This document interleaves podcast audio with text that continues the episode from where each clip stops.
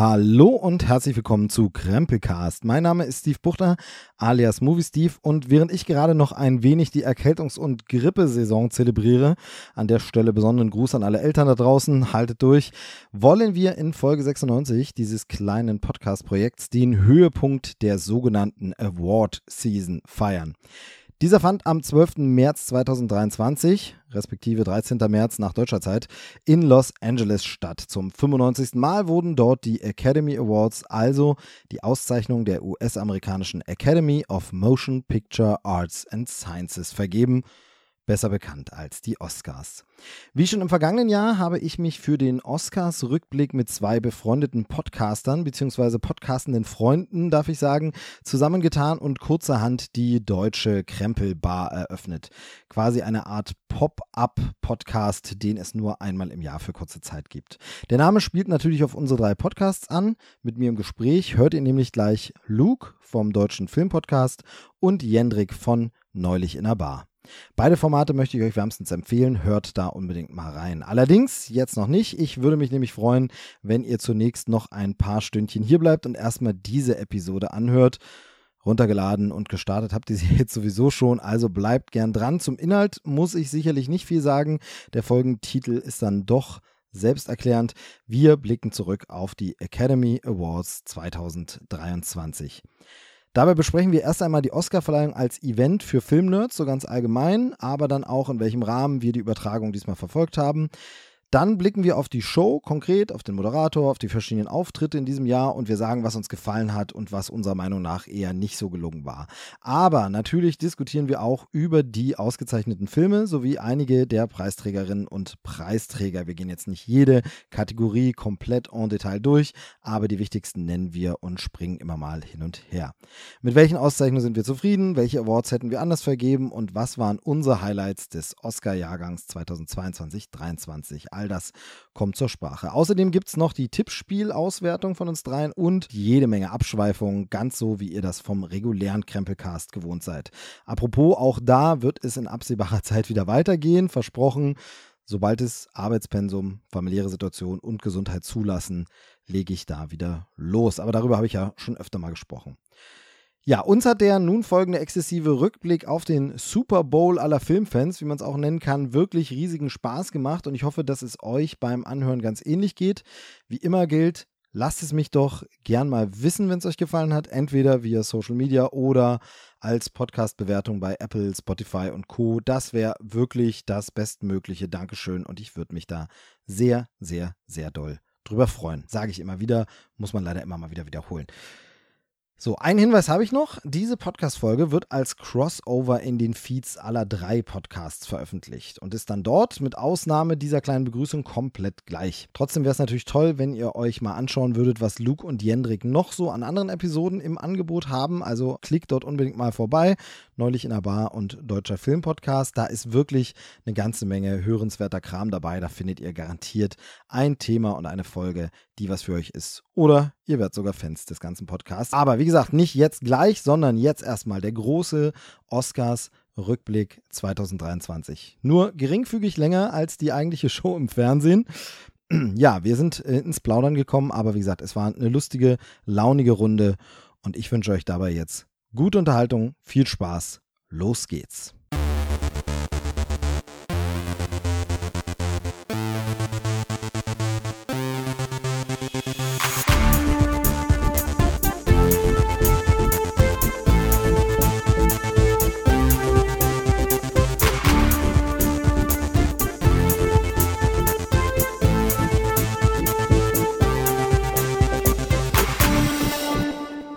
Hallo und herzlich willkommen hier bei uns in der deutschen Krempelbar zum zweiten Mal. Und die große Frage ist, ist es bei zweimal schon eine Tradition? Wir behaupten jetzt einfach mal, es ist schon eine Tradition, denn wir sind wieder in derselben Runde versammelt, in der wir es auch schon vor nicht ganz einem Jahr, aber fast einem Jahr waren. Warum nicht ganz? Darüber sprechen wir gleich ein bisschen genauer. Und ihr wisst natürlich, worum es geht. Es ist die große Oscar-Runde 2023. Es ist die Oscar-Runde oder die Oscars-Runde. Wir sind jedenfalls eure drei Ehren-Oscars und das sind hier versammelt für euch. Zum einen, und jetzt hat man wieder die Qual der Wahl, wen moderiert man zuerst an?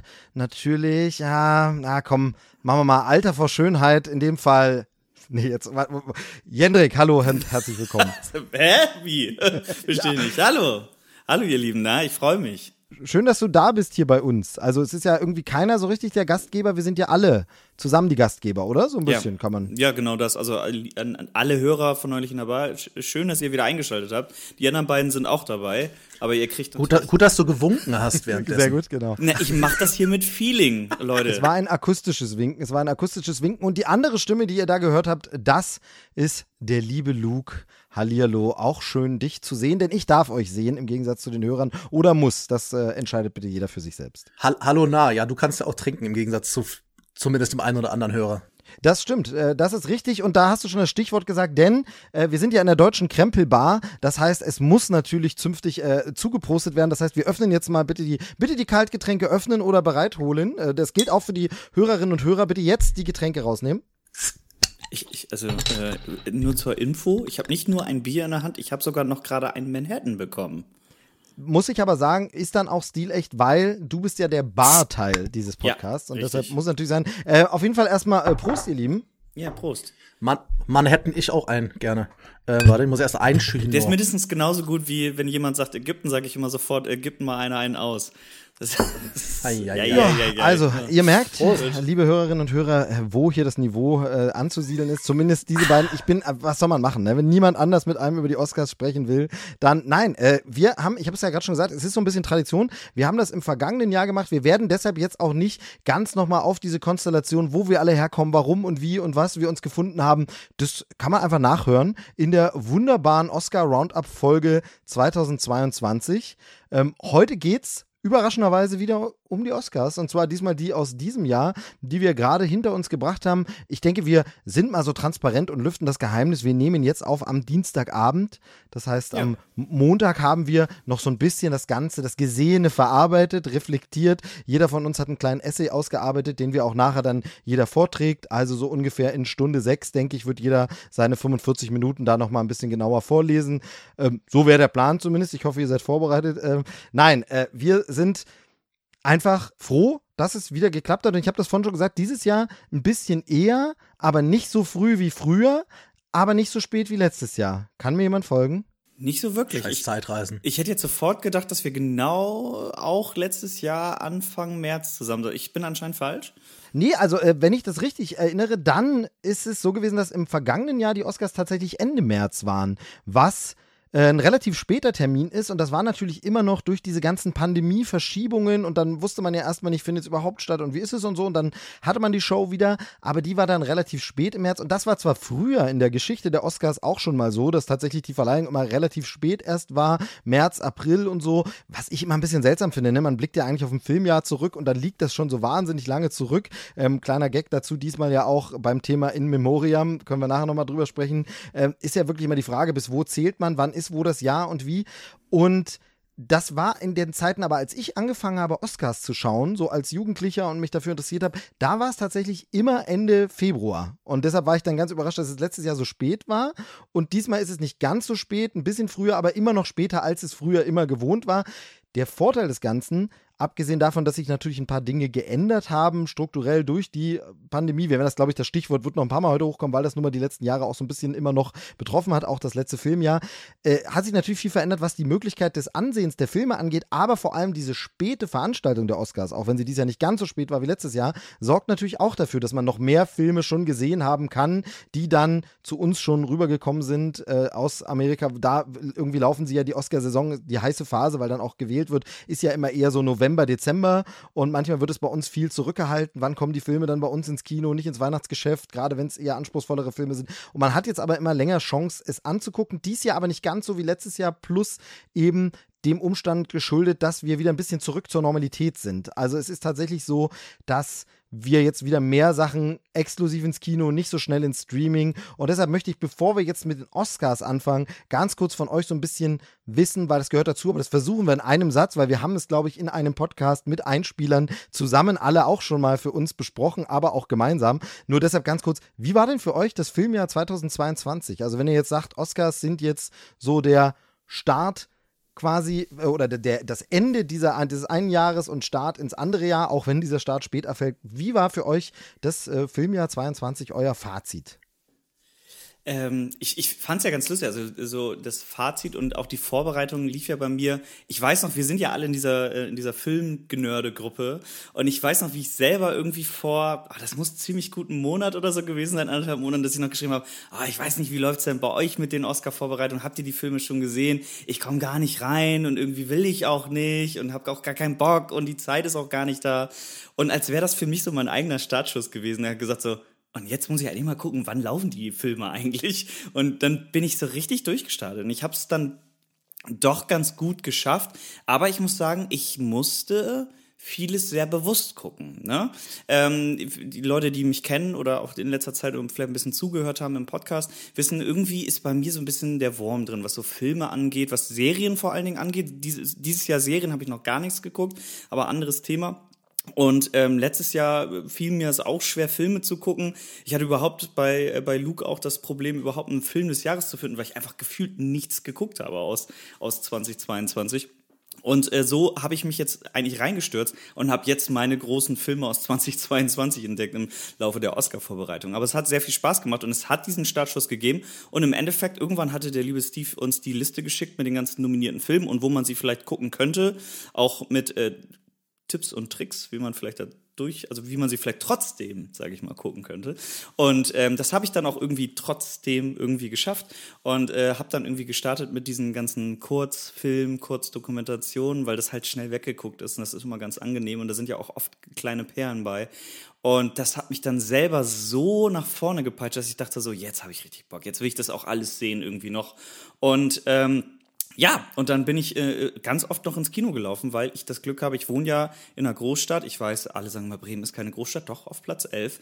Ähm, und ich habe viele kleine Kinos und ähm, die zeigen die Dinge halt dann auch, auch wenn sie halt schon irgendwie ewig alt sind oder noch gar nicht so richtig angelaufen sind in Deutschland. Triangle of Sadness habe ich zum Beispiel ähm, dann einfach im Original mit Untertiteln geguckt und es war gerade für den Film auch echt ziemlich geil. Ähm, ziemlich spät dann irgendwann noch Avatar 2 geguckt, habe es auch gar nicht unbedingt bereut, aber darauf kommen wir wahrscheinlich später noch. Und äh, musste aber wirklich auch gerade die großen Filme, die ihr wahrscheinlich definitiv geguckt habt, nachholen. Heißt zum Beispiel Avatar hätte ich mir wahrscheinlich, wenn's, wenn er jetzt nicht nominiert gewesen wäre, nicht unbedingt angeguckt, weil Leute, die mich kennen, wissen, ich bin nicht so ein großer Fan vom ersten Teil. Und auch Spoiler, ich bin auch nicht so ein großer Fan vom zweiten Teil. Aber ich hätte ihn mir auf jeden Fall nicht angeguckt, unbedingt, genau wie Top Gun Maverick. Ich war irgendwie die ganze Zeit so, ähm, Top Gun ist immer so ein bisschen genau das gleiche Problem wie Fast and the Furious. Ähm, wenn es gibt Leute, wenn die bestimmte Filme abfeiern, dann bin ich schon sofort so, ich weiß nicht, ob ich den unbedingt gucken muss.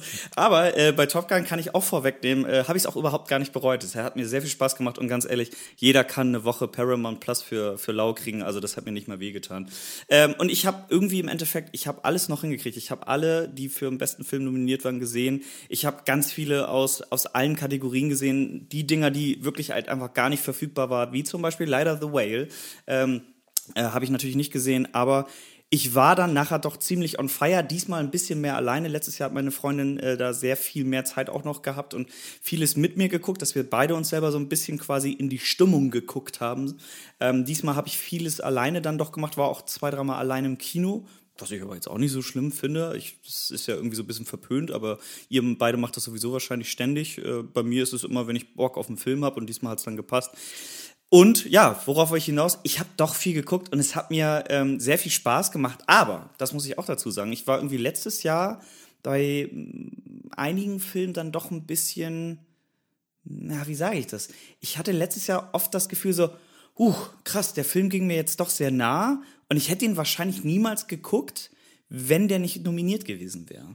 Und diesmal habe ich die Filme geguckt und war dann aber oft so, ja, mir war klar, dass der mich jetzt berühren wird und der nächste war so, ja, okay, ne? Also es war für mich jetzt nicht die große Perle dabei, deswegen fiel es mir auch ein bisschen schwer mit dem Voten beziehungsweise mit dem Tippen, aber dazu später mehr.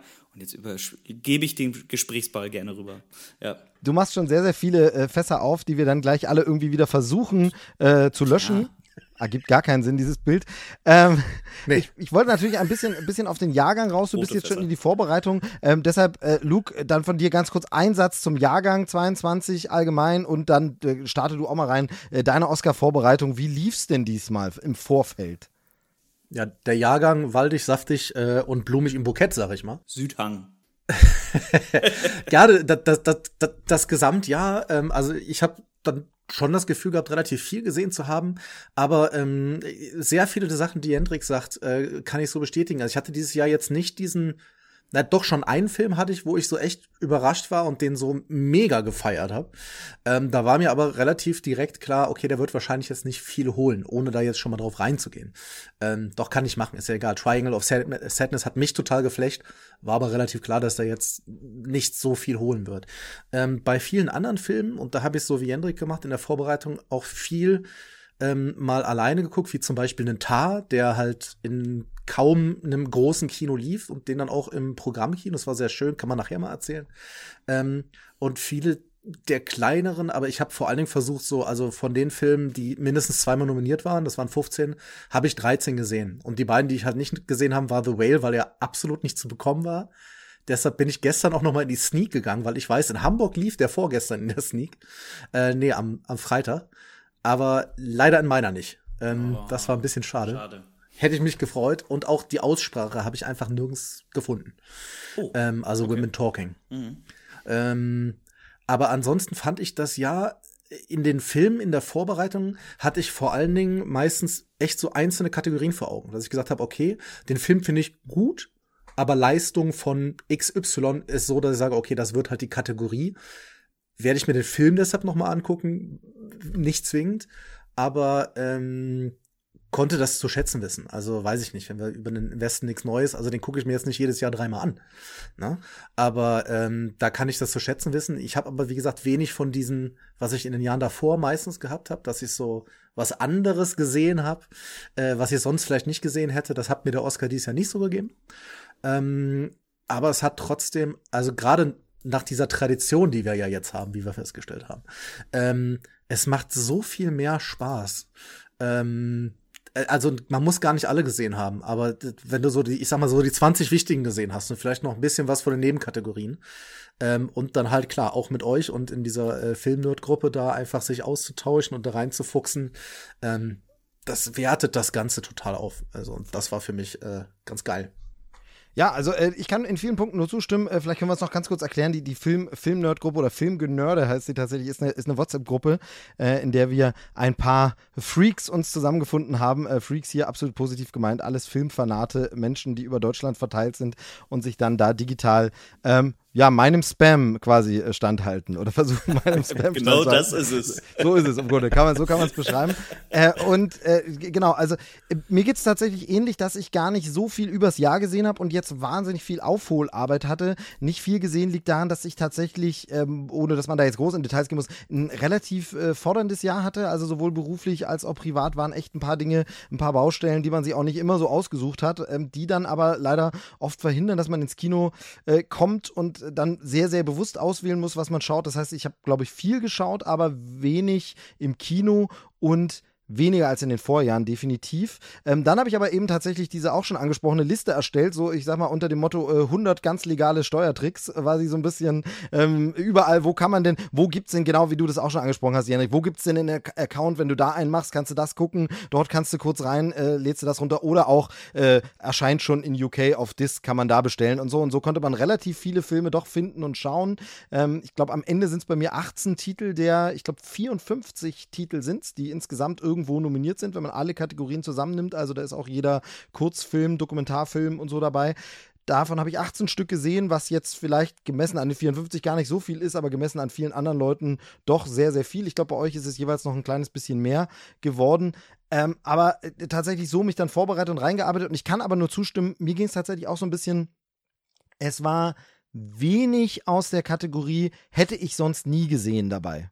Also man muss sagen, dass diesmal sehr viel nominiert war von diesen Sachen, hätte ich sowieso geschaut. Ähm, was daran liegt, dass das generell natürlich auch viel so mein Gusto ist. Also ich sage mal, das habe ich auch schon ein paar Mal erzählt, mein, mein Kino-Ding ist tatsächlich das gehobene Hollywood-Kino. Also ähm, bisschen Anspruch, aber nicht unbedingt artsy. Also schon noch Hollywood, schon noch ein bisschen plump vielleicht auch, aber eben ich sag mal, der feine Herr Spielberg, wenn der so eine Lebensgeschichte verfilmt, dann renne ich ins Kino und schaue es mir an. Oder eben in diesem Jahr jetzt nicht dabei. Ich meine, sowas, man hat irgendwie so ein äh, Drama von Clint Eastwood oder so. Das, das gucke ich alles, aber das sind Sachen, die gucke ich so oder so. Die sind dann gerne mal Oscar nominiert.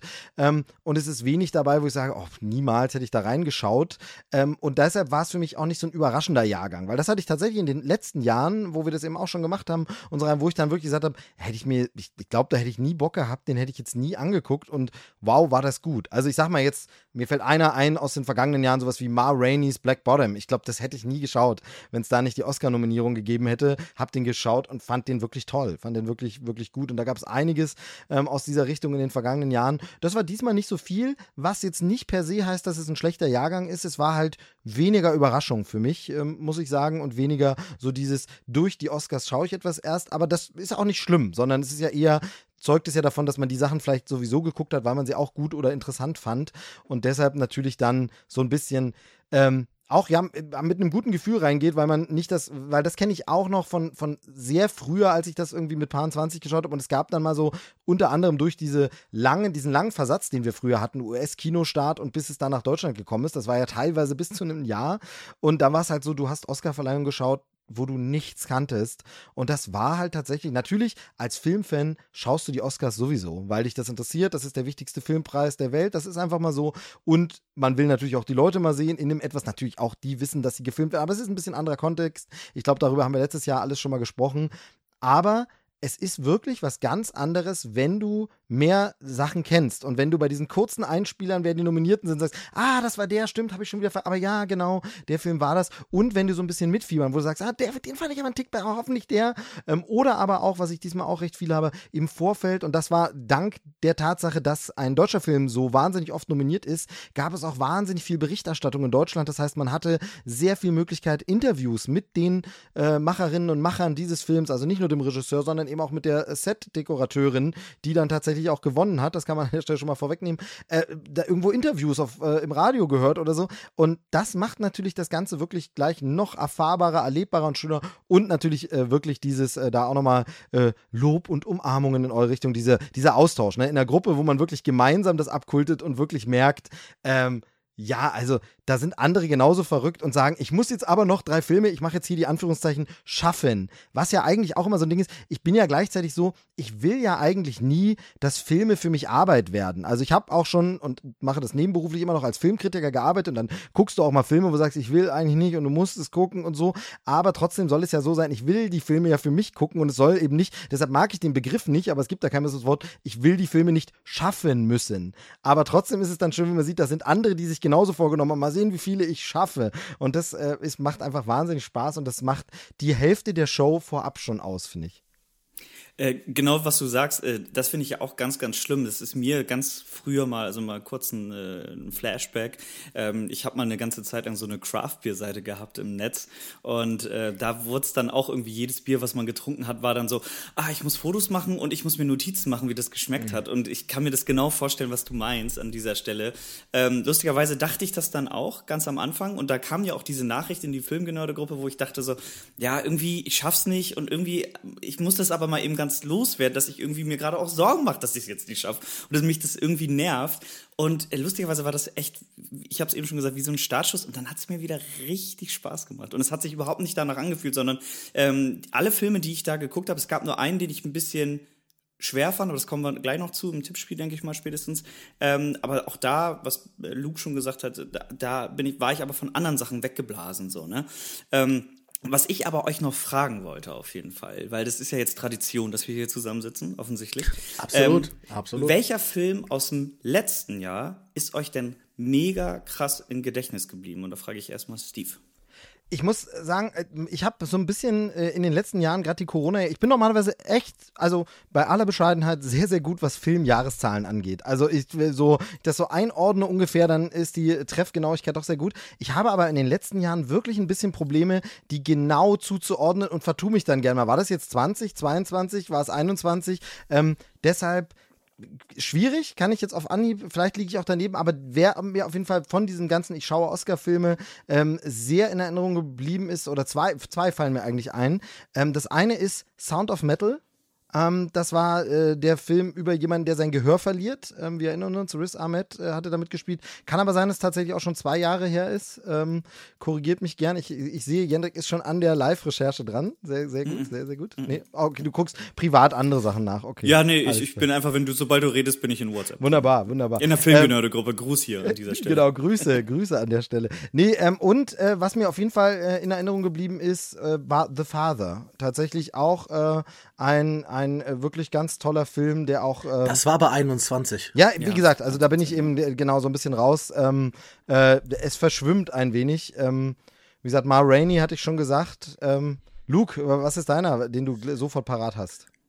Also bei mir letztes Jahr auch, wenn nicht gewonnen, aber der schlimmste Mensch der Welt, der ja als Auslandsfilm nominiert war und der auch mein Jahr, mein Film des letzten Jahres war. Also ähm, ich habe mich darüber jetzt tatsächlich auch so ein bisschen reingefuchst in den äh, Regisseur. Ich meine, er heißt Joachim Trier. Äh, der hat noch einen anderen davor gebracht, der Felmer heißt, so ein bisschen äh, tatsächlich auch so ein bisschen horrormäßig, also leichter Horror den ich auch bombastisch finde. Und ähm, ey, der schlimmste Mensch der Welt unbedingt gucken. Und ja, klar, Coda ist mir äh, ja auch als Gewinner und äh, ganz große Liebe. Den haben wir aber letztes Jahr hier ordentlich gefeiert. Und für, für mich selber, auch wenn nicht jeder mochte, Nightmare Alley fand ich bombastisch. Also das oh, den, die, die der, tatsächlich habe ich den äh, auf, aufgrund deiner glühenden Rezension nochmal im äh, Deutschen Filmpodcast, wo du jetzt den Jahresrückblick hattest, da war das so ein Film, das habe ich auch schon öfter erzählt, aber mir passiert das seit Streaming-Zeitalter wahnsinnig oft, dass Filme bei mir vom Radar rutschen. Ich will einen Film sehen, der wird mir beim Streamingdienst am Anfang auch immer um die Ohren geballert. Dann habe ich aber dieses Zeitfenster verpasst, wo die das große Marketing betreiben und der rutscht einfach in diesem Katalog nach hinten, wird nicht mehr beworben, ist zwar immer noch beim Streamingdienst vorhanden, aber ich schaue den nicht und ich wollte Nightmare Alley unbedingt sehen und ich habe den einfach komplett wieder vergessen.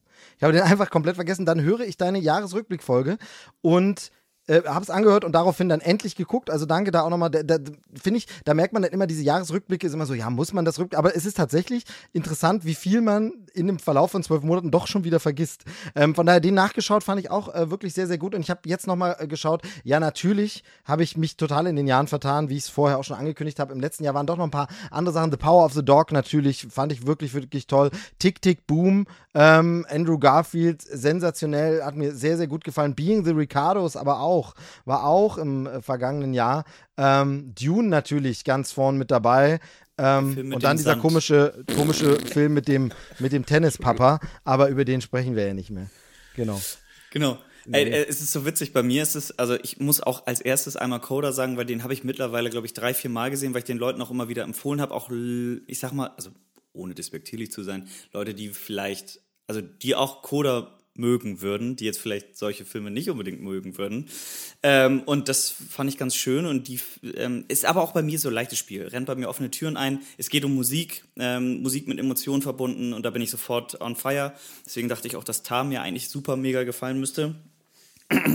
Und äh, ja, und äh, aber äh, der, der mir krass im Gedächtnis geblieben ist und den ich auch locker zwei, drei Mal gesehen habe, weil ich den Leuten zeigen musste und ich äh, sehen musste, ob die genauso reagieren, war dieser Kurzfilm Bestia.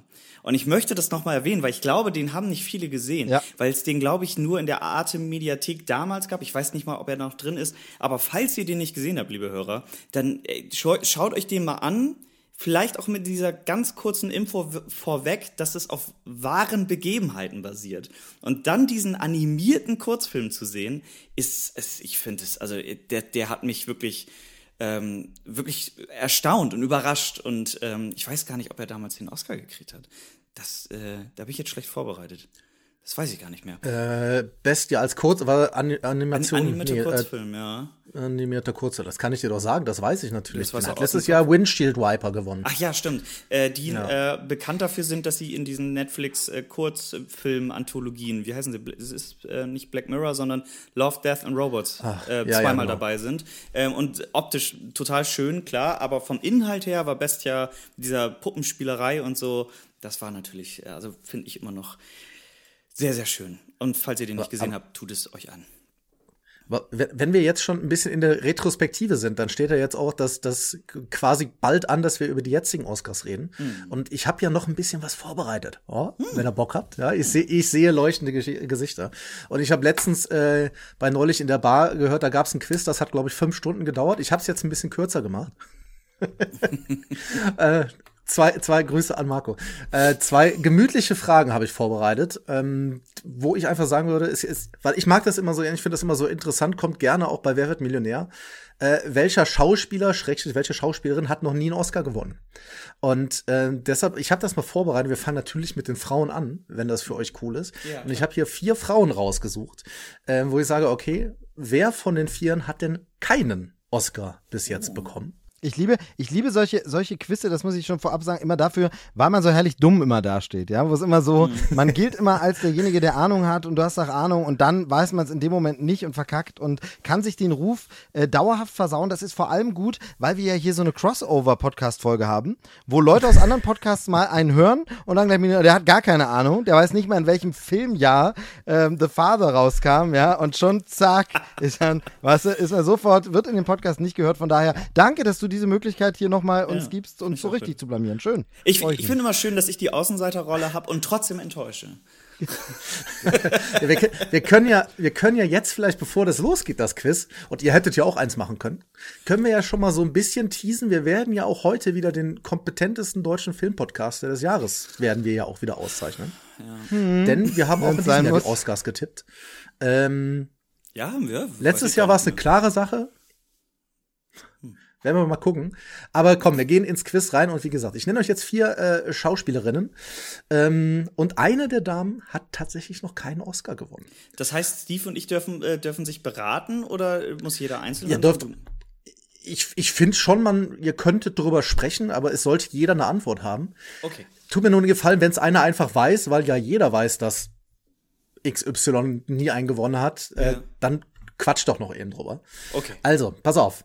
Wir fangen an mit äh, Katie Bates, Amy Adams, Helen Hunt und Kate Winslet.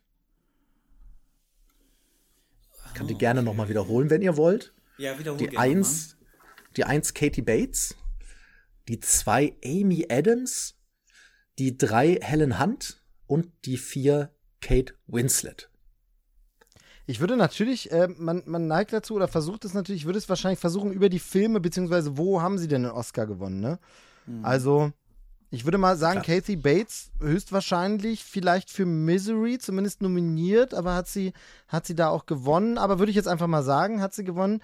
Ähm, Kate Winslet hat die hat gewonnen, glaube ich, für Vorleserin vielleicht. Könnte oh, sein. Oh, das kann gut sein, ja, stimmt. Ja. ja mhm. ähm, Amy Adams und Helen Hunt. Ja, ich bin, ich, ich zermartere Ich habe gerade kurz nicht gehört, wenn du was gesagt hast. Amy Adams und Helen Hunt wären noch da. Genau, genau. und wir, wir, ich, ich zermartere mir das Hören, wofür Helen Hunt den Oscar. Also wir reden ja wahrscheinlich, egal ob Nebendarstellerin oder Hauptdarstellerin, wahrscheinlich. Ne? Richtig. Ähm, Richtig. Und ich wüsste bei Helen Hunt überhaupt. Ja, aber Helen Hunt ist natürlich auch so, die hatte die große Zeit natürlich auch, da waren wir alle noch ein gutes Stück jünger und haben es vielleicht nicht ganz so alles mit. Also ich sag mal nur ja. so Sachen wie, ähm, ich weiß noch, die großen Erfolge, Oscars, sowas wie das Piano oder so, war ich damals einfach viel zu jung, habe ich natürlich nicht gesehen, habe ich dann irgendwann Jahre später mal nachgeholt, aber ist sowas ähm, hat man dann nicht so auf dem Schirm, war man nicht so dabei. Ne? Deshalb ist, sind, ist natürlich jetzt Helen Hand auch so ein bisschen, so ein bisschen, äh, die wirkt so ein bisschen seltsam in dieser Liste, aber ich glaube, dass das der Trick dahinter ist und sie tatsächlich, aber Amy Adams, hat denn Amy Adams schon, wofür könnte denn Amy Adams einen hm. Ich weiß, dass sie mehrmals auf jeden Fall nominiert gewesen war. Oh, ich glaube doch auch für, weiß ich nicht, für Arrival auch tatsächlich nominiert.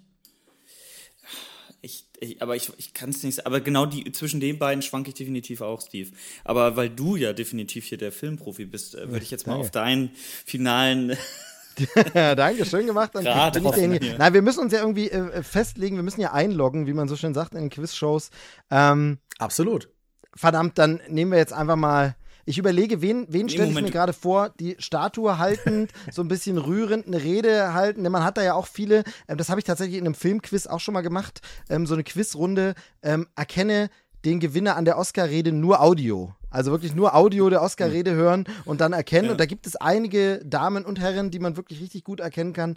Und bei beiden, ah, verdammt, es ist eine Stolper, es ist wirklich fies. Es ist wirklich, wirklich fies von der Auswahl. Ich, Danke. Ich Danke. sag jetzt, Vielleicht seid ihr ja auch falsch. Vielleicht ist es ja auch Kate Winslet. Richtig, ich, nur. sag jetzt mal hellen Hand. Ich sag jetzt Okay, einfach mal äh, hellen Hand. Ich, ich, ich, bin, ich bin auch irgendwie bei hellen Hand. Aber warum ist die in dieser Liste, ne? Das ist so ein bisschen, diese, so ein bisschen ja, aber eigentlich vom Namen her ist doch so viel größer. Und Amy Adams, also ich weiß, dass sie definitiv ein paar Mal nominiert war, aber vielleicht ist das genau der Trick dahinter. Genau, ich frage mich halt, wenn ich jetzt, ich bin Luke, ja, und will uns in eine Falle locken und ich denke mir andere Namen aus, ja, die ich Ja. da, also, weiß ich, nenne jetzt einfach, äh, dann komme ich ja nicht plötzlich auf den Namen Björn oder so, sondern dann würde ich ja sagen, äh, ich nehme Helen Hunt. Und warum komme ich auf den Namen Helen Hunt plötzlich, ne? Also, Ja. Ich, ich, also ich, pass auf, du bist bei hellen Hand, ich glaube, ich wäre bei Amy Adams. na dann haben wir wenigstens eine Punkte-Punkte-Nicht-Gleichheit. also schauen wir mal, lösen Sie auf. Ich, ich löse es sehr gerne auf. Und zwar zuerst einmal äh, Katie Bates. Vollkommen richtig. Hat 1991 für Misery den äh, Oscar gewonnen. Okay, krass. als äh, Hauptdarstellerin. Äh, Kate Winslet, äh, Fachwissen von Steve, äh, der Vorleser tatsächlich 2000. Der Vorleser war es und nicht die. Ich, dachte, wie kam ich auf die Vorleserin? Ich hab- naja, Weil du einfach aber ich weiß weil nicht, ich dass einfach, hast. genau, weil ich einfach immer gendere, deshalb ist es natürlich gleich so drin. Der Vorleser war es, genau. Dann äh, jetzt einfach im Unterschied. Also ähm, Helen Hunt war tatsächlich zweimal nominiert äh, für den Oscar. Einmal für die beste Nebendarstellerin in The Sessions und einmal als beste Hauptdarstellerin in Besser geht's nicht. Amy Adams war sechsmal nominiert für Unikäfer, also äh, Unikäfer, das kann eigentlich nicht sein. Äh, Glaubensfrage, TIE Fighter, äh, The Fighter, Entschuldigung, TIE Fighter auch schön. The Master, American Hustle und Weiß der zweite Mann. Und jetzt, ich- jetzt bin Ähm. ich gerade wieder, American Hustle hat sie den bekommen? Nee. Eigentlich nicht. Gewonnen hat tatsächlich der Film Besser geht's nicht. Und Ah, da hat ja. Helen Hunt damals äh, ja den Oscar bekommen. Habe ich immer nur Und, Jack äh, Nicholson so im Kopf, ne? Dass der den Oscar und das Ja, ist so, stimmt. aber ah, verdammt, ja. Sie tatsächlich auch als äh, Hauptdarstellerin. Man hätte ja auch drüber äh, sprechen können, ist es eine Nebendarstellerin Hauptdarstellerin? Ja. Aber sie hat's als Hauptdarstellerin dort gewonnen. Punkt an Jendrik. So. Ja. Aber ey, war Ja, auch einfach nur, wir waren ja sofort bei den beiden, aber irgendwie dachte ich so, ey, ich weiß, dass Amy Adams so oft nominiert war und ich. Komm, so, nächste Frage das ist- jetzt. das Also, egal, nächste Frage ist vorbei. Äh, es ist ja es ist ja nur noch eine, das heißt, ihr könnt jetzt natürlich auch ausgleichen. Also äh, sehr gespannt. Ja. Es gibt auch hier wieder äh, vier, diesmal Schauspieler. Und der erste im Bunde ist Robert De Niro. Der zweite ist Christopher Walken. Der dritte Willem Dafoe. Und der vierte ist Jack Nicholson. Wer von denen hat keinen Oscar bekommen? Einer von denen, Robert De Niro, Christopher Walken, Willem Dafoe und Jack Nicholson, Ja. hat keinen Oscar gewonnen. Also ich denke, Jack Nicholson können wir schon mal ausschließen, weil äh, ich glaube zumindest für Besser geht's nicht hat auch er den bekommen und er hat glaube ich aber sogar noch einen für für irgendeine andere Rolle noch. Einer flog übers Kuckucksnest? Zum Beispiel könnte ich. sein, genau könnte sein, dass er da Ja. auch gewonnen hat. Genau, aber auf jeden Fall, also Jack Nicholson würde ich schon mal ausschließen. De Niro ist natürlich so der erste, wo man sagt, ja, De Niro. Aber es gibt das natürlich in der, in der Filmhistorie ja immer wieder mal, dass man diese Leute hat, wo jeder sagt, ja, natürlich, also was der verdient, und das muss ja dann, nee, hatte nie einen Oscar, ne? Wo man also so, ähm, war das nicht, ist, das ist jetzt wirklich nur so ganz gefährliches Halbwissen, deshalb bitte nicht, aber ist es nicht so, so Hitchcock oder so, wo es dann so heißt, ja, hat Zeit seines Lebens nie einen Oscar bekommen oder Chaplin Hitchcock. oder irgendwie so, ne? Äh, Glenn Close zum Beispiel als ganz, ganz bekanntes Beispiel hat nie einen gewonnen gehabt. Genau, äh, Johnny Depp, wobei man jetzt sagen kann, mittlerweile verständlich, aber auch damals. Also das sind so die ganz großen. Genau, genau so. Also von daher, hm, weiß ich nicht, aber ich würde trotzdem De Niro, glaube ich, erstmal rausnehmen und sagen, doch, irgendwo bei Pate, da muss für ihn mal einer runtergefallen sein. Das muss schon Das denke ich auch, irgendwie, ähm, gehe ich mal stark davon aus. So, wen hatten wir noch? Wir hatten noch Christopher Walken und Willem Dafoe. Willem. Willem Dafoe. Genau. Dafoe. Ähm, Okay, ich überlege halt. Defoe nominiert. Ja, pass auf, ich, ich, ich, ähm, ich gehe mit fast allem mit und es waren auch genau die beiden Namen, wo ich dachte, so, ja, Walken oder äh, Willem Dafoe, weil Willem Dafoe, muss ich sagen, den hat man überall mal irgendwie mitbekommen. Aber mir wäre jetzt auch, und jetzt, jetzt äh, ist wahrscheinlich wieder das Schlimmste, was ich sagen könnte, aber mir wäre jetzt auch auf Anhieb keine Rolle eingefallen, wo ich sagen würde, da hätte er den Oscar für verdient. So. Und ich, also ich bin jetzt auch zwischen beiden noch am Schwanken, aber mein erster Tipp war Willem Dafoe ich bin da so ein bisschen bei dir, wenn ich so über die Performances nachdenke. Das zweite, was ich natürlich versuche als Gedächtnisstütze, ist so dieses, hat man schon mal gehört, und Oscar-Preisträger Christopher Walken. Weißt du, hat man das schon mal irgendwo, also ja, ist stimmt, das in irgendeinem ja. Trailer? Ähm, da überlege ich halt so, der ist ja gern bei so Filmen dabei, aber war da irgendwo so eingeblendet, Academy Award Winner, weißt du, da, oder äh, ja. war da nur Nominee? Ähm, von daher, bei beiden, aber, aber gleichzeitig, ehrlich gesagt, geht es mir bei Willem Dafoe genauso. Bei einem Spider-Man stand auch nicht dran. Und Willem Dafoe als grüner Kobold, der Oscar-Preisträger Willem Dafoe als grüner Kobold. Ähm, von daher, ähm, aber ich würde tatsächlich, ja. in dem Fall würde ich sagen, Defoe hat keinen bekommen ja. bisher. Ich bin auch bei Defoe, ja. Obwohl er al ähm, allein, allein für die How I Met Your Mother Szene wahrscheinlich einen Oscar Willem, Willem Defoe. Defoe. Ich habe den gestern in der Sneak gesehen, weil ich Inside mit ihm gesehen habe. Da spielt er auch so einen Verrückten. Aber ähm, lass uns erstmal hier dabei bleiben. Ähm, Robert De Niro absolut richtig, hat tatsächlich zwei Stück bekommen und zwar einmal für den zweiten Teil von Paten als Nebendarsteller, okay. 1975 und 1981 als Hauptdarsteller in Wie ein wilder Stier. Stimmt, natürlich noch okay. ja. dran erinnert. Raging äh, Jack Bull, Nicholson, ja. äh, genau, Jack Nicholson dreimal Hauptdarsteller in Einer Flug übers Kuckucksnest sowie äh, Besser geht's nicht und Nebendarsteller in Zeit der Zärtlichkeit. Oh, toll, verdammt, toll, toll. diesen Film, wie ich diesen Film hasse, Leute. Ganz kurzer Seitenexkurs. ganz, ganz kurzer, Unbedingt. ganz kurzer Seitenexkurs. Ich, ich habe vor, vor ein paar Jahren, ich glaube, Jendrik, du hattest das auch gemacht. Ich hatte vor ein paar Jahren Projekt Oscars äh, angefangen. Das heißt, ich gesagt, ich guck Läuft alle Oscars. bei mir. Genau, ich gucke, ja du, bei mir ähnlich, bei mir ähnlich. Ich habe gesagt, ich gucke alle Oscars, allerdings habe ich das jahrzehntemäßig auch ein bisschen angefangen und habe gesagt, jetzt guckst du mal alle Oscar-Gewinner der 80er zum Beispiel, damit du die alle 90er zum Beispiel war so eine Liste, wo ich sage, ja, check, check, check, habe ich eh alle gesehen. Also das war so gut, äh, das liegt einfach am Alter. Ähm, und dann war dieser Zeit der Zärtlichkeit, Terms of Endearment, oder äh, wie auch immer man das ausspricht im Deutschen, ähm, und dieser Film ist eine lahmarschige Nervscheiße von unglaubwürdigen Kackmist. Egal, verstehe überhaupt nicht, wie der nominiert werden kann, alles gut. Und dann ist aber dieser Film, warum nämlich, das könnte ich auch einfach sagen, okay, ist blöd, ist nichts für mich, das hat man ja manchmal. Aber warum mich dieser Film nervt, und sorry, es geht ein bisschen ins Spoileriffige, ohne zu sehr zu spoilern, aber ist bei dem Film auch egal. Aber dieser Film hat eine dramatische Wendung und ein traurige letzten fünf Minuten, wo du da sitzt und flänzt und denkst einfach nur, was eine Scheiße. Und das ärgerte mich so, weil ich gedacht habe, der ganze Mist-Restfilm hat das nicht verdient, dass ich jetzt hier so traurig bin. Also, es ist dieses, ich gibt es ja, wenn man so Filme hat, wo du sagst, ja, das war rührend, das war an und jetzt trauere ich mit, dass meine geliebte Hauptfigur ähm, von Aliens zerschossen wird oder so, ne? Aber hier ist es wirklich so, den ganzen Film habe ich mich einfach nur geärgert. Hab einfach nur gedacht, was ein Mist und ist das schlecht gespielt und so ein Scheiß, was soll das jetzt alles? Und dann kommt eine so eine Szene, wo du denkst, Scheiße, ich will nicht, dass du mich jetzt hier traurig machst. Und deshalb bin ich sauer auf diesen Film und hasse diesen Film. Jetzt wirklich ach, richtige Scheiße. Ähm, ansonsten, äh, ja, geht es mir ähnlich an dem Projekt äh, Oscars. Ähm, ja, jetzt springe ich immer mal in den Jahrzehnten, gucke hier mal ein, gucke da mal ein von Klassen. Hab schon viele Lücken geschlossen. Das macht auch Spaß. Da hat tatsächlich ähm, Pandemie in dem Fall geholfen. Ich hätte trotzdem gern drauf verzichtet, aber war so Kinos zu, viel zu Hause und da haben wir sehr, sehr viel Klassiker nachgeholt. Ja. Sachen, die wirklich mal liegen. Und da habe ich auch ein paar echt tolle Perlen entdeckt. Aber eben leider auch Zeit der Zärtlichkeit. Was eine Scheiße, ey. Genau, sorry für den Seitenexkurs. Aber da hat äh, Jack Nicholson gewonnen. Ganz tolle Rolle auch. Macht er super in dem Film. Richtig toll.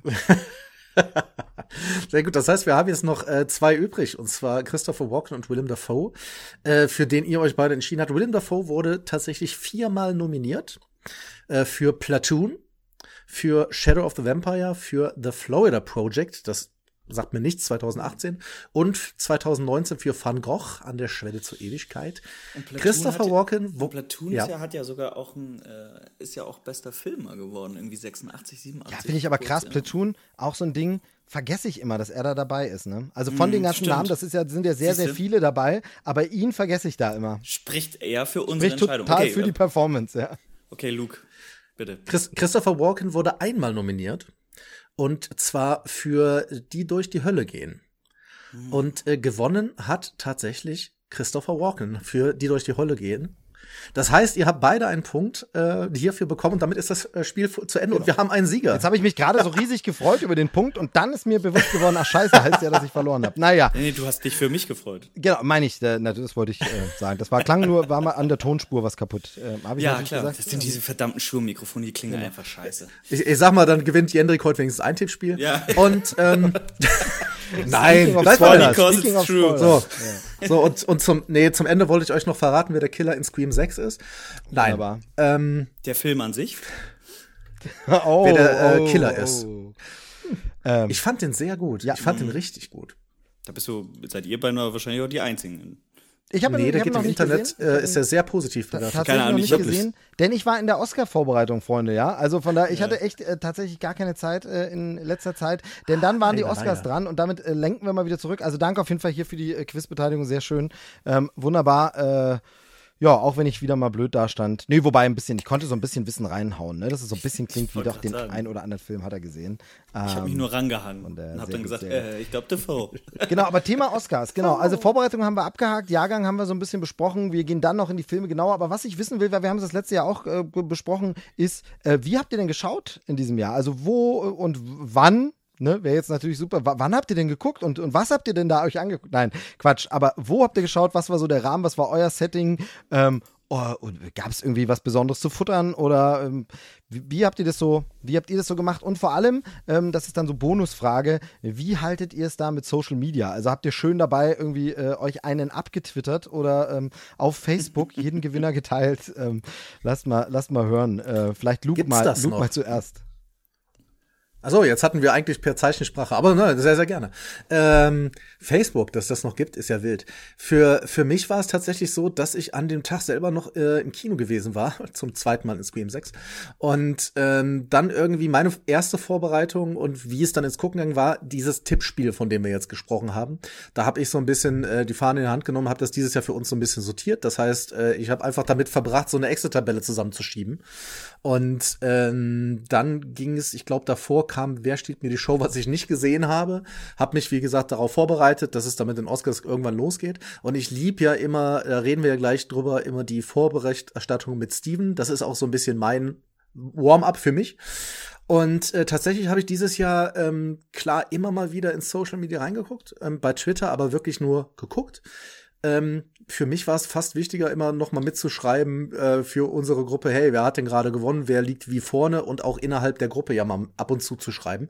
Was ja auch echt angenehm war, weil es war für mich genau richtig. Es war nicht zu viel. Es war, wenn mal was äh, passiert ist, war es was und deshalb, ähm, das war's für mich. Ich muss da nicht irgendwie irgendwelche Live-Ticker von irgendwelchen Seiten gucken oder das selber machen, das habe ich mal gemacht. Nee, da, also ich hab da einfach so viel Spaß dran, da zu gucken, gerade wenn man sich da mal reingefuchst hat, dass ich dieses ganze Drumherum dann gar nicht so brauchte. Genau. Und es gab weder was Bestimmtes zu essen. Ich habe ein paar Chips da gehabt äh, und ein bisschen Bier getrunken. Genau. Und, und zu Hause dann ganz, ganz allein gemütlich? Ja. Oder? Genau, meine, meine, meine Frau äh, hat äh, geschlafen wegen halt, äh, ja, musste früh raus und ich hab, ich bin halt derjenige, der doch dann auch gerne trotzdem lang wach bleibt. Und das ging für mich total klar dieses Jahr. Ich war auch nicht so müde wie in den letzten Jahren, weiß gar nicht warum. Unter anderem, das hat für mich ganz gut funktioniert. Ja, unter anderem aber auch darum, also na, es ist nur eine Stunde, aber es war dieses Jahr eine Stunde eher, ne? Weil da auch das hängt wieder mit diesem Märztermin zusammen und der Tatsache, dass in den USA diese Winter-Sommerzeit-Verschiebung zu einer anderen Zeit ist als bei uns. Das spielte natürlich im Februar immer mhm. keine Rolle, aber Diesmal kam es zum Tragen, das war beim letzten Mal, als es Ende März war, spielt es keine Rolle, weil wir da auch schon die Umstellung hatten. Aber hier mhm. war es so, wir haben die Umstellung jetzt noch nicht, die hatten das schon und deshalb ging das Ganze diesmal eine Stunde eher los, was tatsächlich nachts dann doch, kennen wir alle, dann die letzte Stunde kämpft man sehr. Also manchmal macht diese eine Stunde schon einen großen Unterschied. Es ging diesmal schon ein Uhr los. Gab es auch einen schönen Gag während der, also wir kommen ja nachher noch zu allen Details, aber gab es einen schönen Gag äh, während der Veranstaltung, hat Jimmy Kimmel irgendwie gemeint von wegen, ja, wir haben ja bei der Zeitumstellung jetzt eine Stunde verloren, aber gute Nachricht, diese Stunde hängen wir jetzt einfach an diese Show hier ran. So, daher, weil sie ja natürlich stimmt, sich auch immer, immer drüber lustig machen, dass die Show so unfassbar lang ist. Äh, so, so, so ja, sie haben ja dieses Jahr auch verlängert, in Anführungszeichen, weil sie dann Kategorien doch wieder live ausgezeichnet haben, was sie im letzten Jahr genau, nicht was gemacht haben. Da können wir ja nachher drüber sprechen. Genau, was sie aber ganz clever gelöst, aber genau, dann, äh, genau, so war auf jeden Fall, du hast geschaut, warst gar nicht genau. so müde und Jendrik, wie war es bei dir? Äh, ja, also es, es, es, war eigentlich ganz schön. Ich war am Samstag noch auf einer Kultur. Ich weiß nicht, ob euch das ein Begriff ist. Äh, ich glaube, man nennt es auch Boseln oder äh, Mai-Tour bei manchen. Bei uns ist das immer so, im, ab der Winterzeit äh, wird der Kohl essbar, weil da muss ja einmal der Frost drüber gehen und dann gehen die mhm. Norddeutschen, gerade die Bremer, ich beleidige wahrscheinlich jetzt viele Menschen gerade, ähm, gehen wir auf, auf Kohltour. Und äh, ich war am Samstag auf Kohltour und das geht einfach meistens um 14, 15 Uhr los und geht dann so bis 0, 1 Uhr. Und wenn man richtig gut dabei ist, geht man danach halt dann noch weiter. Und da wird halt an jeder Kreuzung getrunken. Es werden ich wollte gerade wollt sagen, Kohl wäre ja nichts gegen einzuwenden. Sehr, sehr gesundes Gemüse tatsächlich. Grünkohl ja. und Pinkel, super gesundes Total. Essen, wirklich sehr, sehr vitaminhaltig auch genau. und so. Allerdings äh, wird das Ganze wird auch ordentlich begleitet mit hochprozentigem, ja. Das, ja, aber äh, die ganze Zeit. Und äh, aber lustigerweise ähm, waren meine Freundin und ich dann doch relativ früh zu Hause. Wir haben irgendwann gesagt, okay, Schicht im Schacht, Viertel vor zwölf, äh, jetzt kommt gerade ein Bus und der fährt genau bis vor unserer Haustür. Ey, wir sind dumm, wenn wir den nicht nehmen, machen wir. Äh, hatten trotzdem beide einen Sitzen, haben abends noch eine Pizza gegessen und sind dann, ich bin dann am nächsten Morgen aufgestanden und dachte so, ach du Scheiße. Das wird ein interessanter Sonntag. Und dann bin ich aufgestanden, weil ich habe leider das losgezogen, wenn ich viel Alkohol trinke, kann ich nicht schlafen. Das heißt, ich bin dann mhm. auch so schön nach drei, vier Stunden wach. Und dann bin ich aufgestanden und dachte so, okay, jetzt ganz viel Wasser, irgendwas essen noch, ähm, dann vielleicht mal eben ein, zwei Kopfschmerztabletten und dann legst du dich noch mal hin und das hat gut funktioniert, weil, und jetzt kommt nicht das nächste, warum ich da erst anfange, wir waren am Sonntag noch eingeladen. Meine äh, Freundin arbeitet äh, nebenberuflich noch in einer Bar als Barkeeperin. Und äh, die mussten ihre Drinks fotografieren, Produktfotos machen. Und diese Drinks müssen dann nachher auch ausgetrunken werden. Das wäre ja sonst. Verschwendung. Und da bist du Kumpel, das kann man sagen. Da, da bin ich, da bin ich Freund, da bin ich auch einfach Mensch, muss man sagen. Prost an der Stelle nochmal, ne? Und es ja. menschelt, ja. Oh ja, und da bin ich auch einfach auch äh, nachhaltig und äh, kann das gar nicht haben, wenn etwas weggekippt wird. Und da habe ich mich dann einfach auch geopfert, muss man einfach so sagen.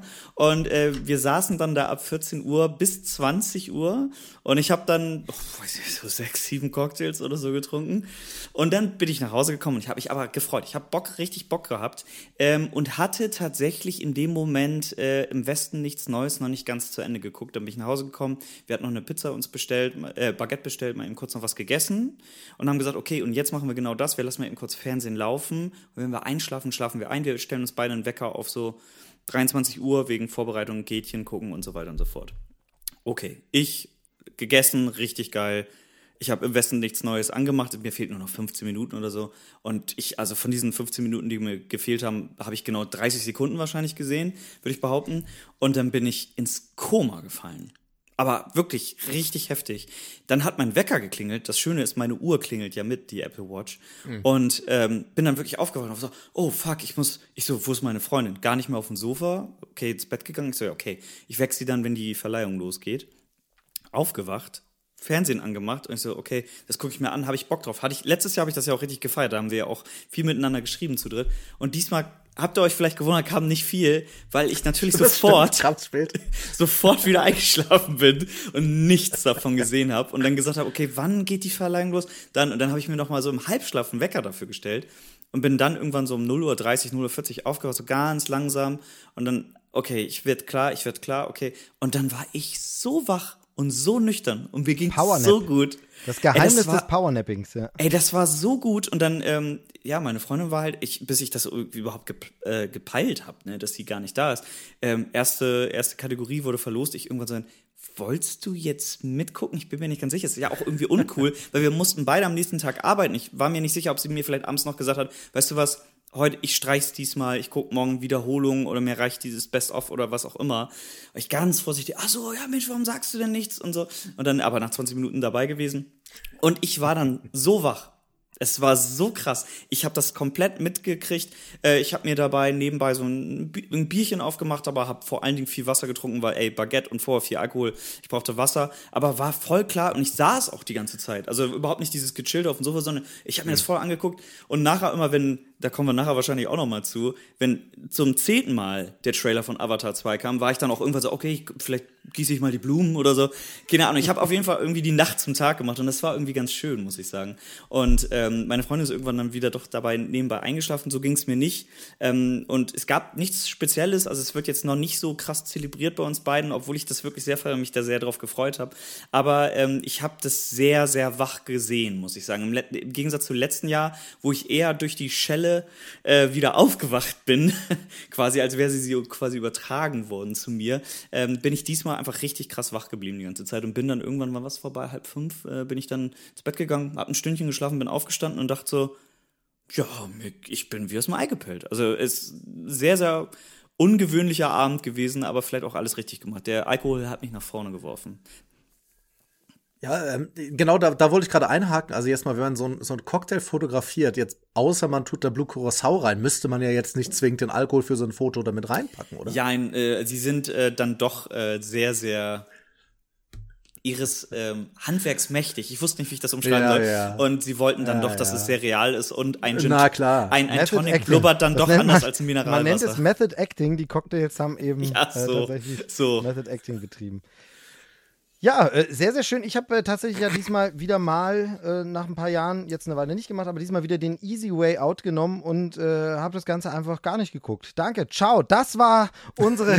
Nein, ich habe das Ganze nicht live geschaut. So ist es, so ehrlich und transparent will man sein. Ähm, muss ich jetzt auch nicht ganz so detailliert erklären, weil ich glaube, auch darüber haben wir letztes Jahr schon gesprochen, dass wir das immer so in verschiedenen Arten und so. Letztes Jahr habe ich tatsächlich ja live getickert, eben für die Arbeit das Ganze mitbegleitet. Das habe ich diesmal von Anfang an gesagt, nee, ich würde ganz gern mal wieder ein Jahr aussetzen. Ich würde ganz gern da nichts dazu arbeiten, wobei das auf Arbeit bei uns natürlich ganz cool ist. Da sind dann mehrere Leute am Start. Man kann auch Pizza gemeinsam bestellen und so. Sicherlich nett. Ähm, oder wie gesagt, letztes Jahr habe ich es im Homeoffice gemacht. Ist dann auch cool. Dann haben wir uns geschrieben und mit Leuten und live. Sehr, sehr schön alles.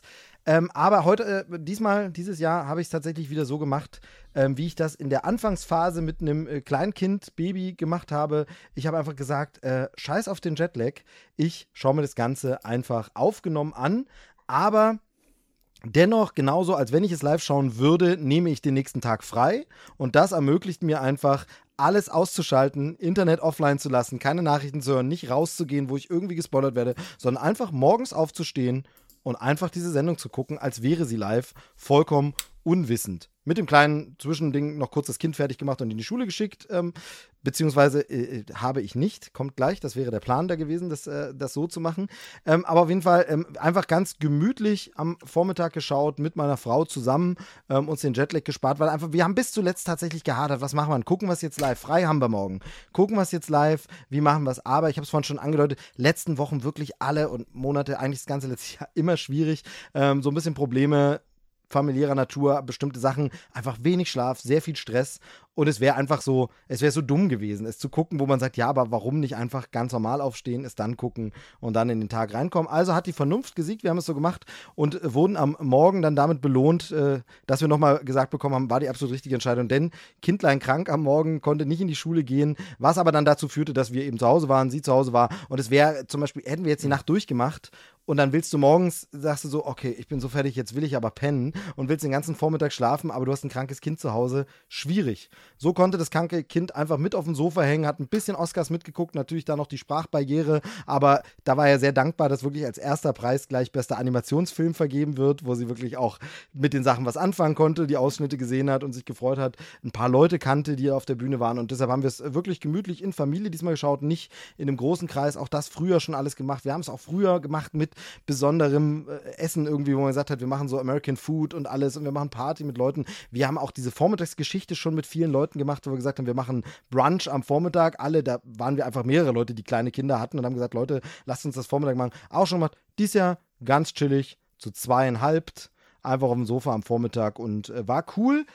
Ich habe allerdings so die soziale Komponente mit noch mehr Leuten, dieses Live-Austauschen auch ein bisschen vermisst. Das gebe ich natürlich zu. Dieser Live-Event-Charakter ist dann ein bisschen weg. Ähm, und ich habe es sehr genossen, eure Nachrichten in dieser Filmgruppe dann nachzulesen und dann äh, zu rekapitulieren hinterher. Ah, das war jetzt das. Jetzt habe ich ja die Show gesehen. Jetzt liest du alles nach. Ah, hier haben sie so reagiert. Hier so. Das war sehr schön und da habe ich es auch einen äh, kurzen Moment vermisst. Insgesamt war es aber die absolut richtige Vernunftentscheidung und super, super gemütlich und super schön.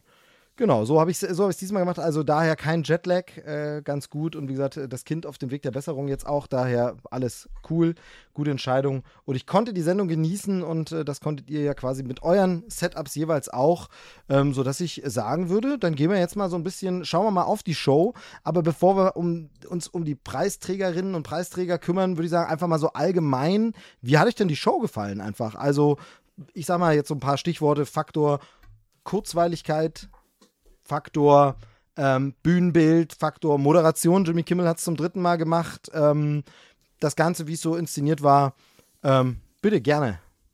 Ja, also äh, ähm, ich habe da ja nicht so viel Historie wie ihr beiden und ich habe das ja noch nicht so oft in meinem Leben komplett ganz gesehen. Ähm, äh, ich, aber ich habe natürlich jetzt irgendwie so den krassen Unterschied zu letztem Jahr gemerkt. Ne? Wo letztes Jahr hatten wir gar keinen Moderator und es wurde nur über die Anmoderatoren für die Preise oder für die Zwischenskits äh, quasi getragen. Und äh, ich habe dieses Jahr dann sofort gemerkt, so, ah, das wirkt irgendwie runder. Da ist mehr Flow drinne. Ich mag den Jimmy Kimmel auch ganz gerne. Ähm, ich, also so viel, wie ich auch von ihm mitkriege. Ne? Also ich gucke das jetzt nicht ständig. Es gibt ja Leute, die auf die Show immer gucken und so. Ich glaube, Steve ist einer davon, ne? der auch die Jimmy Kimmel Show immer Recht guckt. viel, recht viel. Also es recht gibt viel, ja viele, ne, genau. viele Beiträge bei YouTube dann immer nachträglich und da schaue ich ja. auch ganz gern rein. Finde ich ihn tatsächlich so mit einem der, einen der coolsten von den Late-Night-Talkern, ja. die es aktuell gerade so gibt, von der aktuellen Generation. Genau. Und ähm, ich, ich, das fand ich ähm, sehr, sehr schön. Also der, was mich immer sehr, sehr wundert, und jetzt kommt mal, jetzt kommt ein krasser Nerd-Talk. Ähm, ich bin ja ein Mensch, der sehr doch darauf achtet, wie sind, wie ist das Framing bei, auch bei Filmen und so, und aber auch bei äh, TV-Shows, Serienshows und so. Und das ist mir letztes Jahr schon bei den Oscars so krass aufgefallen, dass ähm, die Positionierung der Kameras, wenn dann die Dankesreden gehalten werden, ich finde, die ist immer so, die wirkt so ultra krass nah und dieses Jahr noch mehr als sonst. Aber irgendwie dieses, ähm, ja, dieses, dieses König der Löwen nah, wenn Simba in der Schlucht steht. Wisst ihr, was ich meine?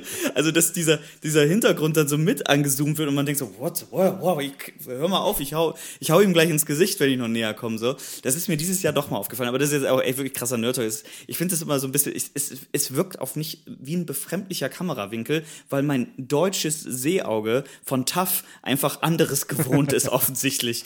Ähm, naja, auf jeden Fall. Aber grundsätzlich muss ich sagen, ähm, mir, hat, äh, mir hat es, obwohl ich auch schon anderes gelesen habe, äh, sehr viel besser gefallen als letztes Jahr. Und ähm, also klar, natürlich hat mir die Backpfeife gefehlt irgendwo, aber in, grundsätzlich muss ich sagen, es, es hatte viel mehr Flow das, das fand ich sehr, sehr schön. Ähm, ich finde auch diese durch einfach Jimmy Kibbel, der das einfach mit echt guten Gags so garniert hat und so. Ey, also ich war die ganze Zeit echt richtig gut unterhalten und ähm, ich möchte dich einfach, Luke, schon mal vorwegnehmen, was du einmal geschrieben hast ich hatte einfach wahnsinnig viel Spaß. Also immer wenn es ja. denn mal gerade lief, weil wenn ich ganz ehrlich bin, was mich wahnsinnig stört, ist dieses, ich gerade in diesen ersten zwei Stunden wirkt es auf mich auch krasser als zum Schluss. Äh, es ist 15 Minuten Oscars und dann sind irgendwie Trailer und Werbung. Und jetzt sind wir auch noch in Deutschland mitten in der Nacht und wir sehen nur irgendwelche Jackpot Casino Werbung und es nervt hart. Und wenn die dann keine Werbung mehr haben, dann läuft der das sechste Mal Avatar 2 als Trailer. Ähm, aber alles wenn man das mal ausblendet, weil ich weiß ja, warum es so ist. Ähm, ich, ich war super unterhalten und es hat Spaß gemacht. Ich habe ein paar Mal gelacht. Ich war ein paar Mal zu Tränen gerührt. Und das hatte ich letztes Jahr nicht, muss ich sagen. Diesmal war ich sogar zweimal zu Tränen gerührt und beim dritten Mal habe ich es ein bisschen gehofft, war es aber dann nicht, aber da kommen wir später wahrscheinlich noch zu. Ähm, und ähm, ich war sehr viel mehr angetan als letztes Jahr. Auch wenn der Skandal ausgeblieben ist. Ey, aber, aber für mich war es so, genau, ich ich nach diesem nach diesem Jahr beziehungsweise nach diesen drei Jahren und ich rede jetzt nicht von Film, sondern Welt, ähm, war das für mich auch okay. Das ist halt so ein ja, natürlich hat er auch mal einen spitzen Spruch gebracht, aber jetzt kein Vergleich mit einem äh, Ricky Gervais bei anderen Verleihungen oder was auch immer, ne? Jimmy Kimmel hat dann halt doch immer noch so ein bisschen den Stil mit dabei. Ob da jetzt alles cool war, als er dort die Friedensnobelpreisträgerin gefragt hat, ja, weiß ich nicht, wie cool das jetzt war, ne? Aber gut, das ist eine Sache. Ich finde, er hat dem so einen gemütlichen Rahmen gegeben. Es war alles, es war festlich. Äh, das kam für mich auch dann rüber bei den ganzen, ähm, bei den Dankesreden und so, wo halt wirklich jetzt nichts für mich war, wo ich sage, ja, der hat sich aber irgendwie arschig verhalten oder warum muss er denn das jetzt als Plattform nehmen? Das, das war halt gar nicht dabei. Und für mich war das, wie gesagt, wir haben echt komische Zeiten so. Und dafür war das für mich so ein bisschen, yo, ey, ich habe das Gefühl, die freuen sich einfach alle. klar ist jemand mal ein bisschen enttäuscht, aber allgemein, die haben dieses große Ding wieder, die Leute gehen wieder in die Kinos, ist ja das, was er auch gesagt hat. Und Leute hatten Bock und er hatte auch Bock. Und das war für mich äh, wirklich schön. Ähm, jetzt das Ganze, wie es aussah, Bühnenbild und so, da ist jetzt für mich nicht, für mich nichts negativ aufgefallen. Aber jetzt auch nichts, was mich total weggehauen hat. Klar, man kann so ein bisschen sagen, diese ganz großen Oscar-Momente, außer bei ein, zwei Reden, waren jetzt nicht zwingend da. Vielleicht auch ein bisschen, also bei den Musik können wir gleich auch mal ein bisschen drüber sprechen, nachher vielleicht noch bei den Auftritten. Ähm, was mir noch aufgefallen ist, äh, weil wir haben jetzt noch gar nicht über den, das Vorgeplänkel äh, gesprochen, ohne das jetzt zu lang zu machen zu müssen. Aber dazu sagen, wir machen jetzt einen champagnerfarbenen Teppich statt einen roten Teppich, ja, weiß ich auch nicht. Also sorry, ähm, der, der rote Teppich, es ist der rote Teppich. Und dann auch noch einen Teppich zu nehmen, wo, äh, sorry, wenn ich so sage, aber nach der ersten halben Stunde du da gefühlt echt den Straßendreck drauf gesehen hast, weil Champagnerfarben jetzt nicht das cleverste dafür ist. Ähm, das hat's für mich so ein bisschen hm gemacht. Und wenn ich bei der Vorberichterstattung bleibe, weil für mich gehört die immer dabei, ähm, Steven hat's für mich dieses Jahr größtenteils wirklich wieder sehr, sehr gut gemacht. Ein, zweimal dachte ich mir, okay, jetzt hat er gerade gar keine Frage äh, irgendwie im Köcher, aber ist halt auch undankbar. Aber vor allen Dingen undankbar war, glaube ich, dass wir zwischen den beiden Amis standen, wo er halt wirklich, klar, du hast ist noch undankbarer als sonst, dann hast du den einen oder anderen großen Star vielleicht gar nicht gesehen, weil wir am Ende der Reihe der Interviews waren.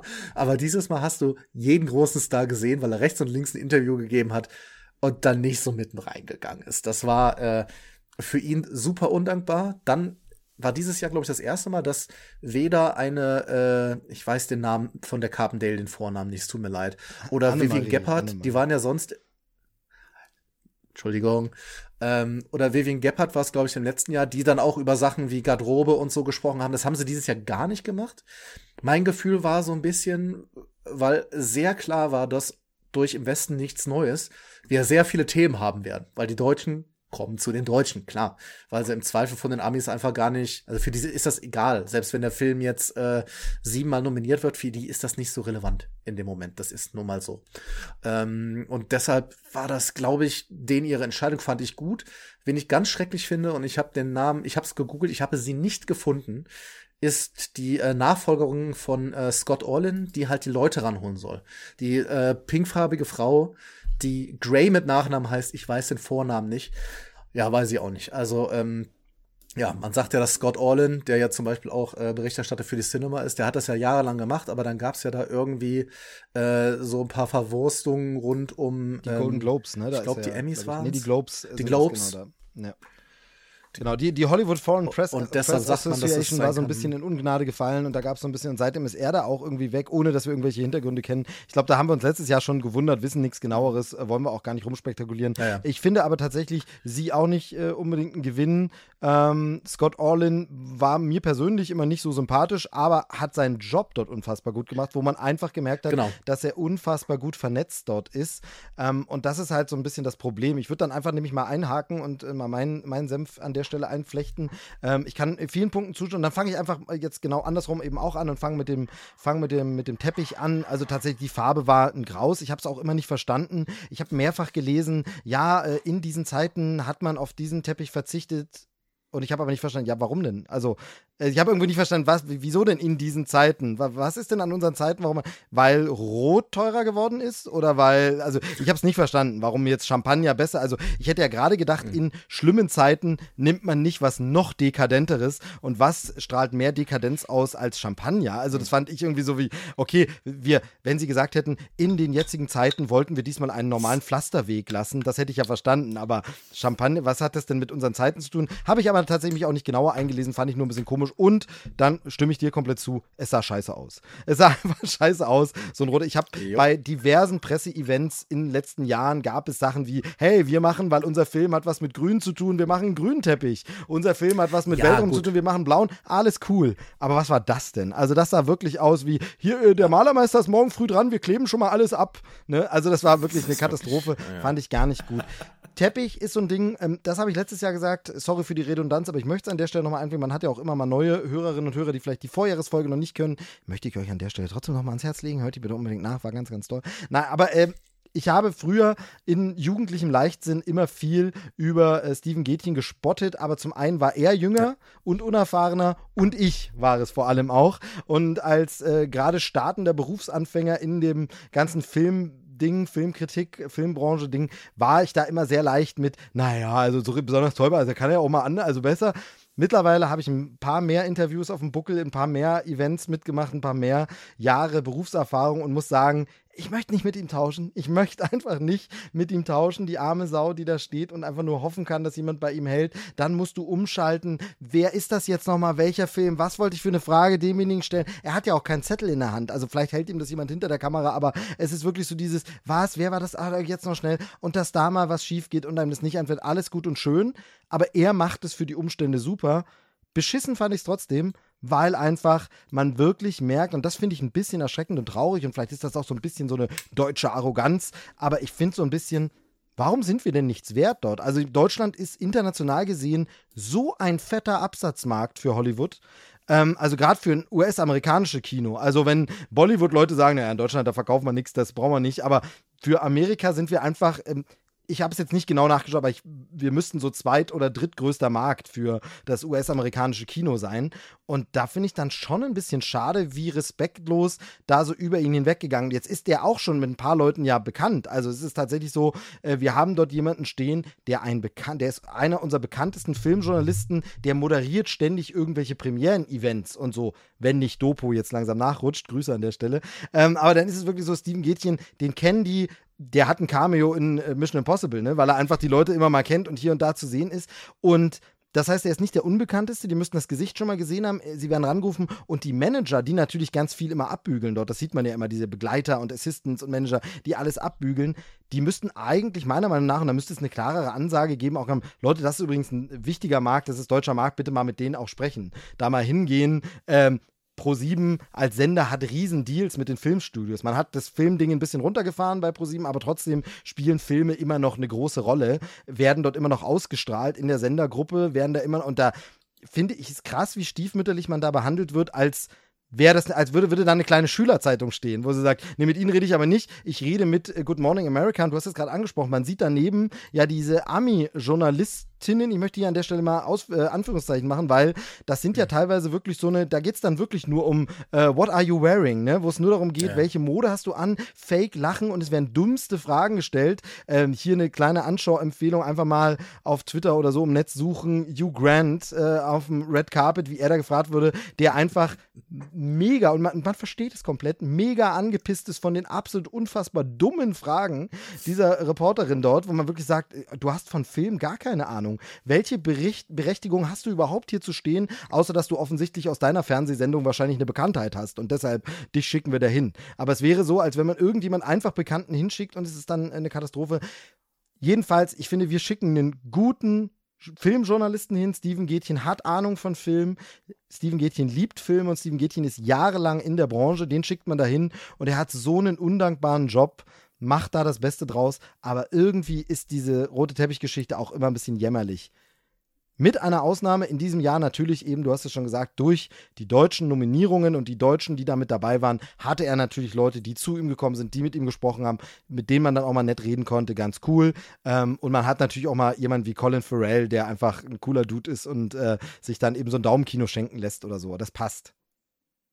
Ja, und, und auch schön, äh, so im wenn man den Kreis schließt, dass er mit Jamie Lee gesprochen hat und so ein bisschen den Fauxpas aus dem letzten Jahr wieder gut machen konnte. Das hat mich persönlich gefreut, Sehr dass er das genau. wieder hinbauen konnte. Und vielleicht auch noch Grüße an all die äh, Praktikanten von Pro7, die wahrscheinlich insgesamt 40 von diesen Daumenkinos ge äh, gemalt haben und nur drei wurden weggegeben. Also liebe Grüße an der Stelle. Genau, genau, sowieso. Grüße an das ganze Team. Äh, kein Geheimnis an der Stelle. Ich arbeite ja bei dem Unternehmen, ähm, habe aber jetzt mit der Oscar-Produktion Übertragung tatsächlich persönlich nichts zu tun. Also äh, spreche hier quasi nur frei von der Leber weg, aber trotzdem Grüße an die Kolleginnen und Kollegen, die das Ganze da betreut haben und machen. Ich finde, die machen einen tollen Job, der super, super undankbar ist. Ähm, und da können wir auch ganz kurz das Werbepausending nochmal ansprechen. Das ist ja generell dieses deutsche Dilemma, was mich auch unfassbar nervt bei Super Bowl und so, dass wir einfach nicht die coolen US-Spots kriegen. Jetzt ist natürlich klar, dass ein anderer Werbemarkt wird anders gebucht und so, aber zumindest Trailer könnten wir ja exklusiv ein paar kriegen. Und ich verstehe immer nicht so richtig, warum auch Studios da nichts tun. Weil das Problem ist so ein bisschen, ähm, ich will jetzt nicht zu weit ausholen, aber die Quoten waren okay. In den USA haben die Quoten der Show zugelegt, äh, tatsächlich um 12 Prozent wurde, glaube ich, gesagt, nachdem sie im Jahr davor irgendwie um 50 Prozent gesunken waren. Äh, rechnet euch im Kopf mhm. selbst aus, wo wir jetzt wieder sind. Auf jeden Fall, und in Deutschland war die Quote stabil. Problem natürlich dabei ist so ein bisschen, dass ähm, in absoluten Zahlen um diese Uhrzeit in Deutschland natürlich nicht so viel drin ist. Da ist kein Blumentopf zu gewinnen. Ne, das ist natürlich klar, dass man da nicht die fetten, krassen Werbebuchungen hat. Aber Jendrik hat sich jetzt vorhin schon ein bisschen über die Werbung mokiert. Ich sag mal, Jendrik, sei froh, du hast die goldenen Zeiten der Sexwerbespots nachts äh, verpasst. Ja, auch das haben wir bei den Oscars. Warum denn froh sein? Auch, auch das ist Unterhaltung, ja, Steve. genau. Also, weißt du, ähm, jetzt das Problem nicht. Es wäre dann schwieriger gewesen, mit meiner Tochter die Nachtwiederholung anzugucken, sage ich mal so. Das wäre ein bisschen problematischer geworden. Dein Problem. Ähm, oder es hätte einen sehr guten aufklärerischen Schritt nach vorn gehabt. Ähm, auf jeden Fall, nee, was ich sagen will ist, es ist trotzdem eine gute Quote und was ich nicht verstehe, und dann soll dieses Lamento auch vorbei sein, ich wollte nur sagen, ich finde, mittlerweile haben wir eigentlich einen Markt, wo Filmstudios, ähm, Streamingdienste Kultur, Entertainment-Betriebe festgestellt haben, dass manchmal eine spitze Werbezielgruppe viel geiler ist. Das heißt, die gehen in Podcasts rein. Die gehen, wir alle haben das schon erlebt, in kleine Podcasts rein und werben dort und sagen sich, Leute, ist ein ausgedachtes Beispiel, aber nur so, damit man versteht, Leute, wenn ihr mit eurem Podcast, den 15.000 Leute hören, über den Marvel-Film quatscht, bringt uns das mehr, als wenn wir während der Mario Bart Show einen Trailer schalten für Marvel-Film und der hat zwar drei Millionen Zuschauer, aber davon wollen gar keine Leute den Marvel-Film sehen. Das spricht die gar nicht an. Und hier hättest du ja wirklich die Chance zu sagen, das ist vielleicht nicht, also die 17% Marktanteil oder was auch immer die Zahl, weiß ich jetzt nicht mehr genau, aber die Marktanteil sind hier in absoluten Zahlen keine Millionen, das ist schon klar. Aber alle, die das gucken, sind einfach total passionierte Filmfans. Die sind einfach absolut die Leute, die eure Tickets kaufen. Also schaltet doch bitte da eine Werbung und bringt eure exklusiven Spot da und spielt ihn da aus, genau in diesem Zeitpunkt, wo es läuft. Warum? Denn bitte nicht. Das verstehe ich nicht, finde ich schade. Da kann aber tatsächlich, und wie gesagt, Disclaimer, ich arbeite dort, aber trotzdem, da kann der Sender nichts dafür. Abs absolut, aber äh, witzig, dass du das ansprichst, weil mir das halt auch über äh, die letzten Jahre jetzt auch gerade so in der Band und so ein bisschen aufgefallen ist. Ähm, du kannst natürlich mit der Gießkanne streuen, ne? also ganz viele Leute erreichen bei irgendwelchen völligen random Events oder du gehst halt genau das, was du sagst, zum Beispiel, wenn du in den, äh, in den Stream gehst von jemandem, der auch vielleicht nur 100 Zuschauer hat. Aber diese 100 Zuschauer schalten ja bewusst an. Und wenn der sagt, ey, den finde ich cool oder das finde ich cool, ist das, hat das ja eine ganz andere Wirkung. Das heißt, du hast 100 Leute, was heißt 95 oder 90, die definitiv das äh, ähm, äh, auf jeden Fall dann anschalten, anklicken, wie auch immer. Und genau das, und das hat mich auch gewundert. Natürlich, ich verstehe das Problem. Ne? Also du musst das nehmen, was du kriegst und alles andere musst du einfach irgendwie füllen mit dem, was du hast und wofür du auch ja wahrscheinlich eine Lizenz hast. Ich denke mal, bei Trailern wird es halt genau das gleiche sein. Ne? Okay, was haben wir zur Verfügung, was holen wir uns jetzt noch extra ein? Zahlen wir da jetzt noch extra noch Geld drauf, einfach nur um die Lücken zu füllen? Oder zeigen wir halt einfach viermal Tar den Trailer, der sechs Minuten geht, weil passt halt. Ähm, ja, das ist natürlich, also das war überhaupt gar nicht böse irgendwie so gemeint, sondern einfach nee, genau. nur so. Es ist, ja. glaube ich, einfach, du, da machst du einfach die Not zur Kunst irgendwie, ne? Vor, vor allen Dingen denke ich mir, ähm, in dem Zusammenhang, wenn man so, so ein bisschen jetzt BWL-mäßig auch dran geht. Es ist ja jetzt so, dass ProSieben logischerweise auch Verträge und immer wieder einzelne Film, Filme von Studios einkauft.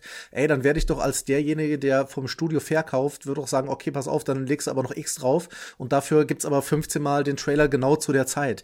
Äh, da kann man ja ein Kombipaket schnüren, ne? Aber bei vielen großen Firmen ist es so tatsächlich, ähm, dass du mit der Argumentation spitze Zielgruppe ähm, kannst du nicht so sehr punkten wie mit, ey, es waren aber 50 Prozent, die es gesehen haben. Genau. Beim Tatort. Ist, genau. Und das, und das ist aber dieses, ich was ich meinte, dass da in der Popkultur zum Glück ein bisschen ein Umdenken stattfindet, aber wohl noch ja. nicht im TV-Markt. Ähm, schauen wir mal, ähm, wie sich das alles so entwickelt. Äh, wenn wir bei Werbepausen sind, noch ganz schön schön fand ich einfach, dass wir immer rechtzeitig wieder on air waren. Das gab es in anderen Jahren auch ja. schon mal, dass man eine Anmoderation ja. verpasst. Ist bei einer Live-Sendung schwierig, aber hier, wir waren immer rechtzeitig wieder drauf. Manchmal ein bisschen früher sogar, wo dann noch so dieser Einspieler da ein bisschen kommt. Ja, aber das ist doch geschenkt. Genau. Das ist doch okay. Wunderbar. Mhm. Ähm, super gut. Dann äh, meine Kurzkritik noch zur Sendung. Äh, kurz, merkt ihr, ich habe es wieder mit kurz. Ähm, ich fand die Sendung, vieles, was ihr gesagt habt, kann ich einfach nur so unterschreiben. Jimmy Kimmel, ich mag den. Jimmy Kimmel ist lustig. Jimmy Kimmel hat nicht diese absolute Böshaftigkeit eines Ricky Gervais und ich finde das wahnsinnig angenehm, eben auch in den heutigen Zeiten. Da ist es wieder das Zitat, in den heutigen Zeiten nicht immer diese Berufszyniker und alles böse und wir müssen alles in Dreck ziehen, sondern auch mal sagen, das hier ist jetzt ein schöner Abend für uns alle und das ist eine Gala. Und ich fand das besser als die Shows der letzten beiden Jahre, letztes Jahr sowieso, also definitiv. Und ich fand es einfach rund, ich fand das ein schönes Rückkehr zum Klassischen so, und man hört vielleicht so ein bisschen hier schon in der Stille das Aber.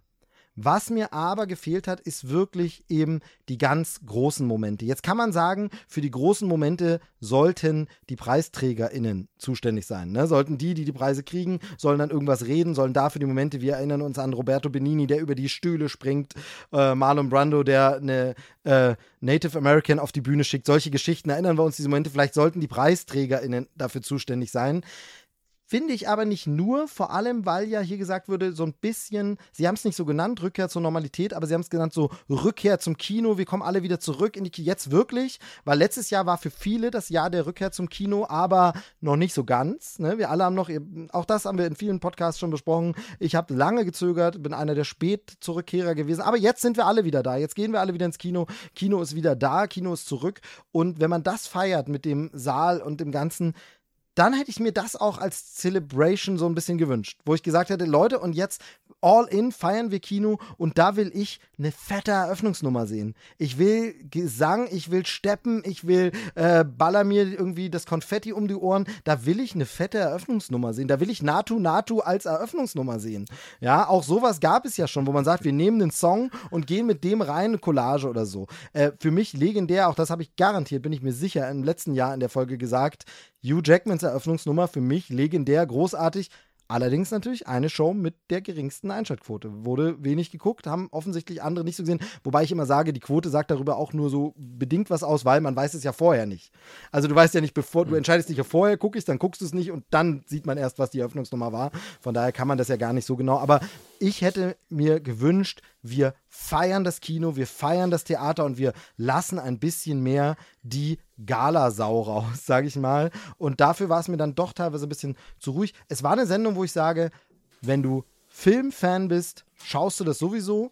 Ich wüsste aber nicht, warum ich nicht Filmfans sagen sollte, ey, das musst du aber mal gucken. Schau dir jetzt mal an. Und ich sage es einfach, es gibt Eröffnungsnummern der Tony Awards, die ich Leuten schicke, die keine Musicals gucken, wo ich sage, ey, du musst dir einfach nur diese Eröffnungsnummer angucken, wie geil die ist. So. Ähm, es gibt legendäre Eröffnungsnummern. Achtung, bitte hier gern lachen, aber es war in den 90ern so, der MTV Movie Awards. Da gibt es legendäre Voll. Nummern, ja. die ich heutzutage ab und zu nochmal google, weil ich sage, ey, da habe ich Bock, das will ich nochmal angucken und dann schaue ich mir das nochmal an, diese Eröffnungsnummer, weil die einfach genial war. Und es gibt, äh, Jendrik, auch das habe ich dir wahrscheinlich letztes Jahr schon empfohlen und ich sag's noch, weil du sagst, du bist ja noch nicht so lange drin. Schau dir gern mal die Eröffnungsnummern zum Beispiel von Billy Crystal an. Die gibt's auf mhm. YouTube, die kann man gucken.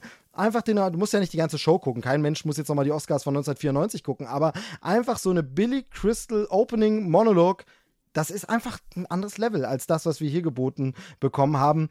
Es ist schön, Vielleicht muss man es auch nicht übertreiben, vielleicht ist es in den Zeiten auch, aber gleichzeitig muss man auch sagen, es fehlten auch politische Statements in den Reden der Leute. Ne? Auch das kann gewollt sein, aber ist so ein bisschen, wo ich sage, wo sind denn die Momente? Und da kommen wir vielleicht, okay, hak du erstmal ein, dann sage ich noch, dann lenke ich nämlich woanders hin, wo es für mich einen besonderen Moment gab, damit wir jetzt mal wirklich ein bisschen in die Details kommen, weil das war jetzt allgemein.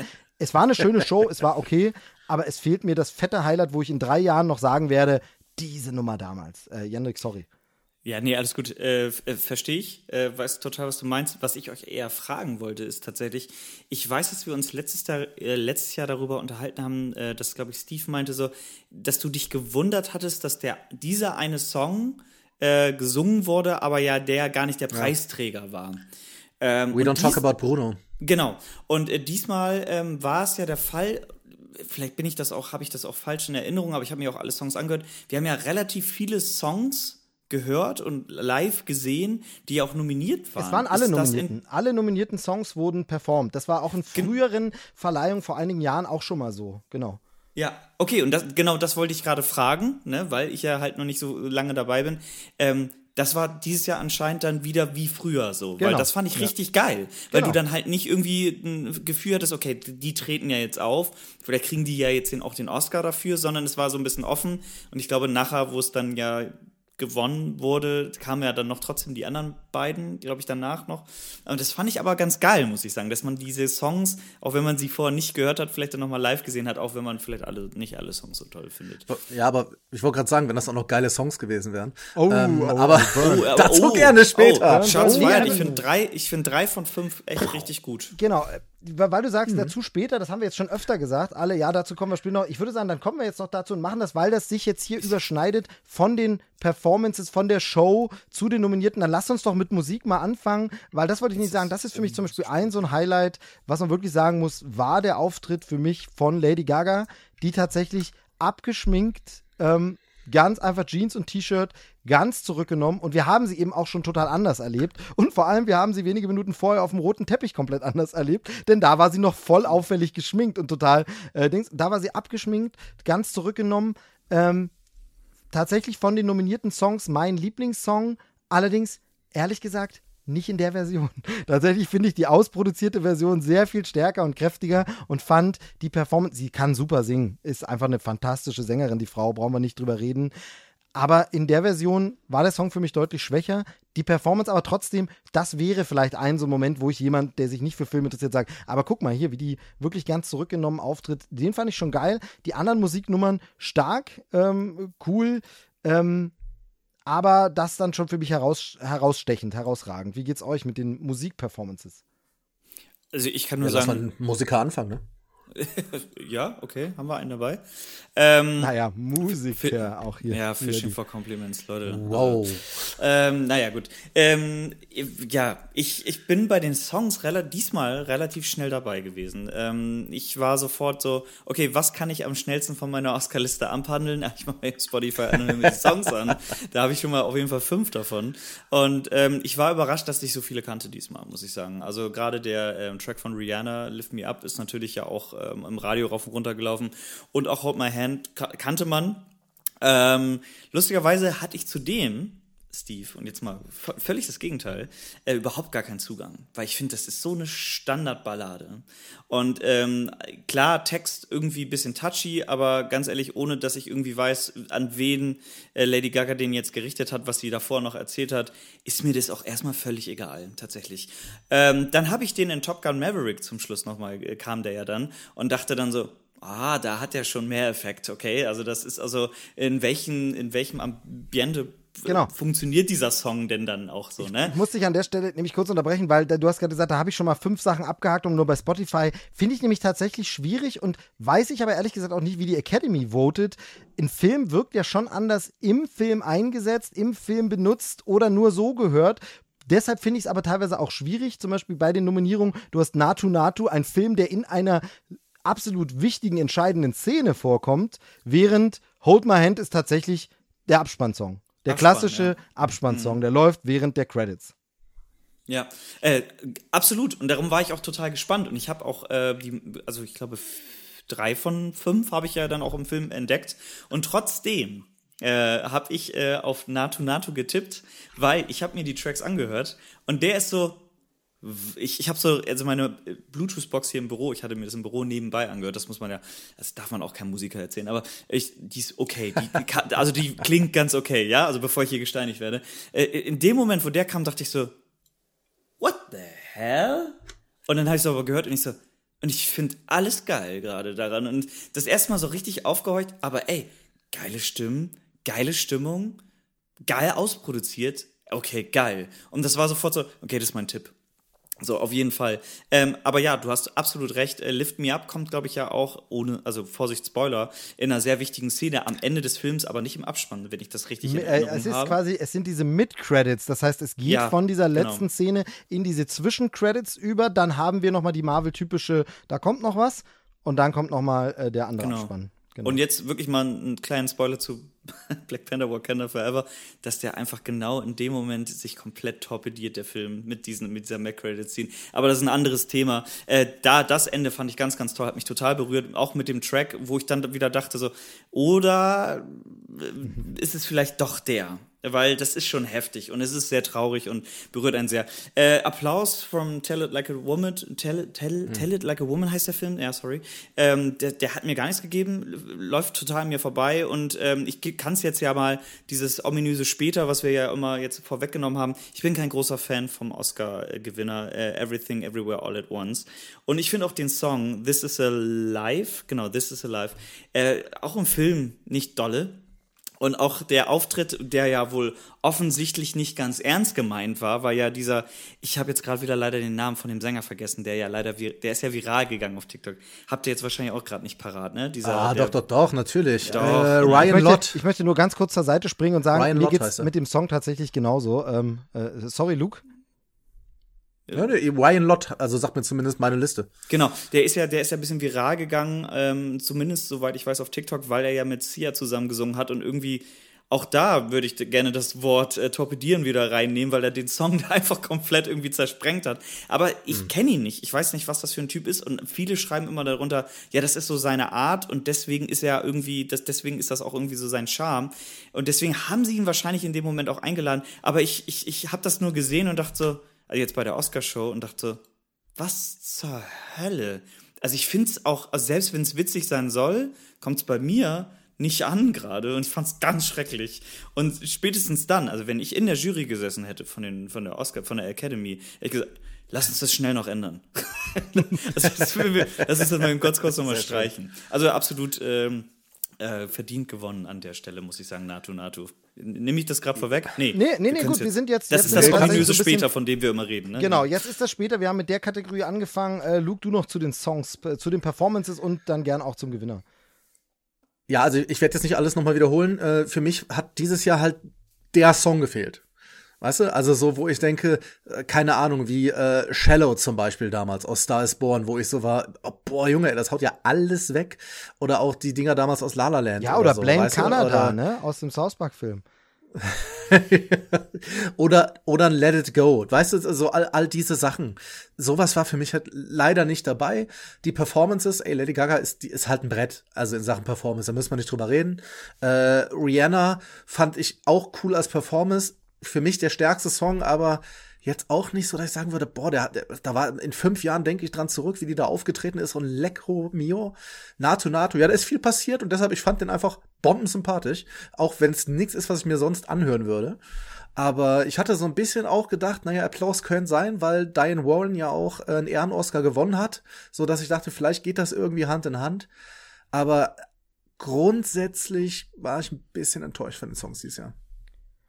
Da ging es uns, glaube ich, allen ähnlich, weil, wie gesagt, ich, ich finde diese Lady Gaga-Performance, habe ich ja vorhin gesagt, fand ich schon heraushebenswürdig des Erwähnens wegen, aber in, insgesamt bin ich dabei. Wie gesagt, der Song gefällt mir, produziert besser. Lift Me Up bin ich gar nicht so ein Riesenfan. Und NATO NATO ist für mich, das muss ich an der Stelle sagen, ist eine Tanznummer für mich, die in dem Film geil ist, aber ja. es wird, er hat ja auch gar nicht so viel Text. Da wird ja mehr getanzt als gesungen. Und das finde ich dann so ein bisschen, das geht mir dann fast schon zu sehr in Richtung Score, eigentlich, wo ich sage, okay, warum ist das jetzt Best Song? Aber Best Song-Nominierung tatsächlich habe ich öfter öfter. Das Problem, du hast es vorhin schon angesprochen, Bruno. Bruno war nicht nominiert, sondern da war dann Dos Ordogitos oh. nominiert.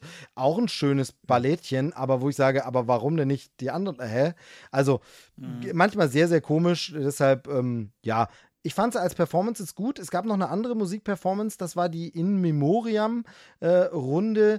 Äh, ähm, da habe ich vorhin schon gesagt, da gab es diesen kurzen Gag, der anmoderiert wurde. Da wurde einer erwähnt, wo gesagt hat, ja, Diskussion darüber, ob er noch drin ist, nämlich jemand, der am 9. März gestorben ist. Und da geht es ja immer so darum, das war dieses, was wir am Anfang gesagt haben, was gehört noch dazu, wisst ihr Und ich glaube, dass es in, immer so war, eigentlich, immer weiß ich nicht, aber in den letzten Jahren, wo ich es aktiv schaue und so, dass man da bewusst von diesem Filmjahr abweicht und wirklich das Jahr von der Oscarverleihung nimmt, weil es einfach komisch ist, wenn im Februar jemand gestorben ist, dann kommt im März die Oscarverleihung und da wird derjenige nicht erwähnt. Das wäre einfach irgendwie, fühlt sich das komisch an und dann wird er im nächsten Jahr erwähnt. Deshalb macht man, glaube ich, bei den Oscars es schon länger so, dass es immer von der Oscarverleihung zur Oscarverleihung, alle, die da gestorben sind. Ähm, da muss ich sagen, das war nett, ging schnell durch, aber ich fand den Lenny Kravitz-Song nicht so wahnsinnig bewegend. Ähm, jetzt kann man sich drüber streiten, will man die Leute runterziehen und so richtig deprimieren, aber es gab schon Gänsehaut in Memoriam-Segmente für mich. Das war diesmal für mich nicht dabei, fand ich. Einzigen Gänsehaut vielleicht, beziehungsweise so ein bisschen Kloß im Hals, war die Anmoderation. Ähm, und jo. weil die so traurig war, traue ich mich gar nicht, es zu sagen, muss es aber anspielen von äh, demjenigen, der ja gerne mal sich verhaspelt bei den Oscars. Wir erinnern uns an Adele Dazeem. Ähm, wer erinnert sich nicht? Ähm, da hat ja John Travolta damals eine leichten, leichten Verwechslung des Namens gehabt. Diesmal ganz anders, vollkommen ernst hat er das in Memoriam-Segment angesagt und war wirklich zu Tränen gerührt, super glaubwürdig. Waren ja auch zwei Namen äh, Minimum drin, bei den Producern und so weiß ich es jetzt nicht, aber zwei Namen Minimum drin, mit denen er eng verbunden war. Das war einmal natürlich Kirstie Alley und Olivia ja. Newton-John. Olivia Newton-John auch gleich ja. als allererste genannt. Ähm, das war schon bewegend. Das war schon einer der krassen äh, ja, Tränendrüsen-Momente der Show. Absolut. Ja, ich, ich, ich liebe aber den, äh, den Kravitz-Song. Ich weiß, dass der total überkitschig ist. Den hat er damals, Fun Fact, den hat er damals, als die letzte Folge Sex and the City in Deutschland ausgestrahlt wurde, äh, da, da wurde ja eine Doppelfolge ausgestrahlt und das war ja ein Riesending für ProSieben. Das wurde übertragen und da gab es eine, eine Show, da waren Leute in dem Publikum und da wurde erst die vorletzte Folge gezeigt. Dann gab es eine Sichen, äh, Zwischensequenz. Lenny Kravitz, der damals genauso aussah wie jetzt, also genauso gebügelt, ähm, hat den Song gesetzt und ich fand den wirklich, also ich mag den sehr, aber er ist natürlich super plakativ. Ich finde aber bei einem Memoriam darf das auch sein. Also das finde ich okay. Ich, ich, fand ihn nicht so bewegend äh, eben. Für mich war er da fast noch zu, mhm. zu wenig melodramatisch, weißt du? Hm. Also man, man kann es natürlich wegen der Nominierung schlecht verbinden, aber Lift Me Up wäre natürlich das Ding gewesen, ne, dabei. Ja. Hm. Ich, ich muss sagen, äh, für mich war das nicht mehr als Be Begleitmusik einfach, muss ich sagen. Äh, das hat ganz gut gepasst. Ging, man kennt den Song ja auch, das ist ja jetzt auch irgendwie nichts Weltbewegendes.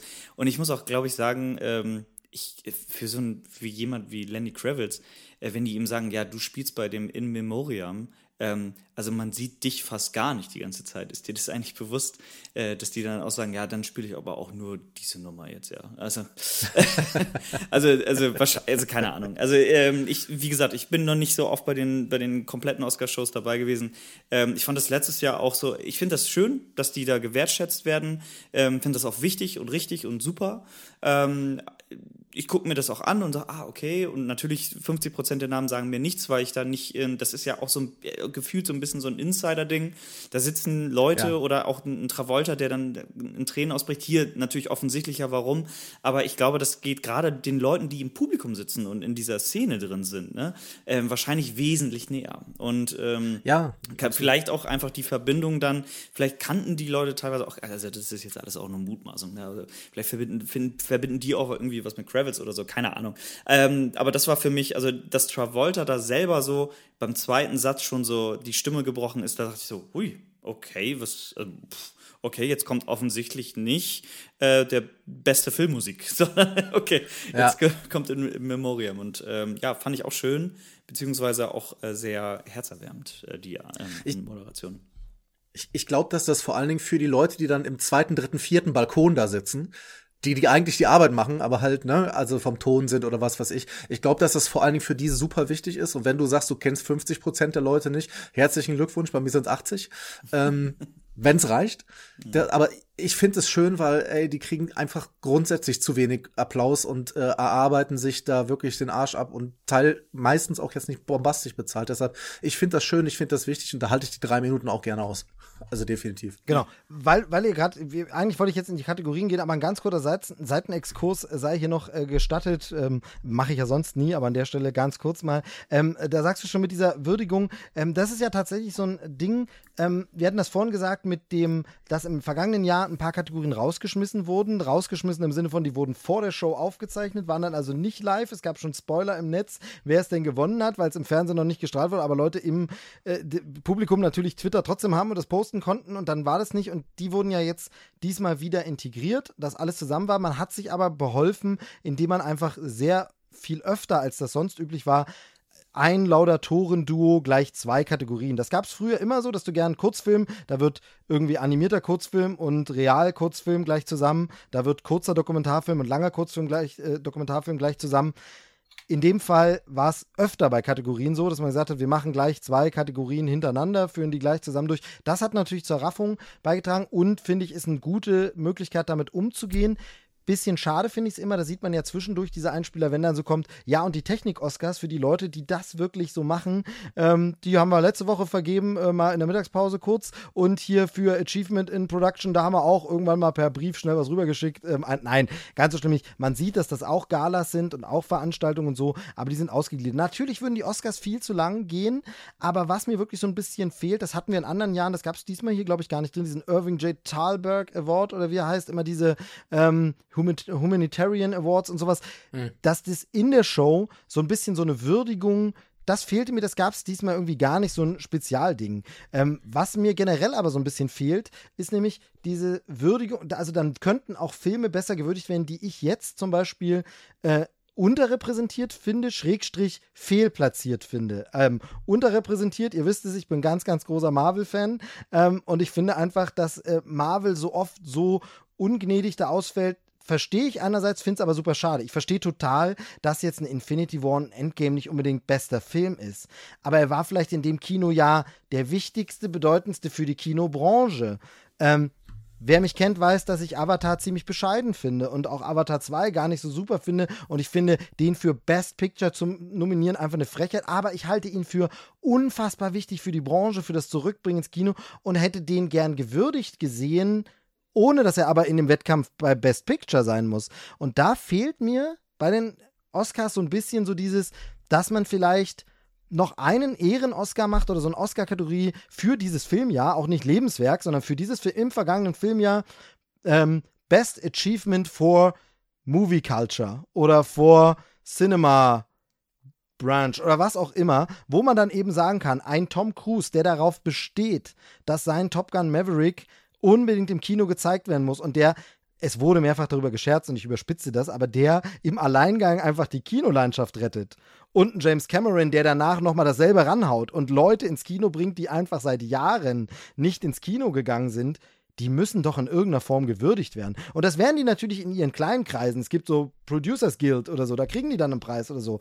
Aber die sind halt bei den Oscars einfach nicht dabei. Und da ist es genauso, da sehe ich eben, da kommen wir wieder der Kreis, ein Kevin Feige muss man jeden Marvel-Film loben? Ist davon irgendwas Best Picture-Material? Vielleicht nicht. Aber das Aufbauen des MCU und wirklich so eine Absolut. Filmserie ins Kino zu bringen, das ist doch legendär. Das muss doch irgendwie gewürdigt werden. Und das fehlt mir so ein bisschen, ist sowas, wo ich sage, da fehlt uns eine Kategorie irgendwie.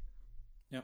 Aber hatten sie das nicht letztes Jahr gemacht mit diesem Publikumsding, wo der DCU-Film geworden. Ja, ja, genau. Aber das, der Schneider grad. Aber das war ja so ja. Ding, das war ja nur so, den nennen wir nur so und der wird auf Twitter, das war ja keine eigene Kategorie. Ja, ja. Der hat ja keinen Preis überreicht bekommen. Das wurde so in den Werbepausen gezeigt und irgendwie erwähnt. Mir geht es wirklich um den Preis, wo auch die Academy, wo wirklich genauso die Ehrung der Peer Group und ich glaube, mit so einer Kategorie würde man auch viele dieser, man nennt es ja mal die Oscar-Snubs, wo einer übergangen wurde, würde man vieles vermeiden von diesen, was wir heute schon mal angesprochen haben, wo man sagt, Alfred Hitchcock hat nie einen Oscar bekommen wo man sagt, ja, aber er hätte vielleicht einen gekriegt, wenn es eine Kategorie Best Achievement for äh, Trailer-Marketing oder so. Das hätte der vielleicht gekriegt, ne? Einfach so. Also wir erinnern, Alfred Hitchcock, der sich hingestellt hat, bitte spoilt nicht meinen Film und sowas, wo man sagt, das ist hm. Cinema Culture, das ist eine Errungenschaft, die man irgendwie hätte würdigen können, ohne dass man dann irgendwie sich eingestehen muss, ja, Best Picture, weil wir haben das ja oft, da ist dann ein Black Panther halt nominiert, wo alle sagen, ja, warum jetzt ausgerechnet der Film, habt ihr auch noch, also ganz ehrlich, so, oder da ist dann Heath Ledger nominiert, wo man sagt, ja, okay, jetzt ist mal jemand aus einem Comicfilm, aber auch nur, weil er gestorben ist. Also, das würde man halt umgehen, wenn man einfach sagt, man würdigt das auf einen anderen Weg. Und das ist eine Sparte, die mir so ein bisschen fehlt, weil natürlich diese Branche äh, davon lebt. Und ich bin mir sicher, dass ich das auch schon ein paar Mal gesagt habe. Man merkt es immer, die Offenbarung dann, wenn die Academy bei den Oscars, dieses Jahr war es gar nicht so viel davon, aber wenn sie so Zusammenschnitte machen des Kinos. Dann sieht man da immer hm. krasse Zusammenschnitte von Blockbustern, wo ich sage, ja, aber die Hälfte der Filme, die ihr gerade gezeigt habt, die geile Trailer-Momente haben, die ihr zusammenschneidet, weil das das Kinogefühl ist, die Hälfte davon habt ihr nie nominiert, weil ihr gesagt habt, so eine Scheiße nominieren wir nicht. Wir wollen den schwedischen Arthouse-Film mit äh, taiwanesischen Untertiteln, den nominieren wir, aber nicht so. Und das ist dann immer so ein Offenbarungseid, wo ich sage, ja, aber ihr gebt ja selber zu, dass offensichtlich diese Blockbuster-Kinokultur irgendwie dazu beiträgt. Und ich komme ja aus dieser Schiene. Ich lobe jetzt, dass ich eben sage, ich erinnere mich an irgendwie The Father oder Sound of Metal oder so. Aber wie bin ich ans Kino gekommen? Über Blockbuster. Über Spielberg, Blockbuster, die ich geguckt habe und gedacht habe, oh, dieses Kino ist aber cool. Ach, da gibt es noch mehr. Ach, da gibt es andere Genres. Ach, so. Und das wird mir zu wenig gewürdigt. Seitenexkurs beendet, außer ihr wollt noch was ergänzen. Ich würde ganz kurz was ergänzen wollen, und zwar, ich muss pipi. Dann würde ich sagen, machen wir an der Stelle eine ganz kurze Pause, ähm, genau. füllen die Getränke auf und dann geht's um die Preisträger. Werbung. Guckt Tar. Guckt Avatar.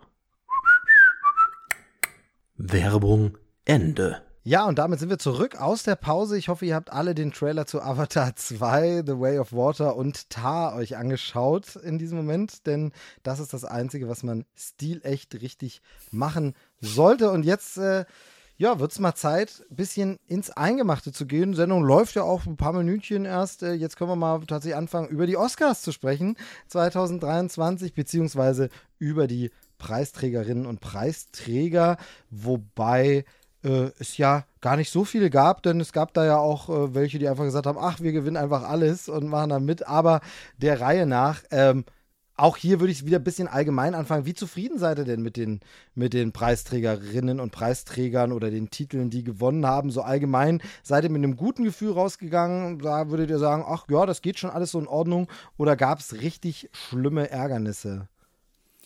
Ich äh, Luke, soll ich das vor. Nee, ich glaube, du hast das größte Ärgernis. Ich glaube, den, den, äh, den Oscar gebe ich mal an dich, an das größte Ärgernis. Bin richtig sauer. Äh, ich habe mich, ich habe mich wirklich, ich habe mich wirklich bombastisch. Äh, soll ich dann jetzt auch schon sagen, welche Kategorie oder machen wir ja, das dann mit dieses Jahr?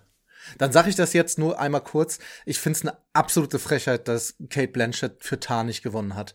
Ähm, wir, wir können da tiefer einsteigen, aber da hatte ich das Gefühl, und das war so overall, ähm, das auch in anderen Kategorien dieses Jahr Everything. Ich würde übrigens mich gern darauf einigen, dass wir statt Everything Everywhere All at Once immer Everything sagen. Genau wie bei Im Westen nichts Neues würde ich gern immer nur im Westen sagen. ist mir das so viel Arbeit. Da merkt man, da also, merkt man äh, die unterschiedliche Herangehensweise ans Podcasting, weil äh, das ist ja alles, sind ja alles Sendesekunden. Ne? Das ist ja alles Zeit, wo du einfach wieder eine fette Folge rausballern kannst. Wir listen hier nochmal alle zehn Nominierten auf. Im Westen, äh, Entschuldigung, verhaspelt, im Westen, nee, Moment. All quiet on the Western Front. Also, weißt du, das, was du da schon wieder an Material füllst, äh, unfassbar. Also das, wir haben ja jetzt schon zwei, zwei Stunden knapp Vorgespräch. Das ist ja schon mehr als Nukular meistens. Ja. Also, weiß ich nicht. Ähm, auf jeden Fall, also wie gesagt, das, das, das Ding, dass ich das Gefühl hatte, dass Everything Everywhere All at Once so ein bisschen nach vorne gedrückt wurde. Auf der anderen Seite ähm, dazu direkt zu sagen, ich habe aber das Gefühl gehabt, dass das ein Film mit sehr, sehr viel Leidenschaft war und dass das vielleicht manchmal wichtiger war als die einzelne Leistung. Und bei sowas bin ich immer kritisch, wenn so ein ja, so ein bisschen so ein Pity-Oscar gegeben wird. Weißt du, was ich meine? Also einfach nur, weil, ja, das, da können wir den ja auch mal nicht, dass der nichts anderes kriegt, irgendwie nach dem Motto. Und ich fand, Kate Blanchett hat wirklich sowas von übertrieben genial in dieser Rolle. Die hat den ganzen Film getragen. Ich würde mir den Film auch jetzt nicht noch mal gucken, außer einfach um zu sagen, boah, ey, wie tief kann man sich da reingraben? Und das war für mich so eine so eine beeindruckende Leistung, dass ich da echt sauer war. Du hast ja overall gefragt. Overall hatte ich das bei einigen Kategorien, dass ich nicht ganz zufrieden war. Jetzt nicht nur wegen dem, was ich getippt habe, sondern weil ich mir denke, hm, weiß ich nicht. Das gleiche auch beim besten Nebendarsteller. Sorry, den muss Brandon Gleason kriegen. Ähm, ja, und deshalb bin ich so so mittel. Wie, wie war es denn bei dir, Steve? Weil Steve sagt ja immer als letztes was. Ja, ich würde jetzt mal Steve ja. sagen. Steve, sag doch mal was Steve, jetzt. Sag doch mal was. Okay, dann, dann, dann sage ich jetzt mal was. Ähm, das ist ganz schön, weil ich hätte, glaube ich, wahrscheinlich äh, Jendrik wieder in vielen Punkten zugestimmt, weil der dann vielleicht, also mal sehen, vielleicht sagst du ja auch was ganz anderes, aber. Ja, und mir nicht, oder was? Ist das hier, ich ja. finde es jetzt auch Mobbing. Nee, es geht einfach konkret. Der Filmpodcast Deutschlands ist halt neulich in der Bar, offensichtlich. Nee, naja, wobei, bis wir da nachher das Tippspiel angucken. Jetzt, wo du es jetzt, wo jetzt, wo sagst, Luke, stimmt, du bist da ja eigentlich auch unserer Meinung. Das habe ich nur nicht ganz so abgespeichert, weil ich, glaube ich, mit Jendrik mich vorher. Nicht zugehört hast, weil du nicht zugehört weil hast. Weil ich mich so mit Jendrik, glaube ich, vorher drüber ausgetauscht hatte und dass da irgendwie mehr abgespeichert. Also, es geht um Folgendes.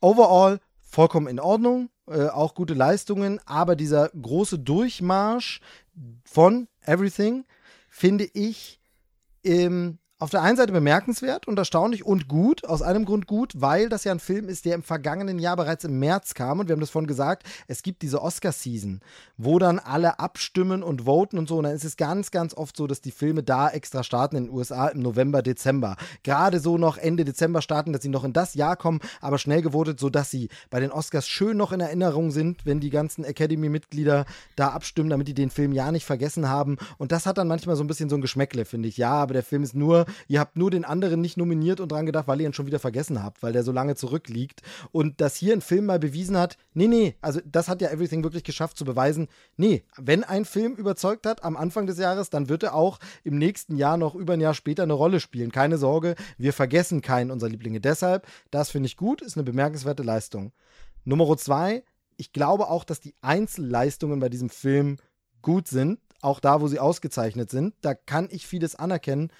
Mein Problem, es ist für mich nicht so ein Herzensfilm. Er erreicht mich einfach nicht so, wie das ein Coder zum Beispiel hat, der mich ja wirklich, mag, nennt mich äh, leicht einfach gestrickt und äh, zart beseitet, aber Coda hat mich im Herzen berührt und bei Everything, Everywhere, All at Once, und wie gesagt, ich hatte jetzt nur zuerst erinnert, der Film wurde sehr gehypt. Der Film wurde sehr, sehr überall gelobt. Den musste gesehen haben, großartig, spektakulär und fantastisch. Und da hast du nicht gesehen.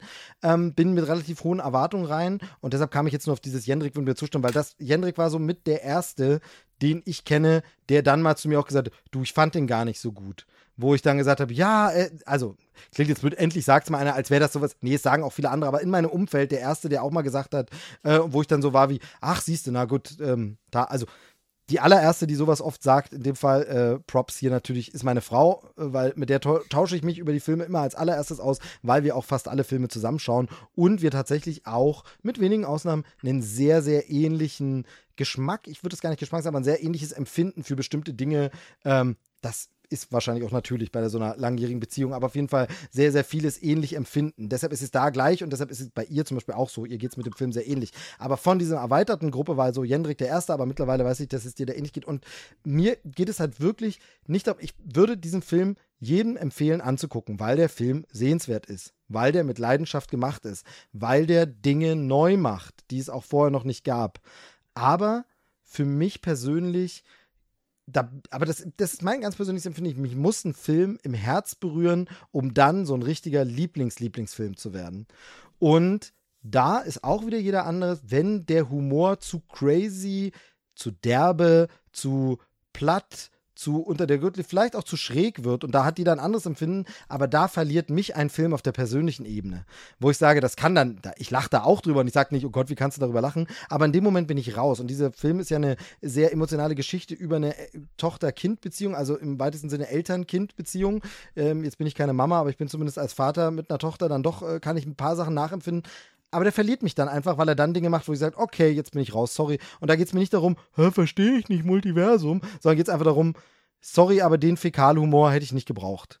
Der turnt mich dann so ein bisschen, wie gesagt, da bin ich ein langweiliger Spießer, das ist also, deshalb kann ich das aber super gut trennen und weiß, warum das bei diesem Film so ist. Also ich weiß komplett, warum das mich abturnt und ich sage, okay, in dem Moment leider, sorry, da bin ich, ich war, war gerade dabei, was Emotionales für euch zu empfinden. Ich war gerade dabei, ähm, diese Steine mit, mit Herz zu erfüllen und zu weinen um zwei Steine, die sich anschweigen und nur in Untertiteln reden. Ihr hattet mich gerade so weit.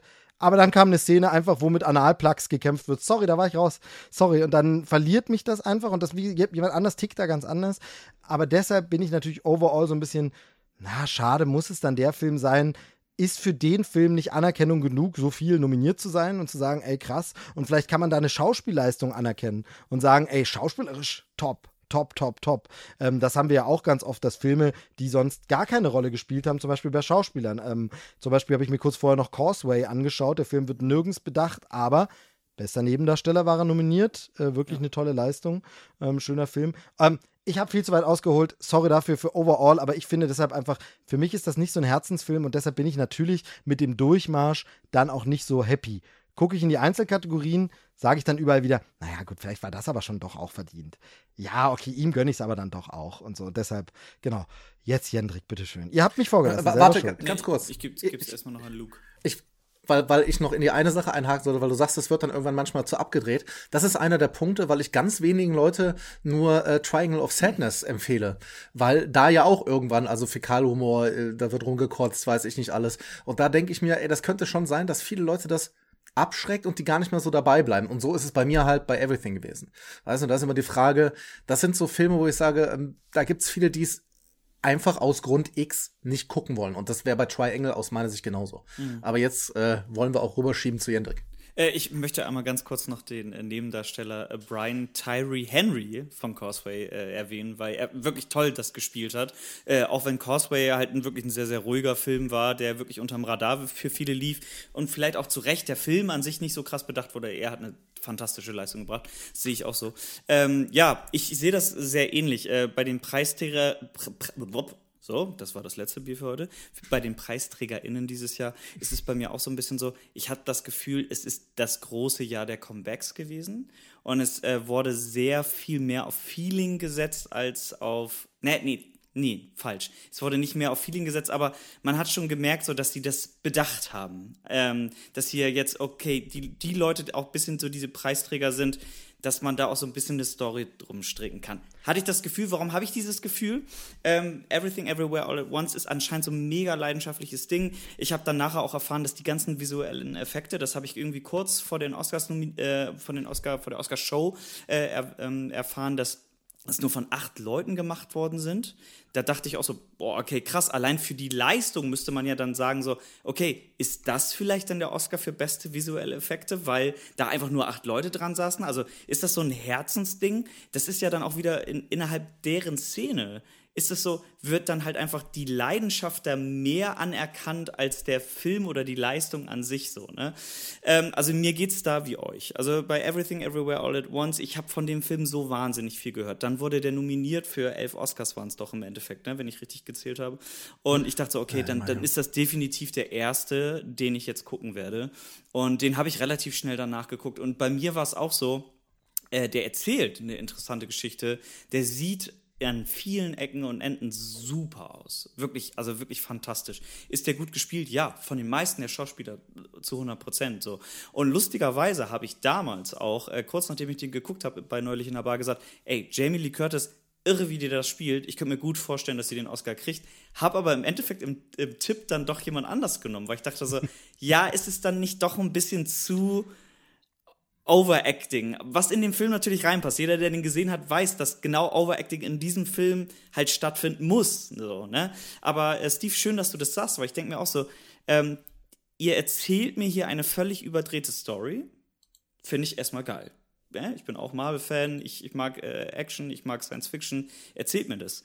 Ähm, aber ihr müsst genau in den Momenten, wo ich das eigentlich haben möchte, auch einmal ganz kurz die, die, die Schraube andrehen und sagen so, und jetzt verkaufe ich dir mal eben ganz kurz auch diese ernste Story dahinter. Und dann kommt sowas mit den Anal Plugs, da habe ich sogar am Anfang noch geschmunzelt und dann ziehen sie es zu lange. Also jeder, der den Film geguckt hat, weiß ganz genau, was ich meine. Das war mir tatsächlich zu viel, aber das hätte ich noch verschmerzt. Weißt du, was für mich dieser komplette, wo ich raus war, Moment war? Dieses, und das ist der große Bagel. Okay, ich dachte, ich dachte, so, ich dachte, er hätte auf die Hotdog-Finger getippt, aber. Nee, da, da, da, dachte ich noch so, okay, das ist so abgedreht, das, das ja. ist so, das wird so ein Kultding gerade, okay. Und da wird's anscheinend auch momentan ja, so. Ja, jetzt gerade, wo der jetzt die ganzen Oscars gewinnt, sieht man immer diese Szenen mit diesen äh, ähm, ja, mhm. Bockwurstfingern, mit den Wurstfingern. Aber ich muss sagen, dieser, dieser Bagel, da dachte ich so, Schade, gerade hier hättet ihr doch einfach, ja, ich verstehe dieses, auf dem Bagel geht alles drauf. Ich verstehe diesen, diesen Vergleich.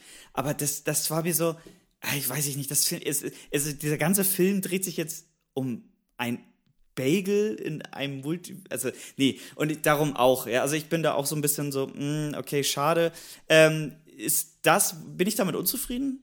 Nee, war es mein Tipp? Auch nicht, definitiv, weil ich dachte gerade, und jetzt kommt wieder dieses Klischee, in der jetzigen Zeit sollte so ein Film wie Im Westen nichts Neues eigentlich ganz vorne stehen und nochmal allen zeigen, wie, wie schrecklich Krieg ist und wie unnütz das ist.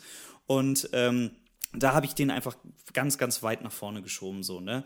Und äh, bei allen anderen Preisträgern, es gibt den, den, den schönsten Moment, ich hatte es einmal ganz kurz eben im Vorgespräch, glaube ich, gesagt, oder habe ich es jetzt schon, habe ich schon im Cast gesagt, schon so lange wieder her, ähm, der den schönsten Moment hat für mich der, der Nebendarsteller, äh, wie, ich, ich immer, ich, ich hadere. Kehui Kwan. Kehui Kwan, das ist für mich der schönste Moment der Oscars ja. und ähm, deswegen bin ich da an der Stelle sehr, sehr glücklich mit den äh, PreisträgerInnen. Gut. Genau, über die sprechen wir jetzt nämlich gleich alle Kategorie für Kategorie, hätte ich gesagt. Wir gehen aber nicht über alle, wir machen mal die großen, würde ich sagen, und danach so ein bisschen, äh, ja, Rosinenpickerei. Ähm, mhm. Ich will ganz kurz sagen, dieses bewusste Voten, das ist was, ich glaube, da haben wir letztes Jahr auch schon drüber gesprochen. Da werden wir, glaube ich, jedes Mal nach den Oscars zu besprechen. Das gibt es ja immer, so diese Message und Agenda. Es ist ein, tatsächlich schon so ein geflügeltes Wort. Hollywood liebt seine Comeback-Stories. Also das ist ja. einfach so, ja. so scheiße sie die Leute gerne behandeln ähm, und ausspucken nehmen Sie sie auch super gern wieder in den Arm und schmücken sich mit ihnen. Ich bin jetzt fies und zynisch. Lasst uns das Ganze ein bisschen positiver sehen. Sie finden auch Leute wieder und sie bringen sie wieder nach oben und es gibt diese Comeback-Stories. Wir erinnern uns alle an The Wrestler zum Beispiel. Das war damals ja auch mhm. sowas, mhm. wo man gesagt hat, ähm, hier großes Comeback. Und so war es in diesem Jahr.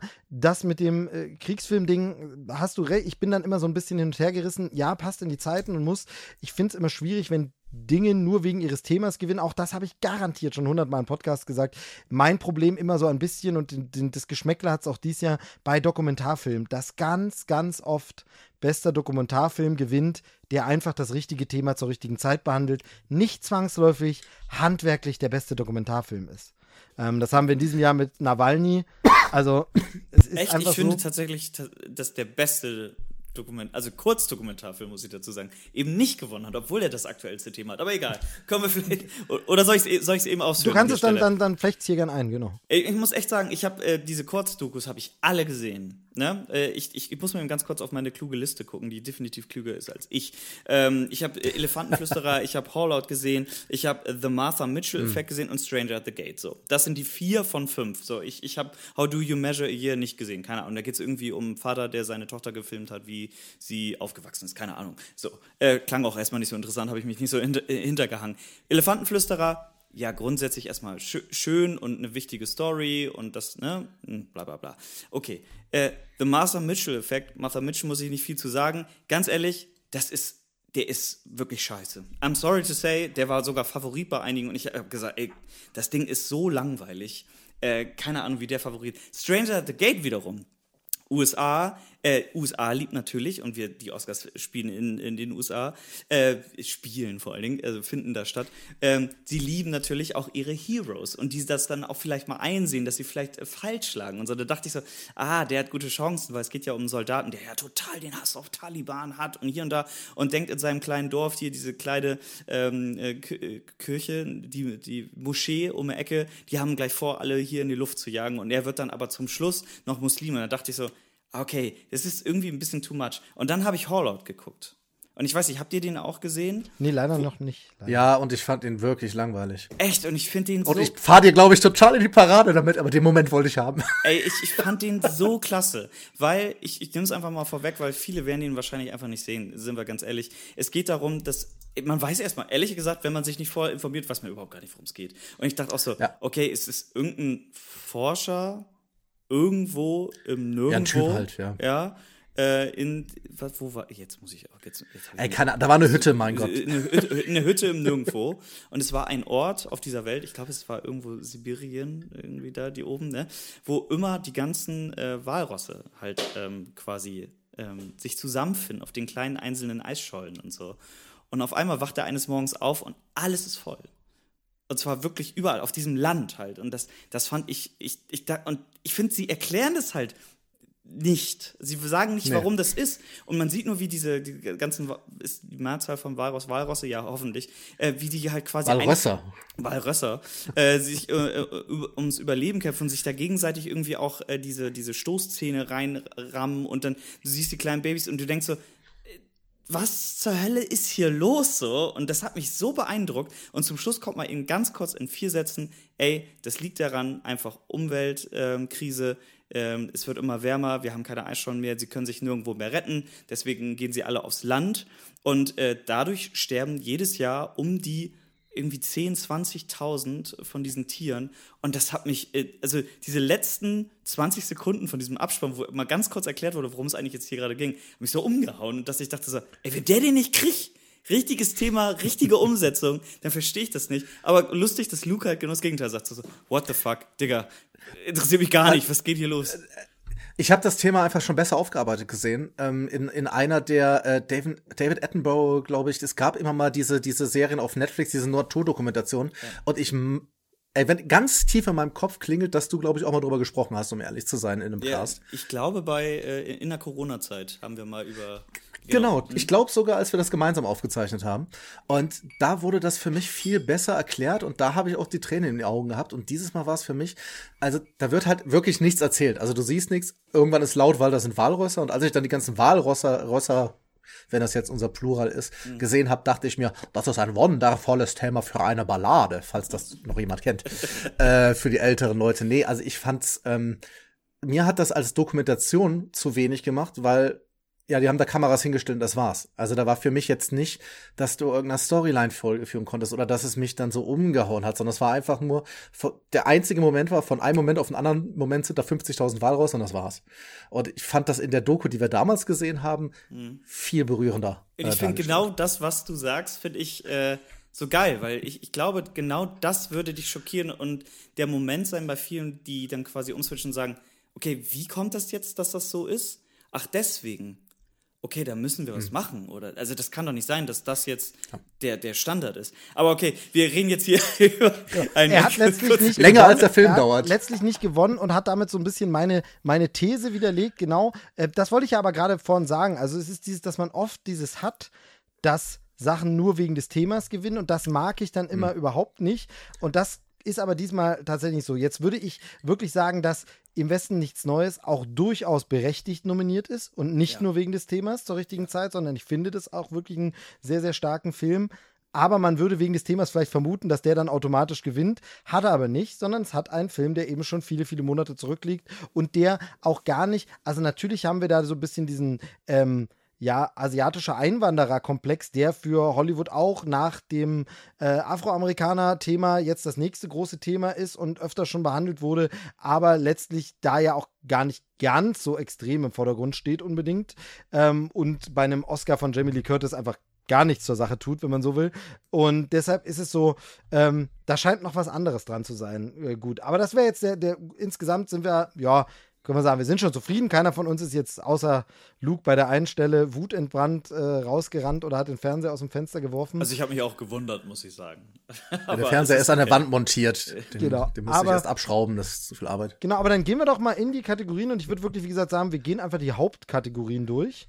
Ähm, die immer so, früher hat man immer fünf gesagt, ich habe das Gefühl, dass es immer mehr werden, weil äh, bester internationaler Film immer wichtiger wird und auch bester mhm. Animationsfilm durchaus immer wichtiger wird, sodass man eben sagen kann, es sind jetzt mehr als nur die Darsteller und bester Film und Regie, sondern da kommt eben noch mehr dazu. Ähm, aber dann fangen wir mal an, äh, beste Nebendarstellerin, würde ich jetzt mal als. Genau, genau ich würde das wollte ich nämlich sagen. Lass uns doch den besten Film ein bisschen nach hinten nehmen, genau. weil ich finde es interessanter, in den einzelnen Kategorien über die Filme zu ja. sprechen. Genau, dann äh, sagen wir beste Nebendarstellerin und da haben wir ja schon gesagt, Jawohl. wer gewonnen hat. Äh, die Scream Queen äh, herself hat gewonnen. Und ganz ehrlich, jetzt unabhängig vom Film, aber wie kann man sie nicht lieben, oder? Also, ja, oh. ja. also Jamie Lee Curtis ist tatsächlich auch so ein bisschen wahrscheinlich äh, als, als junger Heranwachsender der, der erste ähm, nette Traum, auf jeden Fall. So war es bei mir. Wie, ähm, und äh, ich, ich, ich wusste gar nicht, sie hat noch nie einen Oscar gewonnen. Ne? Also für, und wenn man jetzt auch so retrospektiv mal drüber nachdenkt, ja, für welchen Film auch. Ähm, und ich, ich weiß noch, wie ich damals äh, hier den Film geguckt habe mit Meryl und ich sehe Jamie Lee Curtis, die halt einmal einfach damals für alle und gerade für die Zeit wahrscheinlich die Anfang 20er, äh, die Sex-Ikone schlechthin war, so, ne? Äh, eine Rolle spielt, wo sie einfach die, die, ähm, ja, die, ich will jetzt also kein Shaming, aber halt einfach die kleine, hässliche, bisschen angemobste Beamtin da spielt. Und dann aber auch mit diesem Break, wo sie dann halt in diese komische Multiversum-Monster da wird. Ich, äh, ich habe das gesehen und war so, geil geil. Auch, auch, dass sie das macht, also auch mit diesen Wurstfingern und dass sie einfach das alles auf sich nimmt und sagt, ey, ich spiele das jetzt, also bis nach Mappen und ich, ich bin da voll drin. Und ich habe ihr das so abgekauft und ich fand es richtig geil, muss ich sagen ja, ja, ja, bei, bei ihr, ich bin natürlich, ich, ich, ich liebe die Frau halt auch, klar. Ich habe gerade mal ein bisschen geguckt, wofür sie, äh, also die Sachen, für die sie sonst ausgezeichnet wurden, wäre jetzt auch nicht zwingend Oscar-Material gewesen. Sie hat mal einen BAFTA für Die Glücksritter bekommen, den ich über alles liebe, aber jetzt nicht zwingend ein Film ist, wo ich sage, dafür musste äh, nominiert werden. Also für True Lies hat sie den Golden Globe gekriegt und so. Und da war ja so, hm, ich, ich bin bei dir. Äh, sie war definitiv damals auch ein totales Sexsymbol, das kann sie heute auch noch sein. Äh, Im ersten Scream wird ja auch lange über sie gesprochen ähm, äh, in dem Zusammenhang. Ähm, wenn wir bei Jamie Lee bleiben, yo, liebe ich, alles cool. Aber wenn wir uns die anderen Nominierten angucken, und da äh, können wir vielleicht, äh, da würde ich reingehen, außer Steve will dazu noch, nee, aber nee, also vielleicht mal als Übersicht. Ganz, ganz kurz, Fall. wie gesagt, sie, sie super sympathisch, äh, super sympathische Rede auch, ähm, wie sie nochmal ihre Eltern natürlich angesprochen hat, äh, beides ja Hollywood-Legenden und von daher wirklich schön und mit ihr, und ich glaube, das macht so, warum ich so, so, wir sprechen jetzt gleich, wie berechtfertigt im Vergleich zu den äh, anderen Nominierten, aber was, warum ich so im Reinen damit bin, dass so schön finde, ist sie, Jamie Lee Curtis steht einfach für das Genre-Kino und ist eben so eine ja. Person, die und das ist das wieder, was ich vorhin meinte, aufgrund der Struktur der Oscars ganz oft das Problem haben, nicht nominiert werden zu können. Was daran liegt, dass sie eben Genrefilme gemacht hat. Also Horrorsachen, aber auch Komödien. Du hast True Lies schon angesprochen. Golden Globe ging natürlich nur, weil man dann einfach Comedy nochmal als Auswahl hat. Dort gibt es ja immer ja. den Split. Ganz oft ist es so, dass Comedy-Darsteller einfach keine Chance haben, weil natürlich immer die ernste Rolle ähm, die irgendwie im Vordergrund steht und dann, und deshalb ist es so, freut es mich für sie einfach. Und das ist, glaube ich, auch wieder, das habe ich vorhin noch gar nicht gesagt, bei diesem Everything Everywhere. Es ist eine Komödie. Und das haben wir wirklich halt nicht so oft, dass die dann doch so bedacht wären mit, Komödian mit komödiantischen Wurstfingern kannst du trotzdem einen Oscar kriegen. Ähm, und deshalb bin ich so im Reinen damit, dass sie wirklich, ähm, ihre Rede war auch toll, wie sie sagt, ich stehe hier nicht ja. alleine, sondern ich stehe für hunderte Leute, die Genrefans sind, für hunderte Leute, die kleine Filme machen, für hunderte Leute, weil die wirklich, die ist durch diese Schule gegangen. Die hat halt einen, die, ich meine, heute ist Halloween anerkannt, legendär und wird auch von äh, snobistischen Filmkritikern als wahnsinnig wichtiger Film eingestuft. Aber damals war das Trash. Da wurde halt gesagt, ja, hier ja. so ein billiger und daher kommt dieses ganze Klischee der, des, äh, Damsel in Distress, die vor dem äh, Hackebeil-Mörder abhaut, äh, wegrennt und dann, weißt du, weil sie Jungfrau ist, überlebt es noch. Das kommt ja alles von da und wurde tatsächlich eher belächelt. Und heute ist es einfach Oscar-Preisträgerin Jamie Lee Curtis. Und das ist einfach wahnsinnig schön. Kann es einem für Nebendarsteller, die noch nominiert waren, Darstellerinnen in dem Fall, leid tun? Ja, kann's. Ähm, von daher zurück an dich. Ja, ähm, aus, aus Everything hat auch Steff äh, Stephanie, Stephanie Sue, heißt sie, glaube ich, aus so. Ähm, ich lese jetzt erstmal alle vor kurz. Äh, Carrie Condon für Banshees of Inisherin, äh, Hong Chao auch für The Whale, was wir leider nicht äh, beurteilen können, und Angela Bassett für äh, Black Panther. Und ähm, ich hätte halt Angela Bassett so, weil die war in diesem Film, der mich wirklich nicht viel berührt hat, in so einer kleinen Rolle, die zwar wichtig war, aber in einer so wenig Screentime, wie sie hatte, dass mich in einem Marvel-Film jemand dazu bringt, dass ich sage, Jo, die muss einfach den Oscar. Eigentlich muss sie den Oscar kriegen dafür. Und dann klar, dann zählst du natürlich da ein bisschen mit rein, das muss man machen, äh, wie wichtig dann äh, Black Panther doch für die Black Community auch ist. Und deshalb hatte ich auch so getippt, weil ich dachte, das wird da alles aufeinander einspielen. Ähm, Carrie Condon im Banshees of Inisherin, ich, die fand ich auch super. Aber nicht so, dass ich jetzt gesagt hätte, jo, das, ähm, die wird wahrscheinlich einen Oscar kriegen. Äh, Stephanie Sue fand ich auch gut, aber ich fand, um ehrlich zu sein, Everything war jetzt für mich kein Darstellerfilm. Ähm, das war ein Film, ein, ein, ein Ensemble-Film. Für mich zumindest. Ähm, ja, und Hong Chao kann ich nichts dazu sagen. Was sagt ihr zu den anderen äh, ich finde, Nominierten? Genau, ich finde, äh, dass man tatsächlich immer hier so ein bisschen gucken muss, oder wie man es vielleicht versuchen kann zu bewerten. Wir sind nicht vom Fach, ne? Wir können jetzt vielleicht Schauspielerei gar nicht so äh, Klar. beurteilen, aber ich finde, wird dieser Film gravierend dadurch verbessert, verschlechtert, verändert, wenn ich mir vorstelle, es spielt jemand anders oder den Part gibt es gar nicht. Und das ist exakt das, was du gerade gesagt hast. Angela Bassett trägt den emotionalen Kern dieses Films oder den Hauptkonflikt, also ohne sie würde dieser ohnehin schon auf sehr wackeligen Beinen stehende Film, glaube ich, in sich zusammenfallen. Ohne die wenigen, aber so kraftvollen Szenen. In der Sharon, so gut der Film ist, aber da finde ich sie zum Beispiel austauschbar, obwohl sie es gut macht, aber das könnte auch eine andere Schauspielerin sein. Dafür sind ja. die Szenen gar nicht so, das wird über andere Leute getragen, ähm, tatsächlich. Aber, wenn ich bei dieser Argumentation, Jamie Lee Curtis auch also sie ist schon verdammt gut und sie ist schon was, woran man sich erinnert bei diesem Film und wo man sagt, ähm, ohne diese Figur in der Form würde es nicht funktionieren und die dann so gespielt übertragen. Also finde ich das schon auch gut. Deshalb ist es ein tough Match ganz ehrlich, ihr wisst ja, getippt hatte ich auch auf äh, Angela Bassett, aber mich wir da geirrt. Drei, ne? Ja, wir alle drei. Ja. Ähm, bei ja, mir ist es so leinhaft, wie es klingt, aber es, ich, ich bin bei Schauspielern immer dieses, kaufe ich denen das ab und ähm, mhm. fühle ich, was, was, was sie mir gerade vermitteln wollen in dem Moment. Ne? Und deswegen war ich bei Angela Bassett, weil genau das, ihr, ihr wisst, wir hatten die Diskussion vorher und wir haben es jetzt, ihr habt es beide jetzt schon gesagt, auch ich bin nicht, also ich bin nicht ein großer Fan von Black Panther. Äh, Steve, du mochtest ihn, glaube ich, ganz gerne. Äh, Luke, du bist, glaube ich, da eher bei mir. Ähm, ja. Genau, und äh, Angela Bassett war, wow, und ähm, wenn jemand die Königin von Wakanda ist, dann ist es Angela Bassett. Und das habe ich so gefühlt. Ähm, und das fand ich Wahnsinn. Carrie Condon gehe ich komplett mit, muss ich sagen. Äh, Stephanie Sue, nee, da war ich sofort so, ja, äh, super geile Kostüme und auch irgendwie diese Charakterentwicklung ist abgedreht und passt zum Film. Aber kaufe ich ihr das komplett ab? Ah, ich weiß nicht, sie ist nicht die mhm. Tochter und hm. gleichzeitig der große Bösewicht. Sorry to say so, ne? Äh, und ich kann wahrscheinlich Brandon Fraser ich nur zustimmen. Ich habe ihn leider nicht gesehen, aber only whales can uh, swim in the depths of the talent of Hong Chao. I don't know. Ähm, dem, das werden wir erst irgendwann erfahren, äh, wahrscheinlich in einem Monat, äh, wie gut Hong Chao doch in The Way war und wie, wie sehr sie ihn vielleicht verdient hätte. Keine Ahnung. Ja, dann switchen wir doch direkt, glaube ich, zu den Herren der Schöpfung, äh, ja. wenn wir schon bei den Nebendarstellern sind und jetzt viel auch schon so darüber theoretisiert haben, was äh, Nebendarsteller für uns äh, bedeutet. Von daher, äh, Luke, hier, walte deines Amtes, du nennst sie wieder, du bist ja hier der äh, deutsche Film-Podcast-Bürokrat, ähm, möchte ich mal sagen.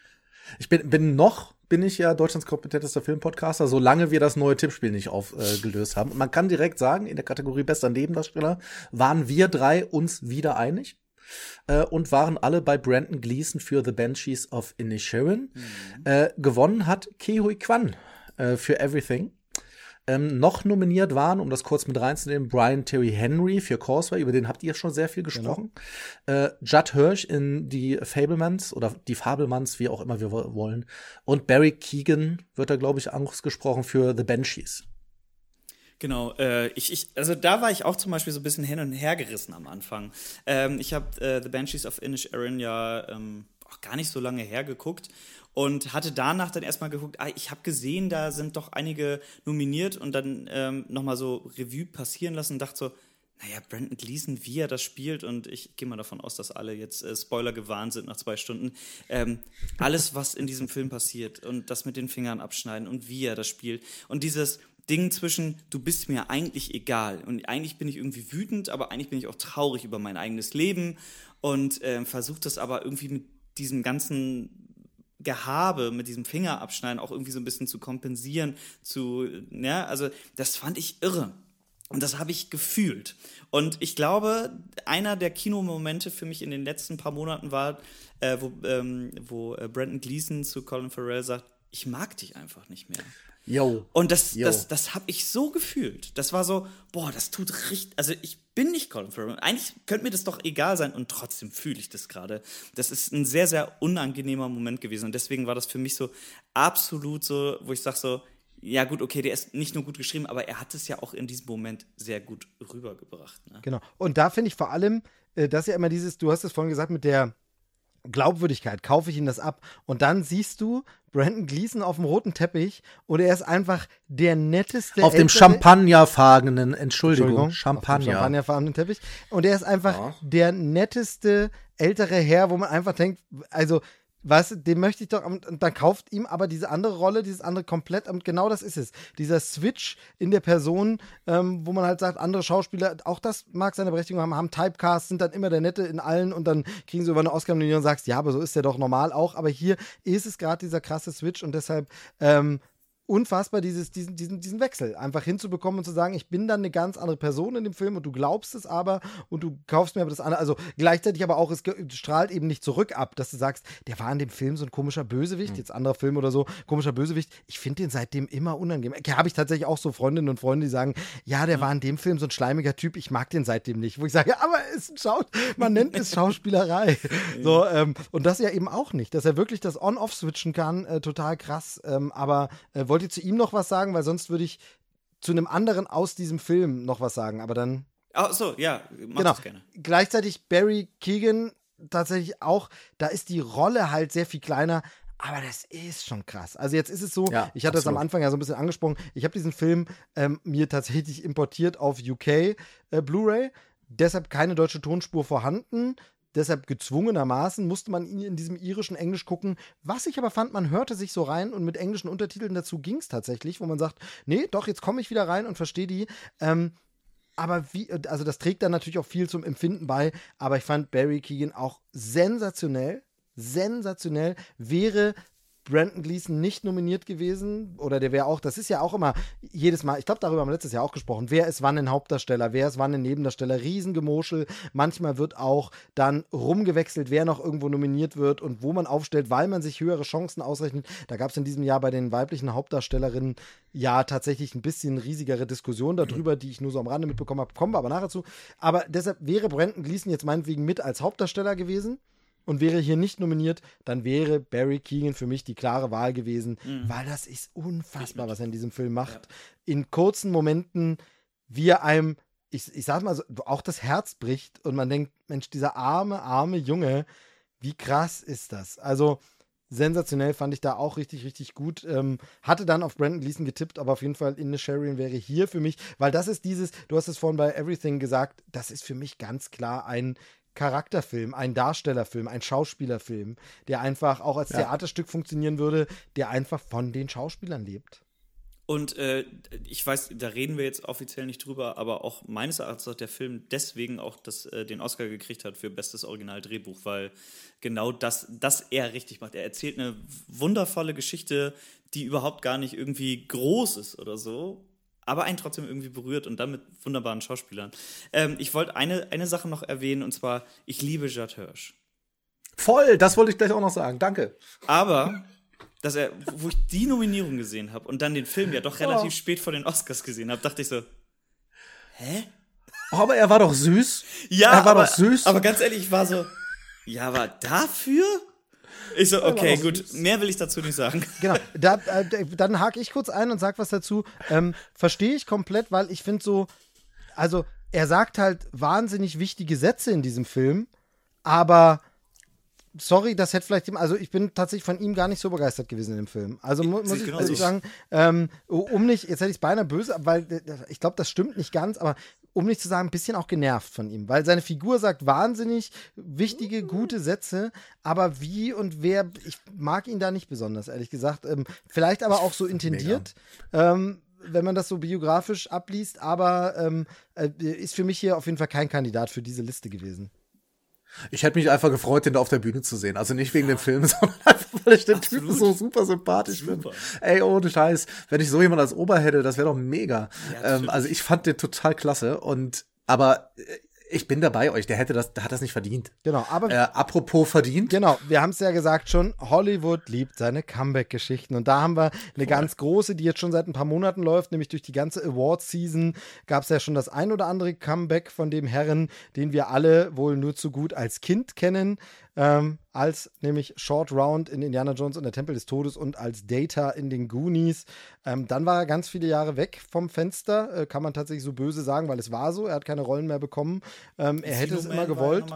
Encino Man war ja nochmal zu sehen, zusammen mit Brandon Fraser. Genau. Sorry. Ja, aber dann halt zehn Jahre nicht danach. Ja, ne? ja, genau. Ich, nur den wollte ich noch kurz erwähnen. Genau, genau, aber ich meine, er hat dann ist, ne? irgendwie nicht so ja. richtig und es war kein freiwillig äh, gewählte Auszeit, die gibt es ja auch manchmal, wo dann Leute sagen, nö, ich bin dann raus und dann bin ich wieder zurück in die Schauspielerei oder hab da, sondern er hätte gern gewollt und er sagt es ja auch in seiner Dankesrede, er hätte fast schon aufgegeben, wurde dann aber ermutigt und ja, sein äh, Mut sollte belohnt werden mit ähm, einem Oscar. Jetzt, ja, verdient, Fragezeichen? Ja, äh, ich äh, kann ihn noch mal jemand kurz aussprechen, bevor ich es falsch mache. Kehui Ke- Kehui Kwan. Keo Kwan. Also äh, ich, ich finde halt einfach diese ganze Story dahinter, ähm, bis ich erfahren habe, so, ah nee, das ist ja äh, Sh- Short Round aus Indiana Jones. Also da war mein Tipp leider schon durch. Aber ähm, trotzdem, ja, also das klingt jetzt wie eine Ausrede, aber ich, ich fand's halt, ich finde es halt total schön, dass er den gekriegt hat. Hat er den Switch in dem Film, ich meine, das ist jetzt hier ein Spoilercast, ist ja klar, zwischen der liebevolle Ehemann, der dümmliche Ehemann, der offensichtlich auch eigentlich ohne, ohne die Hauptdarstellerin irgendwie ein bisschen lost ist, ähm, und der äh, Guide durch das Multiverse, hat er das gut geswitcht? Ja, finde ich. Und ich äh, fand das sowieso, dass das im, in dem ganzen Film irgendwie immer ganz gut funktioniert hat, dass das alle ganz gut gemacht haben. Ähm, hatte ich ihn auf dem Schirm, dass er das wirklich kriegt? Nee, bin ich ganz ehrlich, habe ich auch ja, haben wir ja alle nicht äh, auf dem Schirm gehabt und auch nicht als im Tippspiel dr äh, drin gehabt. Aber ich muss sagen, und ich hatte es vorhin schon erwähnt, der Moment, wie er auf die Bühne kommt und die Nebendarsteller äh, waren ja ganz am Anfang dieses Jahr und er sagt, my mom is 84 years old and she's watching over TV. Mom, I just want an Os Ey, selbst wenn ich das jetzt noch sehe, und das ist Äh. bei TikTok, wird mir das immer wieder reingespielt, jedes Mal ist das so ein ganz kurzer Knoten. So, ich so, oh, ey, ich gönn dem das so sehr. Ja, Ich finde das so schön. Ich finde das so, so Du schön. gönnen, Und gönnen komplett. Es Ja. ist Shorty. Ganz ehrlich, das mag vielleicht für ihn nicht schön sein, aber das ist, äh, das gehört ja für mich die, zur ganz frühen Filmsozialisierung dazu. Ähm, und von daher total.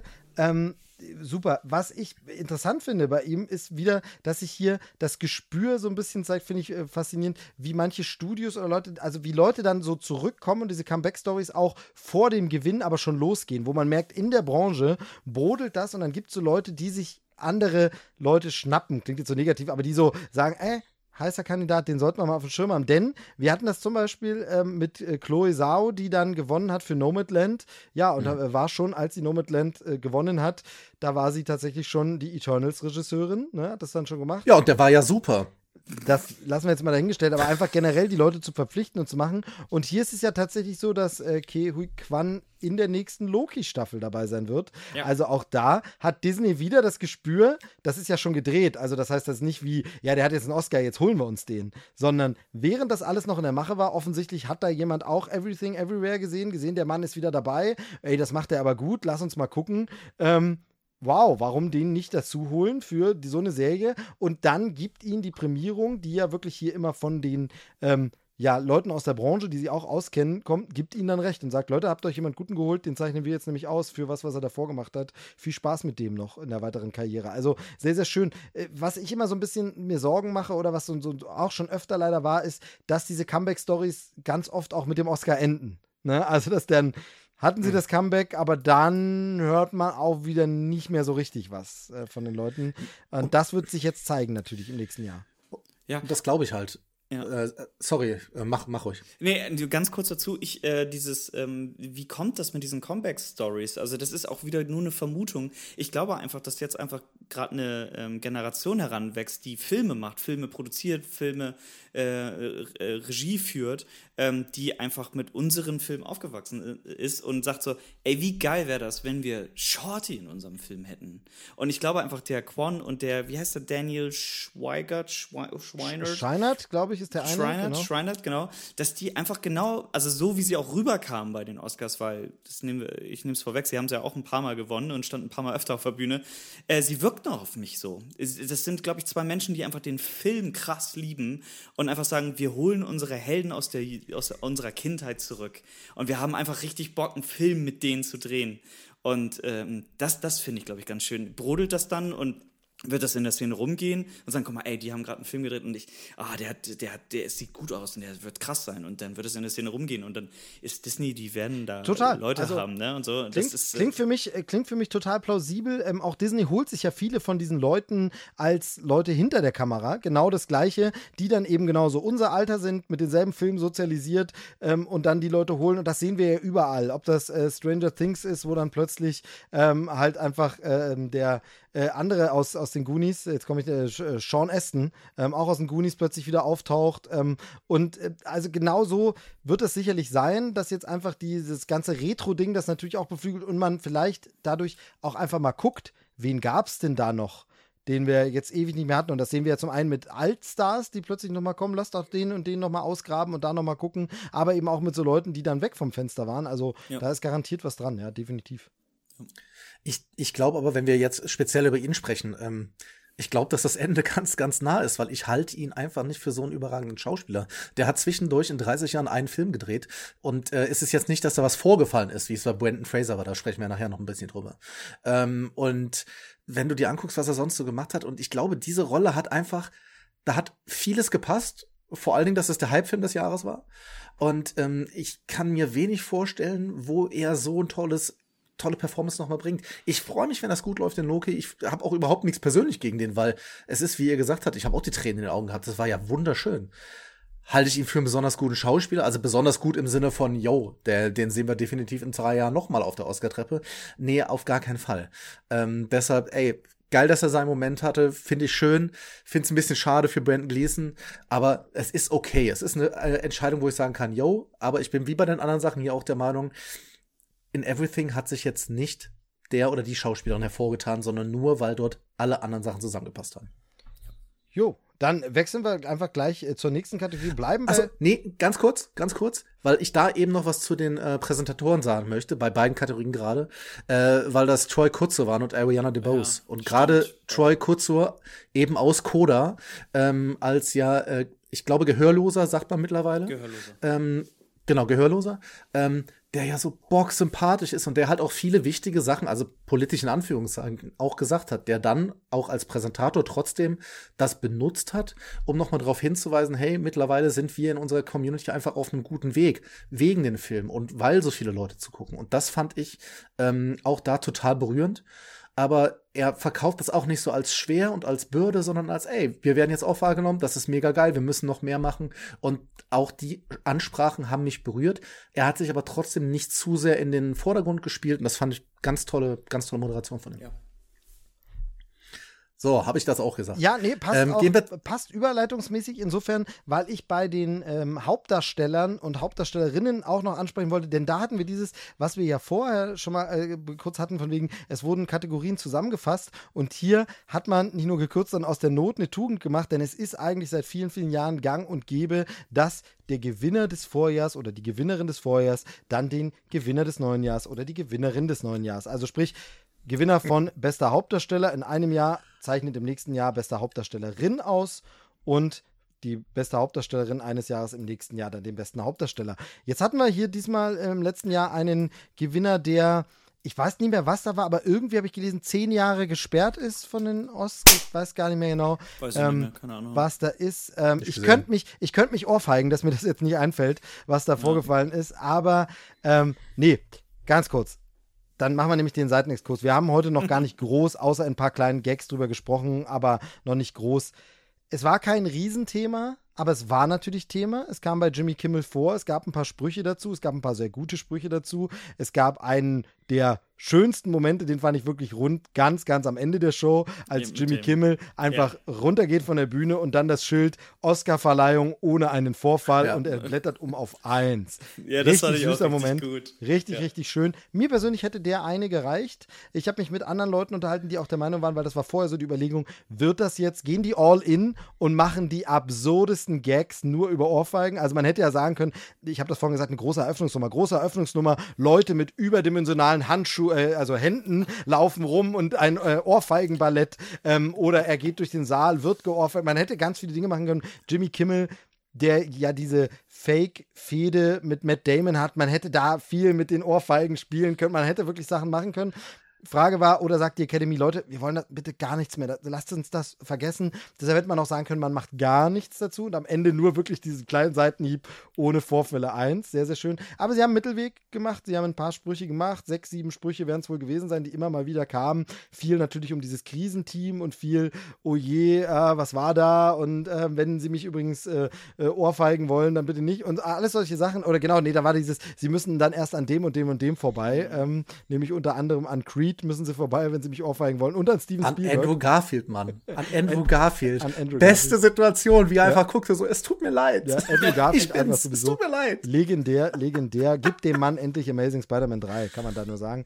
Ähm, Wird kommen, wird kommen. Ähm, aber jedenfalls, äh, genau, also da haben sie es eingeflochten. Wie fandet ihr es gelöst? Also, wie gesagt, das mit den äh, Darstellerverleihungen fand ich gut so. Also fand ich super gelöst, dass man dann einfach sagt, dann bleiben die da und dann machen dieselben das einfach nochmal, auch wenn dann Frauen an eine Frau übergeben haben, aber nicht schlimm. Finde ich okay. Ähm, wie fandet ihr es insgesamt gelöst, wie man mit Slapgate, wenn man es so nennen will? Ich hatte vorher ja wirklich ein bisschen, da hatten wir uns, glaube ich, auch drüber dann Sorge, dass es die ganze Vorberichterstattung auch überschattet, dass jetzt jeder wieder anfängt mit, das war übrigens letztes Jahr und wisst ihr noch letztes Jahr und jetzt kommt das wieder alles hoch, weil tatsächlich, ich habe das eine ganze Zeit über dieses Jahr vergessen und dann kam mir irgendwann diese Erinnerung, weil sie, ach stimmt, das war ja echt nicht schön, weil ich, das mag man übertrieben finden und blöd, aber ich fand es echt richtig scheiße letztes Jahr. Ich fand das wirklich richtig, Absolut. richtig also mich hat das emotional mehr getroffen, als ich fand es einfach so, was soll der Mist? Also so richtig so, ich habe mich geärgert darüber, das würde ich sagen, so nachträglich immer mehr und auch wie damit umgegangen wurde. Noch schlimmer als der Moment selber ist ja, wie damit, damit umgegangen wurde damals, wie danach damit umgegangen wurde, wie Will Smith damit umgegangen ist, danach irgendwo. Ähm, da hat mich ganz, ganz vieles äh, gestört. Jimmy Kimmel auch da nochmal eine Anspielung ja gemacht und gesagt, also wer heute hier jemand schlägt, äh, wird damit bestraft, dass er dann einen Oscar bekommt und äh, 19-minütige Rede halten äh, muss. Ähm, ja, ähm, genau aber sorry fürs Ausholen. Wie, wie fandet ihr das gehandelt, das ganze Ohrfeigenthema? Ich fand ganz schön, dass wir, wir sind ja auch, äh, wir reden ja auch abseits vom Podcast miteinander, das mag man ja gar nicht glauben. Und da hatten wir ja. irgendwann mal, hatte ich, glaube ich, ich bin ja der, offensichtlich hier der, der aktivste auf TikTok von uns dreien, äh, was wahrscheinlich am Alter liegt. Ich bin ja erst 18.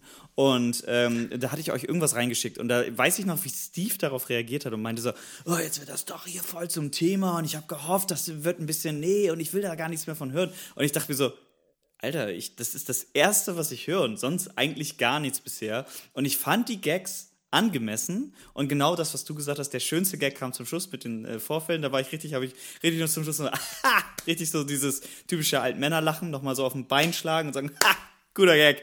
So, das fand ich ganz schön. Ja, auch diese ganzen äh, Geschichten mit äh, ähm, macht genau das Gleiche. Falls das wieder passieren sollte, wie er so schön in die Menge gesagt hat, falls das wieder passieren soll, machen Sie genau das Gleiche wie letztes Jahr. Nichts. Sehr gut. Fand ich auch, das fand ich on point, das fand ich richtig schön. Der hat ja noch, der hat's ja noch überspitzt. Nichts oder aber vielleicht umarmen sie kurz denjenigen, ja, der geschlagen ja. hat. Das, ja, also, das, also das, fand ich das, tatsächlich. Ja, den fand ich wirklich, den fand ich wirklich getroffen. Und ich, da, ich muss echt sagen, also ähm, es genau im richtigen Maße sich darüber lustig gemacht. Und ähm, ich bin ganz ehrlich, äh, wie Will Smith dann ganz kurz vorher dann noch mit diesem Thema umgegangen ist. Ja, du, er versucht es gerade irgendwie noch zu retten ey, auch äh, nach einem Jahr immer noch nicht cool und auch immer noch nicht witzig und auch immer noch nicht angebracht. Also, sorry, ne? Mehr, mehr ja, kann ich da gar nicht zu sagen. Es, also mir hätte tatsächlich ein bisschen weniger auch gereicht, weil, ey, es ist der, einer der größten popkulturellen Momente des letzten Jahres gewesen. Und äh, deshalb, jeder Witz wurde schon gemacht. Mehrfach besser, schlechter. Und deshalb hätte es mir fast gereicht, einmal am Anfang kurz darauf hingewiesen, wie er es gemacht hat, und dann noch am Ende das Ding ums Rund zu machen mit der Tafel, wäre für mich genug gewesen. Also das hätte es, weil es hätte es stärker gemacht für mich, weißt du? Ähm, aber komm, dann lass uns jetzt auch mit dem Thema äh, abhaken. Ich würde trotzdem nicht zum besten Hauptdarsteller gehen, sondern mit den Damen anfangen, wenn das für euch cool ja, ist. Sehr gerne. Einfach um ein bisschen, genau. um ein bisschen Hass rein. Genau, aber äh, genau, ähm. aber, aber genau das, genau das ist es ja. Da haben wir den Bogen ja. Das hätte ja theoretisch, wenn er nicht so ein Idiot gewesen wäre und zehn Jahre gesperrt wäre, dann hätte Will Smith diesen Jahr übergeben an die Damen, nämlich beste Hauptdarstellerin. Bitte noch einmal die Liste hier zu Gehör bringen. Sehr gerne. Und zwar äh, nominiert Michelle Williams für äh, die Fabelmanns. Andrea Riceborough für To Leslie, den ich leider nicht gesehen habe. Kate Blanchett für Tar. Anna de Armas, äh, Grüße an Jendrik, äh, für Blond. Und äh, Michelle Yeoh für Everything. Genau. Und äh, hier ganz bitte. kurz das eingeschoben, was ich vorhin angedeutet habe. Ich habe es nicht in der Tiefe recherchiert, deshalb das soll bitte jeder selber nachlesen, aber es gab um die Nominierung von Andrea Riceborough wirklich riesige Diskussionen in der Branche, ja. in Hollywood. Dazu muss man halt eben wissen, dass es also wir stellen uns das immer so vor, dass einfach, die gucken einfach alle Filme und dann wird schön gesagt, hier, du bist nominiert, weil wir dich alle so toll fanden. Nee, ganz so läuft es natürlich nicht. Es stecken wirklich riesige Kampagnen dahinter, riesen Wahlkämpfe, ähm, die dann wirklich, es wird Hollywood plakatiert mit For Your Consideration, bitte wähle doch unseren Darsteller oder unseren Film, weil es wird ja am Anfang erstmal diese Nominiertenliste aufgestellt und alles, dafür wird wirklich campaigned, nennt man das. Und mhm da ist es dann wirklich so, da wird auch richtig Geld in die Hand genommen, weil man kann natürlich nicht, man, es gibt keine Liste von der Academy. Das sind übrigens alle unsere Mitglieder. Bitte hier sind die Postadressen. Schickt ihr doch einfach Spam und sagt ihr, nee, man muss eben einfach in Branchenzeitungen in der Gegend dort auf Billboards und so die ansprechend hoffen, dass man die Leute erwischt und da die richtige Werbung schaltet. Und dann kommt plötzlich Andrea Riceborough aus einem Film, der sonst keinerlei Beachtung schenkt und äh, Be Beachtung gefunden hat, meine ich, ähm, und ist plötzlich da nominiert, hat eine Riesenkampagne und da war so die Frage, okay, sie wurde von ein paar sehr bekannten Leuten auch unterstützt, die gesagt haben, ey, hier, ich gebe meine Stimme und wählt auch die und so. Und da, da wurde das so zum ersten Mal, wo ich einfach gesagt habe, Leute, aber das ist doch eigentlich immer so. Es gibt immer Filme, die einfach nicht berücksichtigt wären, die in einem Jahr, wo jeder sagen würde, Leute, das hättet ihr mal berücksichtigen können, aber die einfach keine große Lobby haben, die ein kleiner Geheimtipp-Film sind, die einfach nicht bei Everything zum Beispiel ist es, das ist ein kleiner Film, aber der ist bei einem fetten, inzwischen fetten Studio A24 ist einfach mittlerweile eine riesige Bank. Im, also was die auch raushauen und so, da guckt man dreimal hin, wenn das davor steht. Aber es gibt andere Studios, die diesen Luxus eben nicht haben und. Andrea Riceborough hat irgendwie diese Kampagne an den Start gebracht, wie auch immer. Das war ein bisschen umstritten. Soweit das Oberflächenwissen. Wer mehr dazu wissen will, dass sie, warum sie umstritten war, müsste das googeln. Liest es gerne nochmal nach. Ähm, es war, gab da jedenfalls Diskussionen und da kann man dann sich auch immer, ja, das entzaubert natürlich ein bisschen die Oscar-Nominierungen. Genau, also du hast es äh, jetzt schon sehr, sehr gut zusammengefasst. Der Rest steht im Internet. Es ging vor allem darum, dass der Regisseur und seine Frau da auf diverse Schauspielerinnen vor allen Dingen eingewirkt haben. Aber das kann man sich da noch genauer angucken. Ähm, glaube, das reicht jetzt für diese kurze Zusammenfassung auch. Ähm, und äh, Jendrik sieht das auch so, wie ich sehe. Dementsprechend, äh, ja, gewonnen, äh, nee, nicht gewonnen. Ich möchte über Cat Blanchett sprechen. Was ich vorhin schon ein bisschen kurz gemacht habe. Und auch wir drei und äh, wir haben ja, es haben ja noch mehr Leute mitgetippt bei uns, ne, die jetzt natürlich nicht hier einzeln äh, ausgelacht werden für Minderleistung. Nein, nur Spaß, liebe, liebe, liebe Grüße. Ähm, man, kann, man kann ja verraten, dass auch eine Person genauso viele richtig hatte wie der Gewinner äh, von uns dreien heute. Ähm, aber es waren sich alle einig, das, das muss Kate Blanchett werden ähm, weil ich habe es vorhin schon gesagt, eine, eine Darstellung, die in Mark und Bein übergeht, die hat extra eine Sprache dafür gelernt äh, und der, der Film wäre ohne sie, und das ist das, was ihr vorhin auch mal gesagt habt, es geht ja vor allen Dingen darum, kann der, kann der Film ähm, so auch funktionieren ohne sie und für mich auf gar keinen Fall, aber ich sehe jemanden winken. Auf Tar keinen Fall. Ähm. Och Leute, ist, auch, ist das auch Mitternacht, äh, war das Winken. Ich habe gar nicht, ich wollte eigentlich nur mit meinen äh, applaudieren. Ich wollte applaudieren, aber leise. ähm, ich ich kann es nur sagen, ich, ich muss bei ich bei bei Tar bin ich raus. Und zwar, weil ähm, mhm. eigentlich war ich, ich ich weiß noch, wie ich bin mit meiner Freundin ins Kino gegangen, habe gesagt, hier geht's um Orchester, hier geht's um Musik. Ja. Das wird das wird wahrscheinlich mein Film so ne.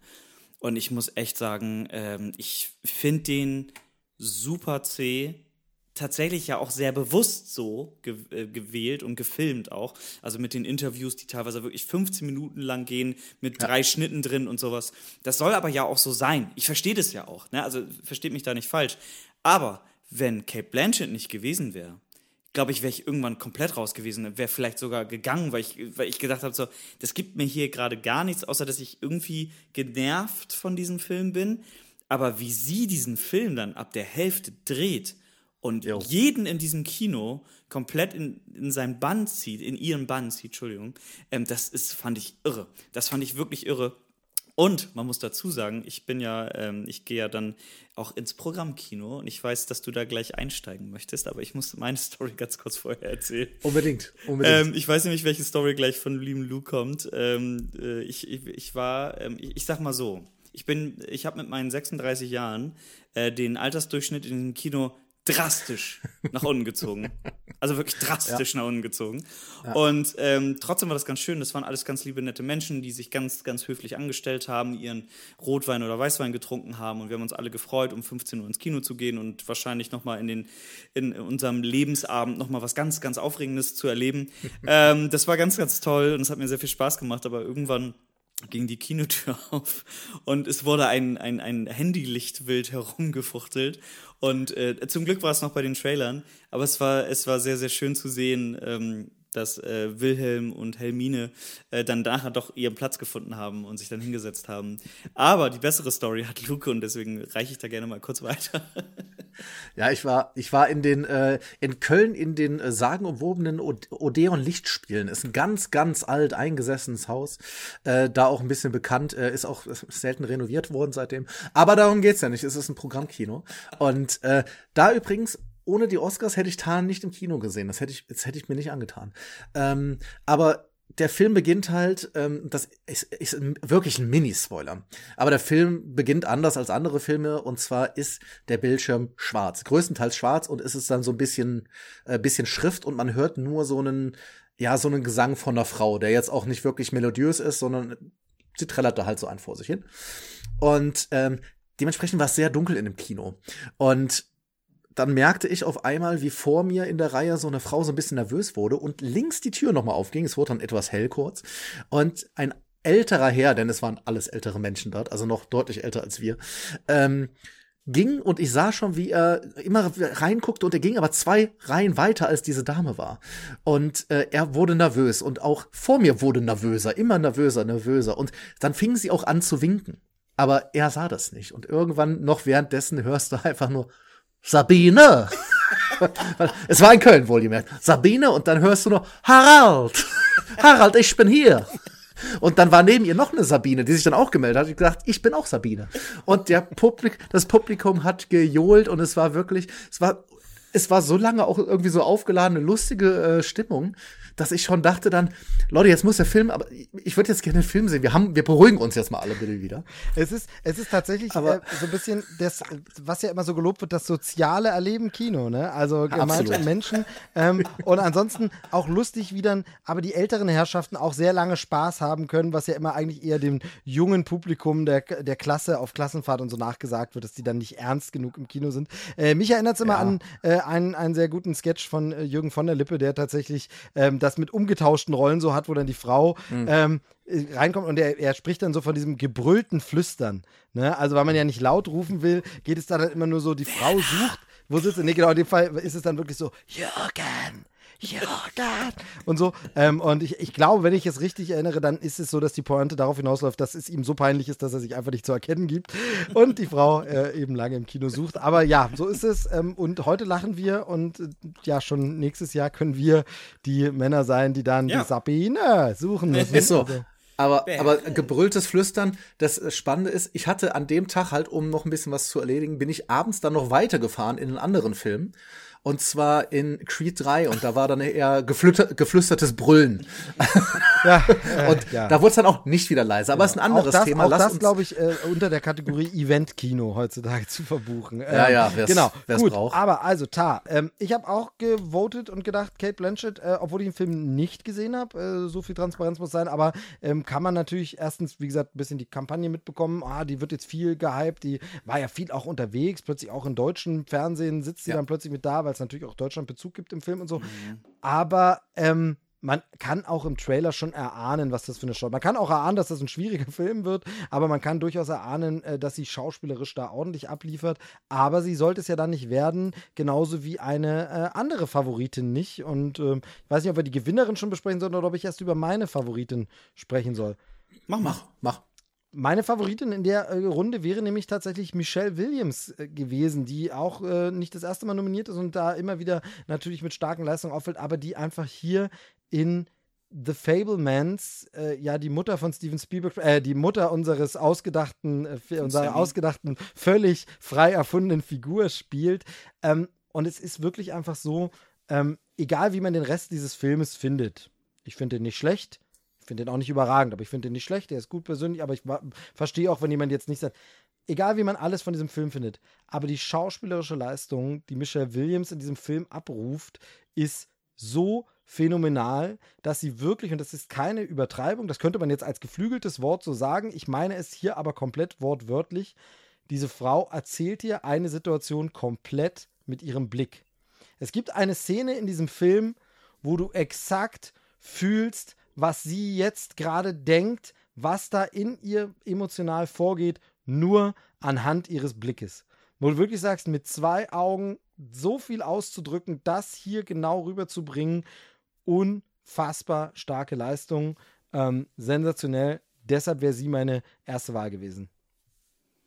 Äh, ging mir genauso. Ich hatte die Fablemans auch wirklich noch einen Tag vor der Oscar, nee, zwei Tage vor der Oscarverleihung gesehen. Ähm, außerdem, äh, Luke, du hast vorhin immer noch über äh, gefragt, The Fablemans oder die Fablemans. Nein, die Fablemans, also, sagen sie. Ah, okay, ähm, jeder mag Klugscheißer. Alles ja, gut. sorry to say. Ähm, nee, und ich dachte nämlich auch, ich war eigentlich schon bei Kate Blanchett so, ich, ich habe Tage gesehen und war so, okay, also alles andere wäre ja wild. Also, also, und dann habe ich die Fablemans gesehen und dachte so, boah, aber Michelle Williams hat mich auch gerade hier und da wirklich auch mal ganz schön krass ähm, zu Tränen gerührt. Und genau das, was Steve gerade sagt, also mit Blicken und ähm, Einstellungen und ähm, auch nicht klaren Worten zu sagen und dann mit dem Schauspiel, wie sie sich fühlt und das zu vermitteln, dass genau. der Konsument am Ende dann auch sagt so, boah, ich, ich war vielleicht noch nie in dieser Situation und trotzdem fühle ich das. Das ist, ähm, fand ich irre. Steve genau mit. Ich sage auch so, okay, Film ist schön, ich mag den, ich, ich ähm, kann die äh, Emotionslage auch da verstehen. Ähm, bester Film, definitiv nein. Ähm, alles andere kann man drüber streiten und so. Aber ich war auch so sofort so, Michelle Williams, ich so, boah, change ich nochmal ganz kurz. Und wo dann äh, die Verleihung war, dachte ich so, Ah, ich doch, ich, ich, war, ich, ich, ich war so, es wird mich, also ich, ihr könnt meine Freunde fragen, ich war so, bestimmt Michelle Williams. Ich, ich wette mit dir Michelle Williams. Und dann, ja, okay, dann war es doch ganz anders. Oh. Ja, aber, aber um, um dabei zu bleiben, weil ich habe äh, die Fablemans, also ich habe direkt, ich habe den schon. Ach mein Gott, ey. Also der, der Spielberg-Film, ja, weißt du Bescheid, knicke die, die, die Fablemans, die Fablemans oder die Fablemans natürlich. Ja. Mein Gott, ey, hier der, der Film mit F. Auf jeden Fall ähm, war es da ja so, das ist ja da interessant, weil er in Amerika ja schon, ich glaube, im November gezeigt wurde, wenn ich das richtig im Kopf habe. Und in Deutschland ja, weil man da dann die Zusage hatte, dass Spielberg auf die Berlinale kommt, nur deshalb wurde der ja so lange nach hinten geschoben. Na, also das war tatsächlich, in Amerika konntest du die ganze Zeit schon sehen. Also da durfte, war auch für uns irgendwie komisch, weil wir durften die Bewertung noch nicht raushauen in Deutschland, wo die ganze Welt auf Letterbox schon komplett reingegangen ist. Ähm, als ich den damals gesehen habe, und das sehe ich noch immer so, bis jetzt mein Film des Jahres 23. Ich der hat nicht so gekriegt mit den großen äh, mit den großen Gefühlen und ich weiß, dass viele gerade gerade Michelle Williams kriegt relativ viel Hass für den Film habe ich so das Gefühl. Ähm, der Film selber, jetzt gerade so in der deutschen Bubble, also gibt's, ich, ich ne, muss sich jeder selber anhören, aber äh, Antje Wessels hat ihm 0,5 von 5 gegeben. Versteht, kann ich überhaupt nicht verstehen. Ähm, wenn man da jetzt nicht komplett äh, drin ist, fein. Ähm, aber mich hat der genau das, was du gesagt hast, ne, gerade eine Michelle Williams, die hier und deshalb muss sie ja auch, in, um in dieser Rolle zu funktionieren, muss sie ja so viel über Blick und Augen und Gesten sagen, weil nun mal in der Zeit 50er, 60er das einfach sich so gehört hat, dass die Frau sich nicht kreativ oder was auch immer, außer jetzt innerhalb der Wohnung, ihr wisst, was ich meine, kreativ, beruflich oder was auch immer entfalten kann. Und das auch nicht gutiert wurde, dass sie sich halt auslebt. Und dementsprechend, ey, die hat mich so, wenn die da am Lagerfeuer tanzt, ey, Rotz und Wasser, ganz ehrlich, Leute. Und ähm, ich habe sie aber trotzdem, so gut ich sie dort gesehen habe, hätte es für mich trotzdem Kate Blanchett verdient. Also, ähm, mhm. naja, aber es hat jemand anders gewonnen. Ja. Möchte jemand was sagen? ich sehe, weil bei mir ist es die gleiche Argumentation. War nicht der Schauspielerfilm, aber mein Gott. Also gewonnen, wir können es aber sagen, ist Michelle äh, Yeoh hat es gewonnen für äh, Everything Everywhere All at Once. Und ähm, ich habe mich gewundert. Ich sag ganz ehrlich, weil mhm. ja, hat sie das gut gespielt? Bestimmt, definitiv. Auch dieser, auch da wieder das Gleiche, was wir wahrscheinlich bei allen Rollen jetzt irgendwie gesagt haben bei Everything Everywhere All at Once. Dieses, dieses Zwischenspiel zwischen diesen Multiversen und dieses Umswitchen und jetzt bin ich verrückt und jetzt bin ich nicht mehr verrückt und ja. Ähm, ich sag mal so, also nachdem ich den Film gesehen habe und die Nominierung gesehen habe, dachte ich so, ja, nee. Also fällt da, also denke ich, raus. Und das war tatsächlich für mich, und das hast du ja auch am Anfang mit deinem Unmut schon äh, dargeboten, lieber Luke, ähm, auch mhm. für mich die Überraschung dieser Oscarverleihung, wo ich dachte so, echt jetzt? Okay, also nichts gegen sie. Sie ist cool und alles gut. Total. Also, gut. Ja, also, genau. ne, also nie das als, Absolut. Als, als irgendwie eine Kritik zu verstehen, aber guckt euch bitte noch mal kurz die anderen Nominierten an und dann wollen wir noch mal ganz kurz nachdenken. Ähm, Also ja, hat mich gewundert, äh, über Anna de Amas haben wir jetzt überhaupt gar, gar, gar kein Wort verloren. Ich möchte da einmal ganz kurz äh, wenigstens einen Satz zu verlieren. Äh, Anna de Amas, wenn du meine Nummer hast, ruf mich gerne an. Ich liebe dich. Sehr gut. Der einzige richtige Satz, gut eingesetzt. Ähm, es ist tatsächlich so, Michelle Yeoh gibt ein bisschen das Gefühl, die, was wir auch in vielen Jahren der Oscars schon hatten, ähm, dieses, sie ist jetzt mal dran. Also wahnsinnig sympathische Frau, wahnsinnig beeindruckende Karriere, viele tolle Absolut, Filme absolut. und viele Sachen Viele gemacht, Filme sieht man immer gern, auch einfach in der Community dort, glaube ich, sehr akzeptiert von den, von den Kolleginnen und Kollegen und so und alles. Und dann ist sie einfach mal dran, aber es ist gar nicht jetzt die stärkste, krasse Rolle. Und das mag ja auch okay sein, manchmal. Nur ist es halt wirklich nicht so günstig, wenn daneben solche krass guten, herausragenden. Perf- Wären das Ja. jetzt alles so, wo man sagt, die waren alle gut, ey, die waren alle nicht schlecht. So Jahrgänge gibt es ja auch, wo man sagt, ey, die waren alle okay, dann geben wir es der, die mal dran ist. Wir alle, ich meine, so eine Oscar- Auszeichnung, das ist, die Leute leben ja nicht äh, irgendwie in einem abgeschotteten Raum, die kennen sich untereinander, da sind Sympathien dabei, da ist die Weltlage, die reinspielt, da ist alles so, ähm, also für mich halt immer noch äh, Russell Crowe, Gladiator, einfach der, den hat er einfach für Insider bekommen, diesen Oscar, weil es halt einfach, das war der viel stärkere Part, aber Gladiator halt der große Film dann so, wo man einfach sagen muss, Gladiator, ganz ehrlich, hätte auch mit dem anderen funktioniert. Aber auch das sage ich, glaube ich, bei jedem Mal, wenn es um die Oscars geht. Aber sowas ist es hier. Ich freue mich für sie, ich gönn's ihr. Es erhöht ihren Stellenwert nochmal in der Branche. Aber angesichts an neben den anderen Sachen, allerdings muss man natürlich eben auch sagen, Kate Blanchett ja nicht zum ersten Mal dabei, Michelle Williams nicht erstmal, also ist auch so ein bisschen so, ja, sind noch jünger, sind immer mal im Rennen und haben schon mal irgendwelche Auszeichnungen bekommen, können wir noch mal gucken. Das spielt dann natürlich alles mit rein. Also, wie gesagt, zu An An Andrea Riceborough heißt die, ne? Kann ich Ja. überhaupt gar nichts zu sagen, weil ich habe äh, nur Ausschnitte gesehen, das sah intensiv aus, aber kann ich nichts zu sagen. Aber ich möchte mal eben ganz kurz noch diesen äh, bisschen läppischen Kommentar zu Anna de Amas äh, noch mal ein kurz bisschen aufwerten, weil ich finde sie grundsätzlich eine fantastische Schauspielerin. Also mal abgesehen davon, dass ich auch persönlich ähm, absolut in Love bin, aber sie ist halt auch eine fantastische Schauspielerin, die sich auch unfassbar, finde ich, hochgearbeitet hat. Also wirklich von so äh, Nullnummer-Produktionen, wo es irgendwie um Horror-Splatter geht, zu jetzt zu Blond, der definitiv kein guter Film ist. Ich glaube, da sind wir uns alle einig, aber wunderschöne Ja, Bilder hat. Und hat sie die traurige Marilyn Monroe gut gespielt? Ja, definitiv. Hat er sehr fragwürdige Szenen? Definitiv. Hat sie die trotzdem gut gemeistert? Ja. Ähm, äh, ich glaube zum Beispiel, und das ist einfach nur mal ganz kurz ein, so, so eine äh, Forecast für die nächsten Jahre, weil wir treffen uns dann ja die nächsten zehn Jahre hier. Ähm, Mega. ich, ich, ich bin ziemlich fest der Meinung, dass sie sehr oft noch nominiert werden wird und dass sie den auch in den nächsten zehn Jahren irgendwann kriegen wird. Weil ich finde, Anna de Armas ist eine fantastische Schauspielerin. Äh, stimme ich zu? fein, total. Nehme ich, kaufe ich sofort.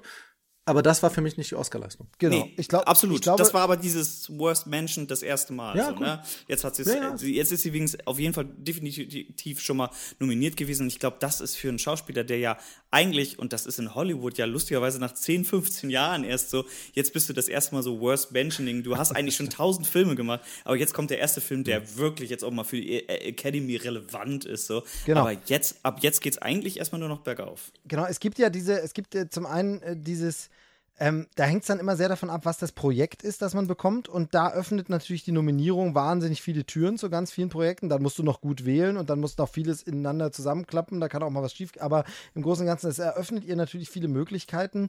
Und wir haben das ja auch schon öfter in, bei den Oscars immer gehabt, dass es wirklich diese Lieblinge gab, die dann so ein paar Jahre plötzlich jedes Jahr. Dann sind die auch manchmal wieder weg. Manchmal kommen die auch später wieder, aber es gab sowas, wo man sagt, okay, jetzt ist mal drei, vier Jahre hintereinander einfach jedes Jahr Tom Hanks nominiert und dann ist er auch wieder weg vom Schirm. Ne? Also vielleicht wird es auch sowas. Schauen wir mal. Hauptdarstellerin, gut. Wie gesagt, wir können mit Michelle Yeoh als Person äh, uns äh, sehr freuen, Absolut. aber für die Leistung nicht so. Wie sieht es denn bei den Herren aus? Seid ihr da zufriedener?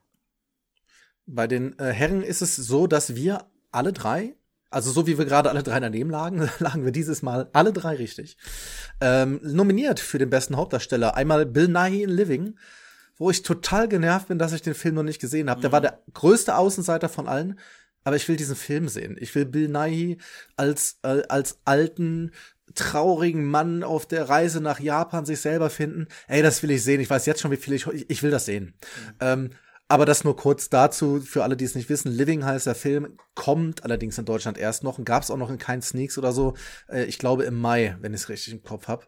Ja, Ah, hab ich an, an der Stelle nochmal Ärger darüber, dass man das so macht. Also ich weiß, es wird viel gern nach den gemacht im Verleih auch, wo es dann so ist, sie erhoffen sich dann einen Bass, wenn ein Film einen Oscar gewonnen hat, dass du noch sagen kannst, äh, Oscar gewonnene Film und so. Aber ich finde natürlich zum einen, wenn du nicht gewinnst, hast du quasi nichts damit und immer, wenn man eben die, und da, ich kenne noch mehr so Leute wie uns, die wirklich sagen, ich versuche alles vorher zu sehen, vielleicht ist es dann sogar der clevere Schachzug zu sagen, wir bringen es kurz vorher noch raus. Also das ist ja tatsächlich bei einigen Filmen auch im Heimkino gewesen, dass dann tatsächlich sehr viele Filme jetzt irgendwie noch so am 9. März schnell rausgekommen sind, äh, zumindest Ja. digital, wo man sagt, kannst du noch ganz schnell gucken ähm, und wäre hier vielleicht auch der cleverere Schachzug gewesen. Jo. Ähm, absolut bin ich bei dir. Äh, auch nominiert äh, für After Sun, Paul Mescal. Puh. Ähm, ich gehe direkt drauf. Habt den noch jemand gesehen außer mir? Nee. Heieiei. Was ein Scheiß. Ähm, der hat von mir 0,5 gekriegt. Ich fand den so todeslang. Mann, fand ich den lang. Aber es gibt ja ganz viele, die den großartig fanden. Paul Mescal, der dort äh, ja mit seiner Filmtochter unterwegs ist. Ähm, und es geht viel um mentale Gesundheit und so. Eigentlich ein Thema, was mich berührt in dem Film. Ich fand's echt langweilig, auch eher eher Außenseiter. Und dann kommen wir dann doch zu denen, die mehr im Rampenlicht war. Einmal Colin Farrell für The Banshees of Inisherin. Äh, ich pack sie kurz aneinander. Austin Butler für Elvis und Brandon Fraser für The Whale, der ihn am Ende gewonnen hat. Ähm, wollt ihr was zu, zu den anderen beiden sagen? Zu denen, die erstmal nicht gewonnen haben? Colin Farrell und Austin Butler. Äh, ich äh, war tatsächlich mit dem, äh, hier mit Tom, äh, Grüße Tom, hier mein äh, Mitbewohner. Grüße, Tom. Äh, genau, äh, war ich in The Banshees of Inisherin und eigentlich nur, weil ich dachte so, ey, ich möchte eigentlich gerne mit meiner Freundin rein, aber die hatte keine Zeit. Und ich habe ihn gefragt, weil es war ein Wochenendtag, ne? Und ich dachte schon so, ma, ich bin mir nicht ganz sicher, ob das so vielleicht seine Art Film ist. Und äh, wir haben den geguckt und ich hatte die Nominierung nicht mehr auf dem Schirm, was vielleicht auch manchmal ganz gut ist, wenn man in so einen Film geht, dass man nicht so äh, genau guckt, ja, Moment, der ist aber für einen Oscar nominiert, das gucke ich mir nochmal ganz genau an. So, ne? Ich wusste Brandon Gleason, so, das wusste ich noch und alle anderen hatte ich mir auf dem Schirm an, in dem Film.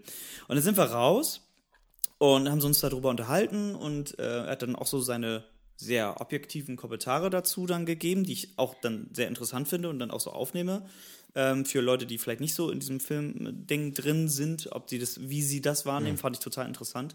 Und ähm, dann sagte er so, ah krass, aber Colin Farrell, also das würde ich, da würde ich, würde ich mich auch freuen, wenn er den Oscar kriegt. Finde ich cool. Das hat er gut gespielt. So sagte er. Und ich so, ja, der ist aber gar nicht für einen Oscar nominiert, sondern nur Brandon, also nur die Nebendarsteller. Brandon Gleason, äh, Carrie Condon und äh, hier Keegan, ne? genau. Und äh, ich so, Äh, Barry Keegan. Genau. Und ich so, und er so, echt? Ah, ich fand gerade Colin Farrell richtig gut. Und ich so, ja, ich glaube, der ist echt nicht nominiert. Und ich war so, ich war echt gut, das nochmal eben nach. Und dann sind wir aber von dem Thema abgekommen, weil dann kam die nächste Kneipe. Und ähm, aber am nächsten Tag war ich dann irgendwie so, ey, Tom, du hast außerdem recht. Der ist äh, für einen Oscar nominiert. Und du hast absolut recht. Ich fand es nämlich auch richtig gut tatsächlich. Und hätte mich auch gewundert, wenn er nicht für einen Oscar nominiert gewesen wäre. Weil, und jetzt kommt wieder genau das Gleiche, was ich vorhin schon zu, über äh, Banshees of Inisherin gesagt habe, da passiert ähm, bei ihm auch genau das Gleiche wie bei Michelle Williams. Ganz viel über den Blick. Und zwar, wie der bricht, wo Brandon Gleason zu ihm sagt, ich mag dich einfach nicht mehr. Und dieses, äh, ich bin mir gerade nicht sicher, so- soll ich jetzt lachen? Meinst du das ernst? Und ich bin zutiefst verletzt, was du mir gerade sagst. Das habe ich, also auch an seinem Blick, also erstmal dieser Spruch, der mir so nahe geht, und dann dieser Blick, wo ich dachte so, ich fühle das so sehr, weil ich wüsste auch überhaupt nicht, wie ich reagiere. Und ich kaufe dir das gerade zu 100% ab, wie du reagierst, dieses, also, hm, äh, hm, was? Äh? Ich kann das nicht nach, also wie soll ich das auf Ton nachmachen, ne? Also ich bin nicht für einen Oscar nominiert für einen Podcast, was noch nicht ist, ne? Und, ähm, aber äh, ich, also ich war auch so, ja, also habe ich schon, hätte ich gefühlt. Aber äh, da waren ja auch noch andere Nominierte. Ich gebe mal erstmal den Gesprächsball nochmal ab hier an Luke. Ja, weil, und das ist das, was wir vorhin gesagt haben, mit der, mit der Wandelbarkeit der Darsteller. Äh, weil ich hatte auch von dem Film Banshees was ganz, ganz anderes erwartet, weil ich diese Dreierkombination zwischen Brandon Gleason und äh, eben Colin Farrell und Martin McDonough, der ja nun mal eben äh, der Regisseur des Ganzen ist, ähm, die gab es ja schon mal in Brügge sehen und sterben. Und das ist einer meiner, meiner absoluten Lieblingsfilme aller Zeiten. Den finde ich so, so großartig, ist aber als Film ja was ganz anderes. Und meine Erwartung war halt, dass der eher in die Richtung geht. Und deshalb musste ich, glaube ich, für mich erstmal während des Films damit klarkommen, nee, ist anders. Aber wenn du dann die Rolle von Colin Farrell aus Brügge sehen und sterben und jetzt ähm, Banshees nebeneinander stellt, da siehst du, was ein Schauspieler ist. Ne? Also das ist ja wirklich jedes Mal, und du sagst es, dieses leicht naiv dümmliche, sag ich mal, ohne das Böse genau, zu meinen. Ja. Ähm, aber Herzensgute, was da hinkommt und was du ihm zu 100 Prozent, und er nimmt diesen Charakter so verdammt ernst, den man ja auch ganz dümmlich betrachten könnte. Und den könnte man auch sehr, sehr dümmlich, lächerlich spielen. Und das ist eine total, total, wirklich eine ganz, ganz knappe Sache, den so hinzukriegen, dass du den abkaufst. Und das fand ich überragend. Ey, ich, genau das, weil er, er, er ist ja auch die ganze Zeit so ein bisschen im Clinch mit äh, Keegan, der ja auch ja. diesen kleinen, ja. dümmlichen Jungen spielt, der aber auch ganz oft sehr, sehr kluge Sachen sagt. Und man, genau das, was du sagst, sie könnten sich jetzt gegenseitig auch irgendwie die ganze Zeit irgendwie so äh, bekriegen, so, wer ist eigentlich hier der, der Dümmere, so. Und das tun sie nicht. Und beide sagen die ganze Zeit sehr, auch sehr tiefe Sachen, aber manchmal auch so, ja, mir ist mein Esel wichtig was auch ein Gag war, tatsächlich während der Show, wo der Esel nochmal auf die Bühne kam, in der Oscar-Show. Äh, fand ich super. Ähm, und ja. auch, wie Colin Farrell äh, reagiert hat. Ähm, also, aber das war so schön, weil ich finde, ich war, ich, ich, es wurde keiner so krass aufs Korn genommen für seine Naivität. Und ja, ich fand es, ich mag den Film sehr. Je länger ich drüber nachdenke und je mehr wir auch drüber reden, merke ich, wie sehr ich den Film mag. Und äh, ich muss an der Stelle was gestehen, soll ich was sagen? Ich habe Colin Farrell nie für so einen sonderlich guten Schauspieler gehalten. Ich, der hat fein, mich fein, noch nie, der hat mich noch nie irgendwo so richtig krass abgeholt. Der hat mich im Gegensatz zu anderen Leuten auch nie richtig krass rausgezogen irgendwo. Ähm, da gibt es noch schlimmere, aber manchmal war es schon so an der Grenze. Also, also ich meine, wir brauchen jetzt nicht über, über Quatsch wie der, der will sprechen, aber eben auch bei Minority Report oder so, eher so als Gegenspieler, da ist es irgendwie so, äh, fand ich alles irgendwie nie so. Und jetzt kommt dieser Film und ich denke das erste jo. Mal, wow, was ist denn das für ein unfassbar guter Schauspieler? Mhm. Ich habe diesen Film gesehen und habe mein Bild von Colin Farrell ich habe auch vielleicht nicht jeden Film mit ihm gesehen, ne? Und bin dann vielleicht auch, also deshalb, aber das Bild, das ich hatte nach diesem Film komplett, habe ich gedacht, krass, ist der Mann gut. Wow, der, also der hat sich bei mir gleich in eine ganz andere Liga gespielt mit diesem Film, wo ich sehr hoffe, dass er da bleibt. Ähm, ohne dass er vorher jetzt furchtbar war, ne? Also nicht falsch verstehen. Aber ich hatte den nicht so auf dem Schirm als so ein, nicht so, wenn du sagst, nenn mal hier die größten Schauspieler unserer Zeit ja. und die krasse Charakterdarsteller. Hätte ich nie Colin Farrell genannt. Nee, Hätte ich einfach nee. nicht Colin Farrell genannt. Und jetzt doch, jetzt würde ich ihn ja, nennen. Ja. Ähm, und das ist unfassbar und das äh, macht diese Auszeichnung absolut, äh, diese, diese Nominierung absolut äh, nachvollziehbar, deutlich, aber es ist eben dann keine Auszeichnung geworden. Äh, äh, Steve, was hältst du denn, äh, keine Auszeichnung, nämlich äh, über Austin Butler? Genau. Austin Butler tatsächlich, das ist der Film, den ich direkt vor den Oscars noch äh, zu Ende geschaut habe, denn hier ja wahnsinnig verpönt, aber da mache ich mir inzwischen als äh, Papa auch nichts mehr draus. Filme werden auch ab und zu mal in Teilen geschaut und tatsächlich haben wir für diesen Absolut. Film, ähm, ich habe gesagt, es war, ein, es, war, es war ein hartes Jahr. Ich kann das nur nochmal wiederholen. Und wenn ich nicht mindestens eine Zuschrift auf diesen Podcast bekomme, die mich so ein bisschen verbal in den Arm nimmt und sagt, Junge, halte durch, dann äh, bin ich, glaube ich, äh, echt traurig. Ähm, nee, wirklich, wir sehr fertig, deshalb ja auch nicht nachts geschaut. Und wir haben für diesen Elvis-Film drei Abende gebraucht, immer so stückchenweise. Komm, du, mir fallen jetzt die Augen zu. Nächsten Tag war es die Frau, die gesagt hat, jetzt fallen mir die Augen zu. Und dann haben wir wirklich am Oscar-Abend das zu Ende geschaut. Und mir hat der Film gut gefallen. Ich muss aber sagen, Austin Butler, und das ist ein Ding, was man sehr, sehr oft bei diesen Biopics hat. Seltsamerweise werden diese Schauspieler sehr, sehr oft nominiert. Wir hatten das mit Freddie Mercury, wir hatten das mit äh, Rocketman, ne? Wir haben das, also, das ist sehr, sehr oft, dass die dann so irgendwo ein bisschen gefallen. Ich finde sehr, sehr schnell, und das passiert tatsächlich Austin Butler, obwohl es natürlich auch gleichzeitig wieder eine Anerkennung der guten Leistung ist, aber diese Schauspieler gehen manchmal in der Figur verloren. Und ich sehe dann irgendwann, weil da auch offensichtlich irgendwie mit Make-up gut nachgeholfen wurde und er spielt es aber auch gut, ich sehe dann irgendwann Elvis Presley. Und das ist am Ende kein wirklicher Spoiler, aber so ein bisschen ein handwerklicher Spoiler. Wenn dann geswitcht wird von unserem Film Elvis zu echten Aufnahmen, dann brauchst du einen kleinen Moment, wo du realisierst, ah, Moment, das sind jetzt echte Aufnahmen. Das ist gar nicht der von, ah, okay, sorry. Und da ist es halt wirklich so ein Ding, ähm, dadurch geht Austin Butler so ein bisschen verloren vielleicht fehlt mir die, die Fachexpertise, um dann zu sagen, ja, aber genau wenn das passiert, dass der da ver verschwindet in der Figur, dann ist das Oscar-worthy. Aber ich weiß nicht so ganz. Ich fand es jetzt nicht schlimm, dass er nominiert ist. Ich hätte ihn aber auch nicht als Gewinner gesehen. Den Film fand ich aber ganz gut. Äh, mir ging es da tatsächlich ähnlich. Ähm, ich war von dem Film äh, ziemlich begeistert. Ich nehme jetzt ein bisschen was vor, weil er ja auch äh, nominiert war für den bester Film. Ähm, der macht ja, nee, das, das erzähle ich noch später im Schnitt was ganz Interessantes äh, und an der Kamera. Aber ähm, was mir halt so ein bisschen aufgefallen ist bei dem Schauspiel von Austin Butler, ist, ähm, es war und ich, keine Ahnung, also das ist so das, was ich irgendwie so zum Schluss so dieser dieser fade Beigeschmack, den ich hatte, war so, ja, er hat jetzt halt das Klischee Elvis gespielt. So wie ich mir Elvis vorstelle und wie er vielleicht in einem Sketch bei SNL irgendwie so a little less conversation, a little more action, so wie er da halt dargestellt werden würde, zieht, das zieht er so ein bisschen durch. Der war bestimmt auch so. Und wahrscheinlich hat er es genailt an der Stelle. Aber für jemand, der sich mit Elvis nie auseinandergesetzt hat, dachte ich nachher so, ja, war, war der wirklich so? Ich, ich, also ich war da irgendwie so zum Schluss so ein bisschen, er hat das gut gespielt und der Film ging mir auch nah und ich mochte den. Ey, es geht um Musik. Ey, ihr wisst, also das ja. ist bei mir easy, Dann, ne?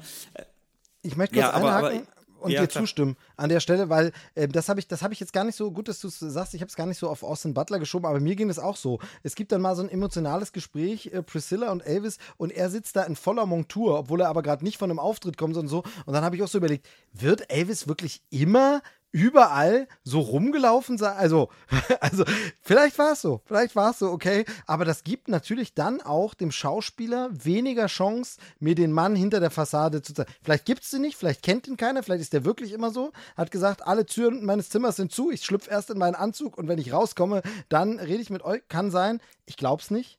Ich glaube, dass auch Elvis mal einen Tag gehabt hat, wo er in seinen Schlafsachen äh, zum Klo geschlurft ist und dann wird ihn Priscilla auch mal so getroffen haben.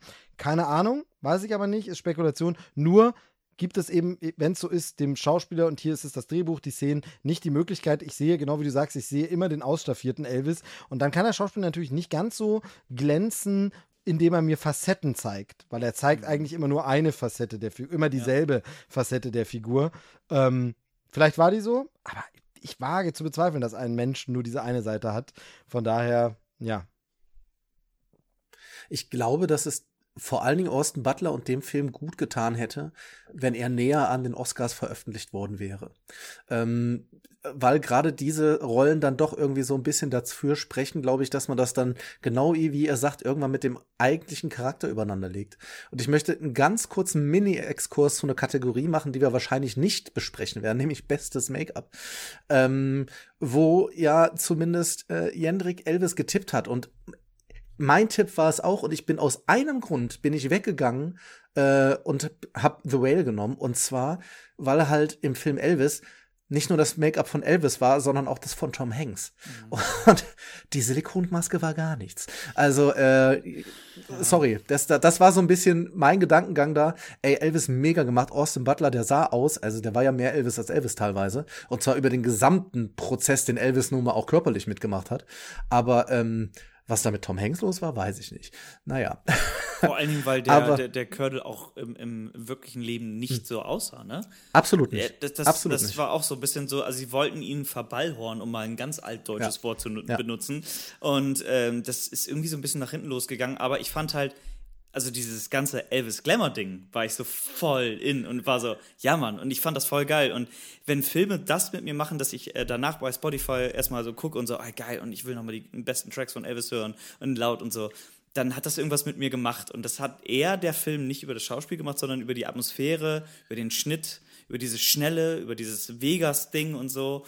Ähm, genau, äh, ich, ich, ich weiß gar nicht, ob ich da zu viel ausholen sollte, weil äh, wir haben jetzt äh, ein, zwei Kategorien, die, die wir jetzt wahrscheinlich nicht mehr so großartig besprechen werden, aber der Film macht eine Sache äh, ganz, ganz interessant und zwar, der wirkt die ganze Zeit, und da muss ich mal eben ganz kurz ausholen, ähm, als wäre der vorgespult. Und das, äh, das macht er vor mhm. allen Dingen so in seiner ersten Stunde so. So ganz, ganz viele schnelle Schnitte. Ähm, auf einmal kommen irgendwelche Lichtreklamen äh, auf dich zu und dann wieder zurück und weg und nach vorne und hier. Und du hast eigentlich das Gefühl, als siehst du gerade eine Zusammenfassung von einem, von einer Serie, von der ähm, Folge davor. Und ich fand am Anfang war das für mein Sehverhalten, was ich sonst habe, irgendwie sehr, sehr ungewöhnlich. Und ich, ich war auch irgendwie so, ich fühle mich hier voll gehetzt gerade, also als hätte ich irgendwas verpasst so. Und ich finde, das, das klärt sich nachher so geil auf, weil in den Momenten, wo das Leben von Elvis irgendwie sich überschlagen hat, überschlägt sich der Film auch. Wo auf einmal das Leben von Elvis, und das ist in dem Film ja auch tatsächlich ein großer Teil, auf einmal zu einem Stopp kommt, weil halt sein Manager, dieser Colonel, halt eigentlich nur noch Geld melken will von ihm und ihn da lassen will, wo er steht, wird der Film auf einmal ruhiger. Hat ganz, ganz langsame Kamerafahrten und auf einmal auch Dialoge, ruhige Szenen und so. Und das fand ich fantastisch in dem Film. Hat das den Schauspieler mehr nach vorne gebracht, Austin Butler oder gar Tom Hanks? Überhaupt nicht. Tom Hanks, mhm. allein durch die Maske gar nicht. Ähm, Austin Butler ähm, trägt dem Film viel bei. Allein, weil er das auch selber eingesungen hat und das fantastisch macht. Also ich, ich höre fast gar keinen Unterschied zwischen ja, okay, jeder Elvis-Fan würde mich jetzt lynchen wahrscheinlich, aber er macht es wirklich fantastisch. Und das ist auch, finde ich, eine Leistung, die man anerkennen muss an dieser Stelle. Ähm, aber ähm, der, der Film macht mehr als der Schauspieler. Um das mal eben ganz kurz äh, zu beenden an der Stelle. Ja, sehr, sehr, sehr, sehr schön. Ich finde das schon okay, wenn wir in diesen Kategorien um die Filme gehen, weil dann müssen wir dann am Ende in der Filmkategorie gar nicht ja. mehr alle, weil das überschneidet ja. sich ja alles so und es passt dann einfach Klar. gut. Ähm, ich finde ganz schön, das, was du so beschrieben hast über den Film, ähm, könnte man auch einfach als die Bess Luhrmann-Technik äh, bezeichnen. Vielleicht hast du noch nicht so viele Filme von ihm gesehen, dann kann ich dir wirklich nur ans Herz lehnen, die zu schauen. Sag mir ein. Ich äh, Moulin Rouge. Romeo und Julia. Romeo oh, und Julia. Rouge. Ähm, okay. Australia. Ja. Und der große Gatsby. Und tatsächlich geht es mir so, dass ich das Gatsby. Gefühl hatte, nachdem die Anfangsfilme, also Strictly Ballroom, Romeo und Julia, Moulin Rouge, dieses krasse hatten, genau das, was du beschrieben hast. Und da ist es tatsächlich auch so. Bei Moulin Rouge, die ersten fünf Minuten denkst du, hör doch mal, du ballerst mich hier zu. Und dann wird der Film langsamer. Romeo und genauso. Ähm, geht wirklich so, du wirst zugeballert wie in einem Musikvideo ähm, der 90er Jahre und du denkst, boah, stopp, stopp, stopp, stopp, stopp, tritt mal einer auf die Bremse bitte. Und in den richtigen Momenten tritt der Mann auf die Bremse und spielt richtig die Emotionen aus. Fantastisch. Ich hatte das Gefühl, dass Bess Luhrmann das so ein bisschen verloren hat. Ähm, das fehlte mir in Australia schon. Es fehlte mir auch ein bisschen im Gatsby. Beides war so ein bisschen wie Mensch, ist irgendwie so unterkühlt geworden. Ich habe jetzt vor, die nochmal mir anzugucken, weil ich so ein bisschen, vielleicht hab, haben die mich am falschen Moment erwischt oder so, aber irgendwie war das weg. Und bei Elvis war es in den besten Momenten des Films plötzlich wieder da. Plötzlich war wieder dieses Bess Luhrmann-Ding da und ich habe gedacht, verdammt, das ist wieder Bess Luhrmann, den ich mal echt super fand als Regisseur. Fantastisch, fantastisch, fantastisch. Ähm, da war es wieder da richtig gut. Also von daher nur ähm, unbedingt hier große Empfehlung, mal andere Sachen von ihm anzuschauen und der Film ähm, zu Recht durchaus bedacht. Schauspielerisch äh, habe ich jetzt vielleicht das, äh, wo ich über Austin Butler gesprochen habe, vielleicht das ein bisschen klein geredet, stimmt. Das Gesangliche muss man natürlich auf jeden Fall mit reinziehen. Definitiv. Und das fand ich auch sehr, sehr gut, weil da ja auch immer die Gefahr besteht, dass man ins Parodistische abrutscht. Gerade bei Elvis, der vier Milliarden Mal mhm. parodiert wurde. Den einfach jede nachgemalt hat. Also, ist einfach so ein Ding. Mhm. Wie leicht kommst du daran, dass es ein SNL-Sketch wird? Und wir haben solche Filme erlebt, so Biopics, wo du sagst, oh Gott, haben die das ernst gemeint? Ja, mhm. es war ein ernst gemeintes Biopic. Sorry, das war wie eine Parodie der Figur. Das passiert hier überhaupt nicht und äh, das ist ihm hoch anzurechnen, auf jeden Fall. Ähm, definitiv. Tom Hanks sehe ich nicht ganz so schlimm wie ihr. Ich finde, ich kann Tom Hanks nicht nicht sehen. Also ich erkenne ihn weiterhin als Tom Hanks. Das ist dann so ein bisschen, das hat man manchmal bei anderen Masken eben. Aber das habt ihr bei, anhand der Maske vom Colonel und so angesprochen. Ich finde, der Film nimmt sich auch so seltsame Freiheiten und das finde ich dann immer so ein bisschen komisch. Ähm, auch in Momenten, wo ich denke, aber warum macht man das? Also zum Beispiel gibt es diese Szene, jetzt Spoiler, wir haben schon gesagt, wir spoilern ein bisschen was, ähm, äh, Elvis stirbt. Da, darum darum geht es mir nicht um die Szene, aber tatsächlich, Elvis, das ist ja nicht erwiesen. Äh, tatsächlich macht der Film sehr, sehr deutlich, mir zum ersten Mal, ich habe mich mit Elvis noch nie groß beschäftigt. Ich habe vor ein paar Monaten zufällig im Fernsehen nachts beim Seppen so eine Elvis-Doku gesehen und da habe ich zum ersten Mal mich mit dem beschäftigt. Davor wusste ich eigentlich nichts weiter, außer die Sachen, dass man aus der Popkultur so kennt. Ne? Aber, ähm, aber dieser Film zum Beispiel, weil du sagst, Elvis stirbt, jetzt der Bess Luhrmann-Film hat mir zum ersten Mal deutlich gemacht, woher überhaupt der Glaube kommt, er könnte seinen Tod nur inszeniert haben, ist irgendwo untergetaucht und lebt eigentlich noch. Das ist mir nach dem Film zum ersten Mal bewusst geworden. Und das ist tatsächlich äh, eine gute Leistung, auf jeden Fall. Ähm, aber er nimmt sich manchmal so komische Freiheiten und eben spoilermäßig, es gibt diese eine Szene, wo er den Colonel kündigt oder feuert in der, auf der Bühne live vor Publikum. Und das musste ich in diesem Moment nachgoogeln, weil ich gedacht habe. Habe ich auch. Mom Moment, hatte, weil es ja so eine Szene ist, die machst du in der Öffentlichkeit. Und ich finde, wir alle wissen, Biopics sind nicht die Realität. Also ich habe über. Bio, Biopics tatsächlich meine Abschlussarbeit geschrieben. Also niemand weiß das besser als ich, dass das einfach erdachte Fiktionalisierung sind. Aber es gibt so Sachen. Es gibt dieses, wenn der Colonel mit denen diesen Deal macht, mit diesen äh, Leuten vom Hotel wegen den Schulden diesen Deal macht, ähm, dann wird das in Wirklichkeit wahrscheinlich irgendwo in einem Hotelzimmer oder in einem Büro oder so gewesen sein. Und für den Film legt man das in diesen Saal, dass die da an dem Tisch quatschen, weil dann kannst du daneben schneiden, wie vorne auf der Bühne das passiert, zu denen und her, bla. Das ist künstlerische Freiheit, man ändert das einfach, kriegt ja keiner mit, was die dort quatschen. In Wirklichkeit fand, fand das in dem Büro statt, während der dort überhaupt nicht zusammen. Das ist geil, so macht man das. Aber so eine Szene wie er feuert den, das ist ja wirklich so ein Ding, da ist ja ein riesen Publikum davor. Das müsste, also das hätte ja jeder gesehen, bei dieser Szene wären ja Leute dabei. Warum bau, also ich finde okay, wenn Biopics ausschmücken Szenen, wo wir nicht dabei waren und wir uns dann, der Drehbuchautor sich vorstellt, wie könnte das aber, was ist denn denn in the room where it happens, heißt das bei Hamilton, wo man wirklich sagt, was wäre denn da wirklich passiert? Aber dann einen Raum zu nehmen, den der gab, wo ganz viele Leute öffentlich waren und dort was passieren zu lassen, was da überhaupt nicht passiert ist, das habe ich nicht verstanden und das finde ich auch komisch und das macht dann auch so ein bisschen, ja, aber sorry, dann erzähl nicht Elvis Geschichte, dann denkt ihr eine eigene Geschichte aus über einen anderen Musiker, wo man dann sagt, das gibt es ja auch immer so dieses, äh, übrigens, erkennt ihr vielleicht nicht, aber diese Figur hier, äh, Schmelvis, um den es in diesem Film geht, ist übrigens angespielt an Elvis Presley, aber wir wollten nicht die originale Geschichte erzählen. Aber warum ändere ich es so krass?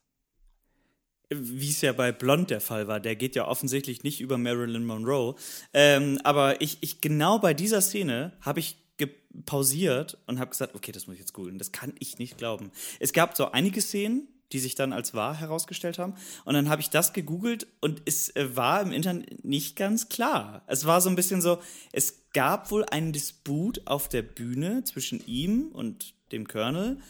Wie öffentlich das war, hm? Ja, aber ich meine, in dem es Film war eine doch- andere Zeit, ne? Ja, Also, es- aber in dem Film sind ja tausende Gäste und das, also ganz ehrlich, das müsste, das müsste jemand sagen können, dass das so abgelaufen ist und dass sie das gesagt haben. Von Keine, daher ist ich fand, so ich finde es auch, ich finde es auch so seltsam, äh, weil ich finde es auch sehr, weil vor allen Dingen, weil es ja ein, ein, klarer Wendepunkt in der Geschichte ist. Es ist ja nicht irgendein komplett obsoleter ähm, äh, Gedanke, ge Sprung in der Geschichte, wo du sagst, okay, ja gut, äh, ob er da jetzt gerade den Anzug anhatte oder den Anzug anhatte, das ist mir jetzt wurscht, sondern es geht ja hier rum, äh, ab hier wird, äh, ist ihnen bewusst geworden, dass er mit ihm nur Scheiße baut und dass er ihn manipuliert und so. Und da habe ich auch pausiert und musste das googeln. Aber es gab so ein paar Beiträge, die ich gefunden habe, die lange bevor der Film rauskam, äh, geschrieben worden sind, die das thematisiert haben. Und da dachte ich auch so, okay, hat er vielleicht da so ein bisschen diese, diese Mythen um Elvis und wirklich das Biopic zusammengebracht an der Stelle? Und das finde ich ja auch einen interessanten Gedanken, weil wenn es um jemanden viele Mythen gibt, dann ist es ja Elvis. Und darum geht's ja in dem Film eigentlich weniger. Also, ich, keine Ahnung. Aber ich verstehe, ich verstehe total, was du meinst, dass ich auch in dem Moment war ich ganz kurz, hat mich der Film rausgeschmissen, weil ich dachte Ja. so, sorry, hier bin ich raus, ich, das glaube ich dir nicht, dass das passiert ist. Und im Kino ich hätte ich nicht pausieren können. Ja, genau das war's. Ich habe bei bei Tar habe ich hinterher Lydia Tar gegoogelt und war so enttäuscht, dass es die Frau nicht. Ey, genau das dachte ich auch. Ich dachte so, ist das jetzt auf wahren Begebenheit, by the way? Ja, aber ähm, äh, kurz meine meine zwei Cents noch zu, zu dem Elvis-Film, ähm, um noch den neuen Aspekt reinzubringen, weil für mich war es tatsächlich, ich fand alles, was Elvis auf der Bühne und so zeigte, wahnsinnig inszeniert, mega geil. Aber den Mensch Elvis habe ich leider nicht kennengelernt und Ja. für den und den kannte ich halt kaum vorher. Ich kenne Musik, ich kenne viele, klar und das, was man halt so weiß. Aber ich hatte mich vorher eigentlich drauf gefreut, seine Geschichte zu nehmen. Es ist okay, dass man sich einen Aspekt rausnimmt, dass der Hauptaspekt nur mal die Beziehung zum Colonel war. Fein. Ich würde trotzdem den anderen Film auch gerne sehen. Und zwar den, wo ich halt auch mitkriege, klar, du siehst Elvis mal so daneben, aber dann sagt er ja halt meistens irgendwie nicht so wirklich was oder ist halt nur so mit dabei. Und ich glaube, dieser, dieser Kampf in ihm, der dann auch in, in diesem nicht geliebt werden und diesem riesigen Übergewicht und von allen verlassen, weil und nicht damit umgehen können, dass das Publikum nicht da ist, das war mir da ein bisschen wenig. Ähm, aber ich verstehe, warum er es gemacht hat, weil er sich nur mal um einen Aspekt gekümmert hat. Und das ist ja eine künstliche, Entsche äh, künstlerische Entscheidung, genau wie bei Blond ist ja auch einfach eine künstlerische Entscheidung, ist zu sagen, ich verfilme ein Buch und nicht das Leben. Und das ist okay. Ja. Gut, so, jetzt dann, haben wir hier sehr lange drüber genau, gesprochen. Dann haben wir den aber auch gewürdigt und da sieht man aber dann in dem Fall, finde ich schon, dass die Nominierung auch gerechtfertigt ist, wenn es dann doch nochmal so viel Diskussionspotenzial gibt. Aber dann äh, kommen wir zum Gewinner, oder? Ja, und da können wir ja nicht drüber reden, deshalb The Whale hat gewonnen, herzlichen Glückwunsch, ähm, weil wir nicht gesehen haben. Nein. Hollywood Spaß. liebt seine Comeback-Stories, sage ich an der Stelle nur. Und jetzt sagt ihr erstmal schöne Sachen und dann sag ich was Schlimmes. Ey, du kannst, du kannst dir jetzt an. vor allen Dingen gerade die Minute aufschreiben, weil Steve und ich gerade wirklich komplett ähm, äh, Comeback-Stories gleichzeitig gesagt haben. Das kannst du dir dann schön übereinander schneiden, dann hast du alles. Ach du, Ach, liebe, du liebes Gütchen. Wahrscheinlich hätte ich noch verhext rufen müssen jetzt, dann hätte Jinx. Jendrik gar nichts mehr sagen dürfen. Ne? Genau. Äh, Hollywood liebt seine Comeback-Stories. Mehr kann man dazu nicht sagen. Da ich den Film ja nicht gesehen habe, ähm, fällt es schwer groß. Man sieht natürlich ähm, eben das Make-up, die Make-up-Leistung, die durchaus krass ist. Ähm, aber das sage ich jetzt auch so ein bisschen fies, jetzt auch nichts, wo man überrascht ist, sondern äh, tatsächlich ist es für mich sowas, wo ich sage, ja, das erwarte ich, dass Hollywood das glaubwürdig so umsetzen kann. Äh, super gut gemacht. Das muss dann, müssen dann die Branchenkollegen und so ist es ja in den Einzelkategorien, ist es ja so, dass die Leute aus dem Gewerk jeweils abstimmen und dann sollen die sagen, ist das jetzt hier besonders gut gemacht oder besonders schlecht. Aber gut. Ähm, Brandon Fraser fand ich immer sympathisch, äh, freue mich deshalb auch, wenn er sein Comeback kriegt und wieder da ist. Ähm, Finde ich gut. Ähm, Gerade vor allem, nachdem er so eine beschissene Zeit durchgemacht hat, alles gut. Und mehr kann ich wirklich dazu nicht sagen. Es war ein schöner Moment, ähm, dass er da gewonnen hat und ja, den kann äh, ihm keiner nehmen, sag ich mal.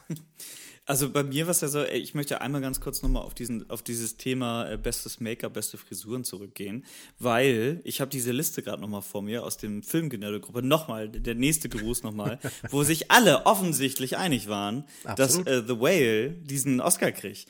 Und ich mir genau das dachte, was Steve gerade gesagt hat, so, ja, äh, also no offense, aber einen übergewichtigen, also Fatsuits, haben wir schon seit Ewigkeiten. Und Brandon Fraser ist ja nun mal auch äh, tatsächlich in den letzten Jahren ein bisschen ähm, schwerer geworden, sagen wir es mal. Das heißt, ähm, er hat in die Rolle gut gepasst und dann haben sie ihn noch ein bisschen dicker gemacht und ne, keine Ahnung. Ich habe den Film nicht gesehen, das ich weiß nicht, ob da noch was da drauf gekommen ist und dachte so, ja, nee, Nee. Also da hätte ich sogar, also da auch eher Everything Everywhere All at Once, allein für die Kostüme, aber da gibt es ja einen extra Oscar für. Ähm, naja, auf jeden Fall, ich habe auch den Film leider nicht gesehen. Ich habe Ausschnitte gesehen, die sehr bewegend aussehen, muss ich sagen. Ähm, warum finde ich das trotzdem und warum finde ich das schön, dass alle ihn äh, in unserer Gruppe gewählt haben und warum finde ich es umso schöner, dass er ihn bekommen hat? Ähm, ich habe Brandon Fraser, früher habe ich ihn immer Fraser genannt, ich habe es jetzt erst genannt, dass er Fraser heißt. Ja. ähm, ähm, ich habe ihn sehr geliebt, als, äh, weil ich halt aufgewachsen bin in den 2000ern und quasi sozialisiert wurde mit diesen Filmen, diesen Blockbustern, die damals rausgekommen sind. Das heißt, wir reden hier über George aus dem Dschungel, Die Mumie, ähm, Teuflisch. Man, oh, äh, ja, Teuflisch, genau, habe ich auch gesehen. Ähm, wo er der große Basketballer wurde mit dem Mini-Penis und so. Also, also das sind, äh, äh das habe ich alles gesehen und ich fand ihn immer toll, ich fand ihn immer sympathisch in Interviews gesehen. Und es war für mich tatsächlich damals in den Anfang 2000ern genau das gleiche wie mit Will Smith damals, lustigerweise. Der der verbotene Name hier. Ähm, ich, ich wollte diese Filme sehen. Ich bin wegen ihm in, ins Kino gerannt, wenn ein Film kam. Und mir war es auch erstmal egal, worum es ging.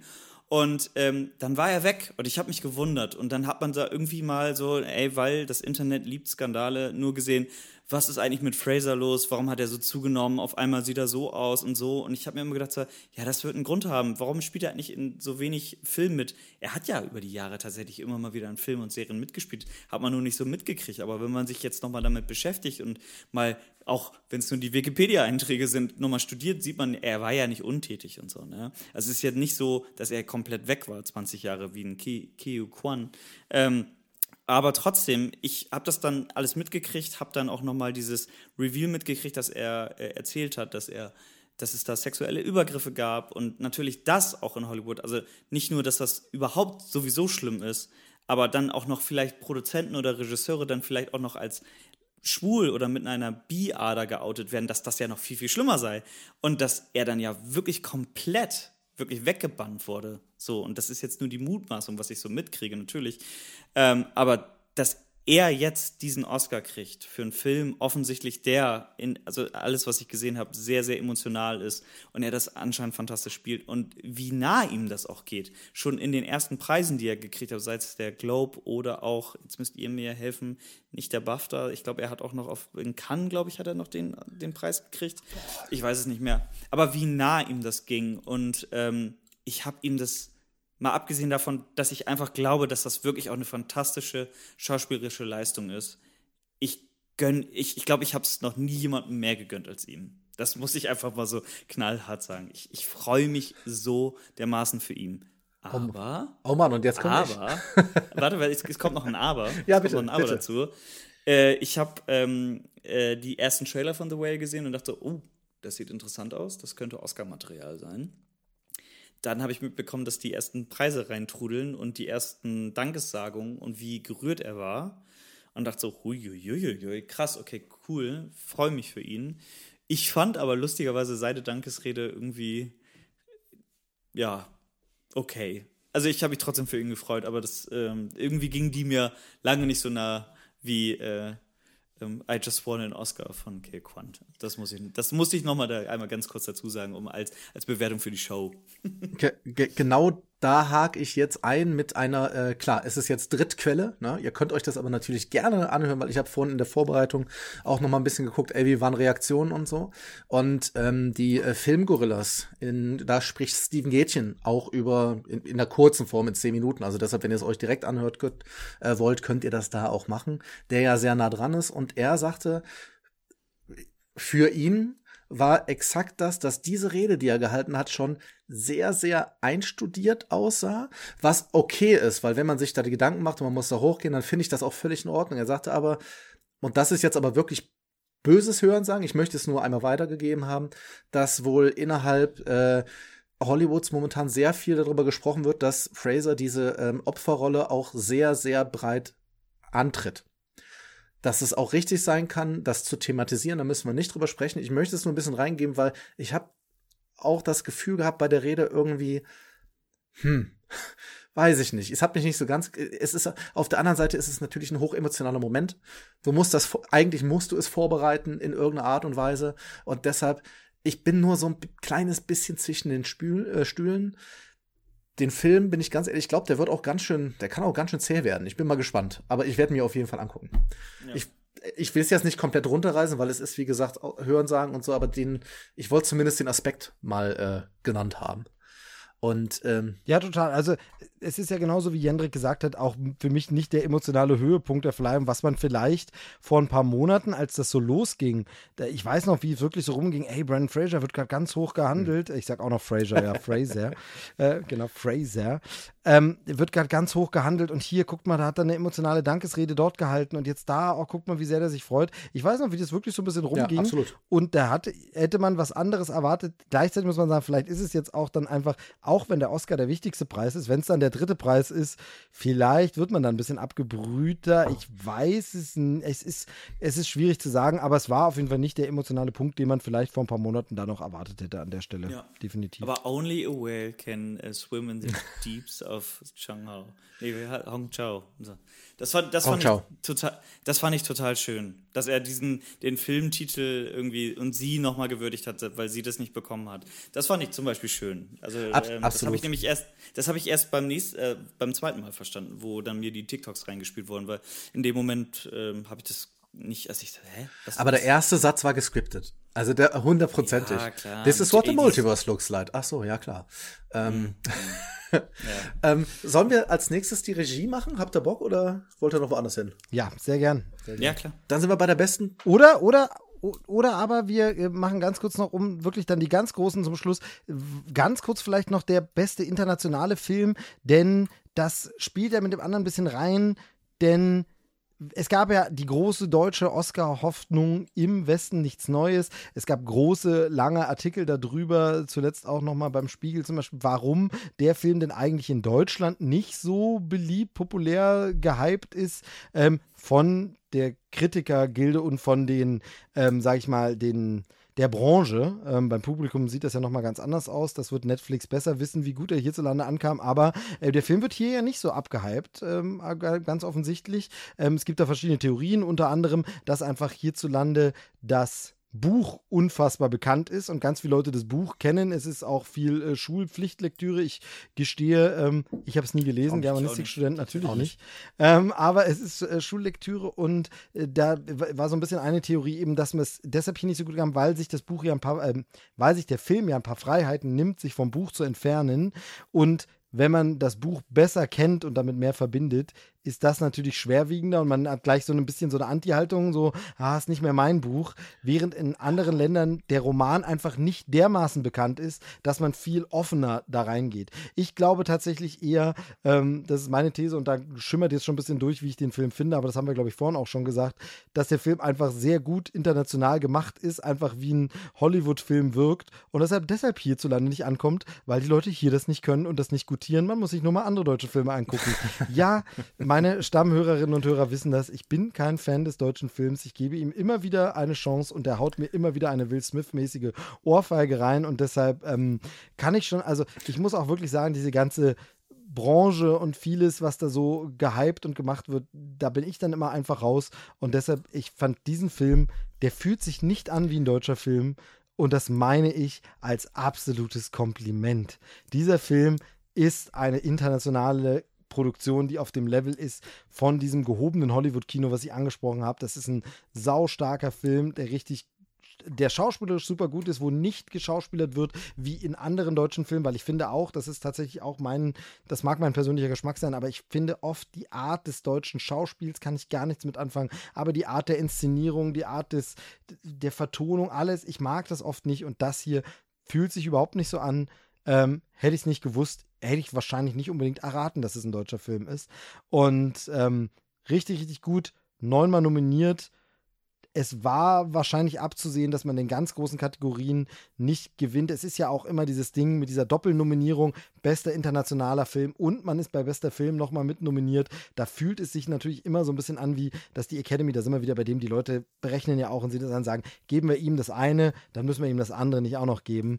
Ähm, deshalb weiß man es immer nicht so, aber für mich ein toller Film und ich freue mich wirklich sehr darüber, ähm, dass er den Oscar gewonnen hat und für mich ähm, der äh, schönste Film des letzten Jahres, den ich mir wahrscheinlich nie wieder angucken werde. Voll. Aber wenn, wenn du auf die Branche eingehst, und es gibt ja klar verschiedene Abstufungen, aber wenn ich als die Branche jetzt zum Beispiel die, ich sag jetzt mal Journalistenbranche sehe, und jeder, der mal in einer Presseverführung gesessen hat, die jetzt vielleicht nicht ein Marvel-Film war, sondern ein normalerer Film oder ein deutschen Film, ich könnte nicht ja. weiter weg sein von dieser Branche als von den Menschen, die dort sitzen. Ja, also exakt, wenn ich mir jetzt denke, dass ich so es, ja. vor wie vielen Jahren ich noch irgendwie aus irgendwelchen Zeitschriften oder Zeitungen, ich glaube, wenn da das drin steht, dann wird der Film ja so sein. Und wenn ich jetzt teilweise die Menschen sehe und reden höre, die diese Filme ja, bewerten. Das ist es ja. Ich habe, Alter genau, Vater. Genau, ich habe in meiner, in, meiner Weihnacht, in meiner Weihnachtsfolge da ja so einen kurzen Rant dazu drin gehabt, was immer so ein bisschen, ja, Nestbeschmutzer und meckert man über die Branche. Aber da musste ich es mir einfach mal von der Seele reden, weil genau, was du sagst, es ist dieser Moment vorm Film, jo. wenn alle schon in der Presseführung drin sind und du hörst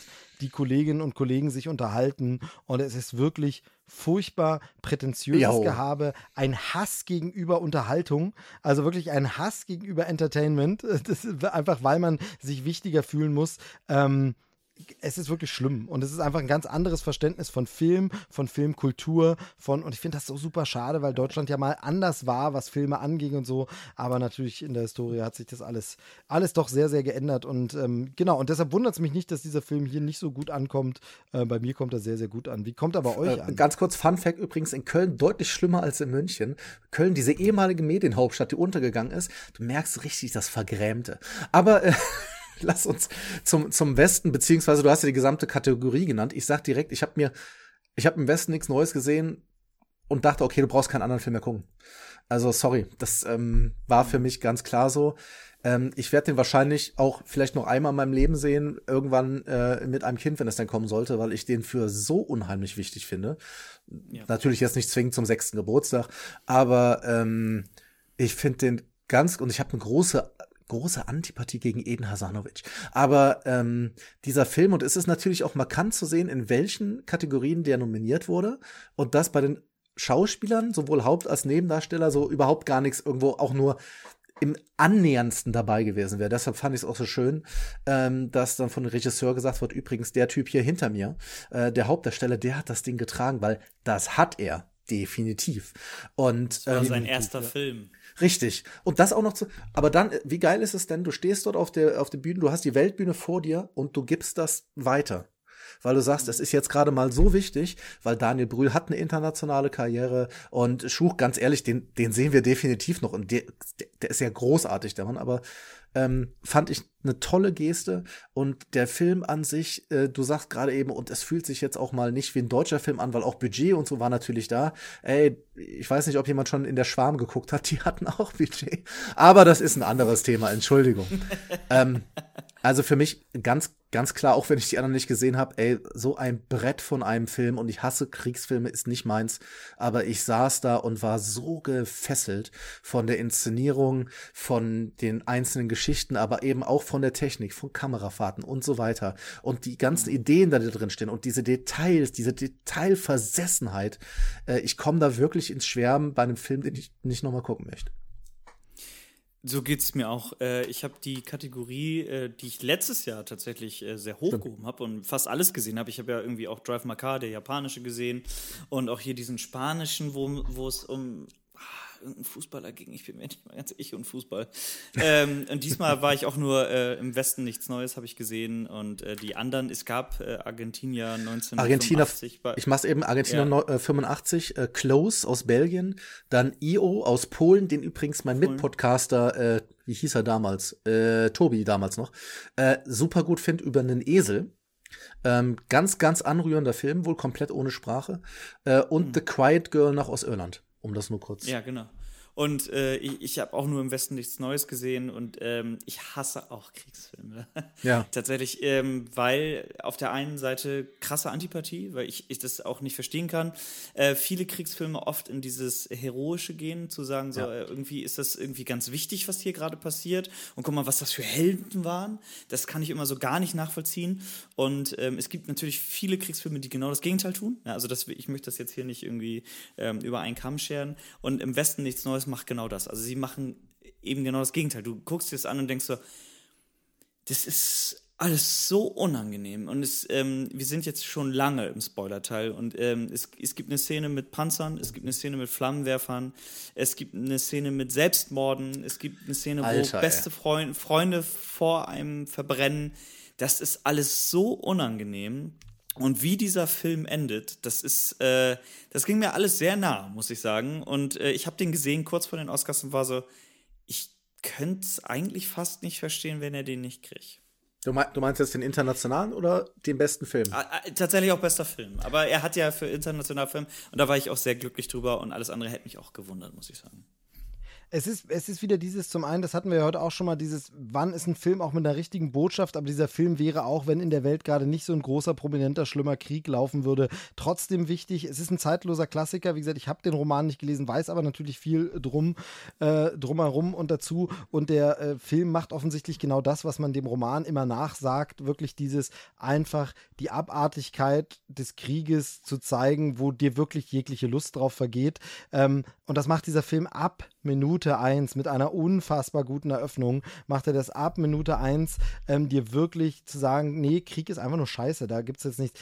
Eben das, was du angesprochen hast, Janik, mit diesem Heroischen und allem und so, ich verstehe diesen Ansatz in anderen Filmen durchaus, weil es natürlich auch die Perspektive ist und vielleicht auch wichtig ist und vielleicht auch Würdigung dieser Leute. Und natürlich müssen andere Filme das vielleicht auch erzählen. Und da sind wir aber auch bei diesem, was ich vorhin meinte und wir jetzt alle hier schon bestätigt haben, kein Film, den man unbedingt nochmal gucken will, weil es kein gute Laune-Film. Aber ich sag mal, ein Film wie Der Soldat James Ryan, den ich natürlich auch jetzt nicht ständig einfach mal gucke, sondern ähm, wo ich sage, das ist sehr, sehr schlimm am Anfang, aber der wechselt ja dann später ein bisschen die Tonalität eben in dieses Heroische und zu sagen, Leute, es gibt da draußen Hoffnung. Lasst uns ein Signal der Hoffnung senden. Es gibt die Hoffnung. Und wenn nur ein Sohn gerettet wird ähm, und wir hier auch mit Waffengewalt, aber dem Grauen und dem Übel was entgegensetzen, dann ist das wichtig und wertvoll. Deshalb finde ich dieses Heroische und äh, Wertung manchmal wichtig, weil man genau das sagen muss, diesen Einsatz. Vielleicht müssen wir manchmal diesen Opfer, alles gut.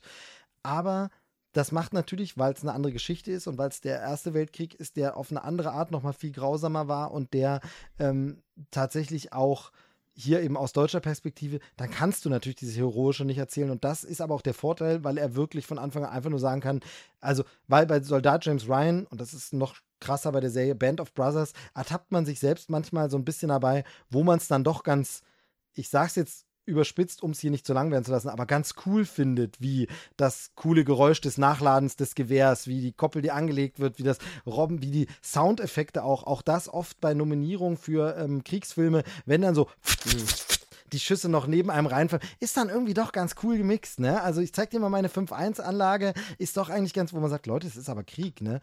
Und in diese Falle tappt eben im Westen nichts Neues nie, für keine Sekunde. Es ist immer ekelhaft, Ja. es ist immer beschissen und es gibt keinen Moment, wo du auch nur annähernd Gefahr läufst zu sagen, naja, aber eigentlich haben die schon eine ganz, weil sobald eine Sekunde der Hoffnung aufkeimt und du jemanden kurz einen Moment lächeln siehst, wird das aber dermaßen böse bestraft und gebrochen, wo du sagst, nee Leute, nichts Nichts an diesen Kriegsjahren ist in irgendeiner Form schön.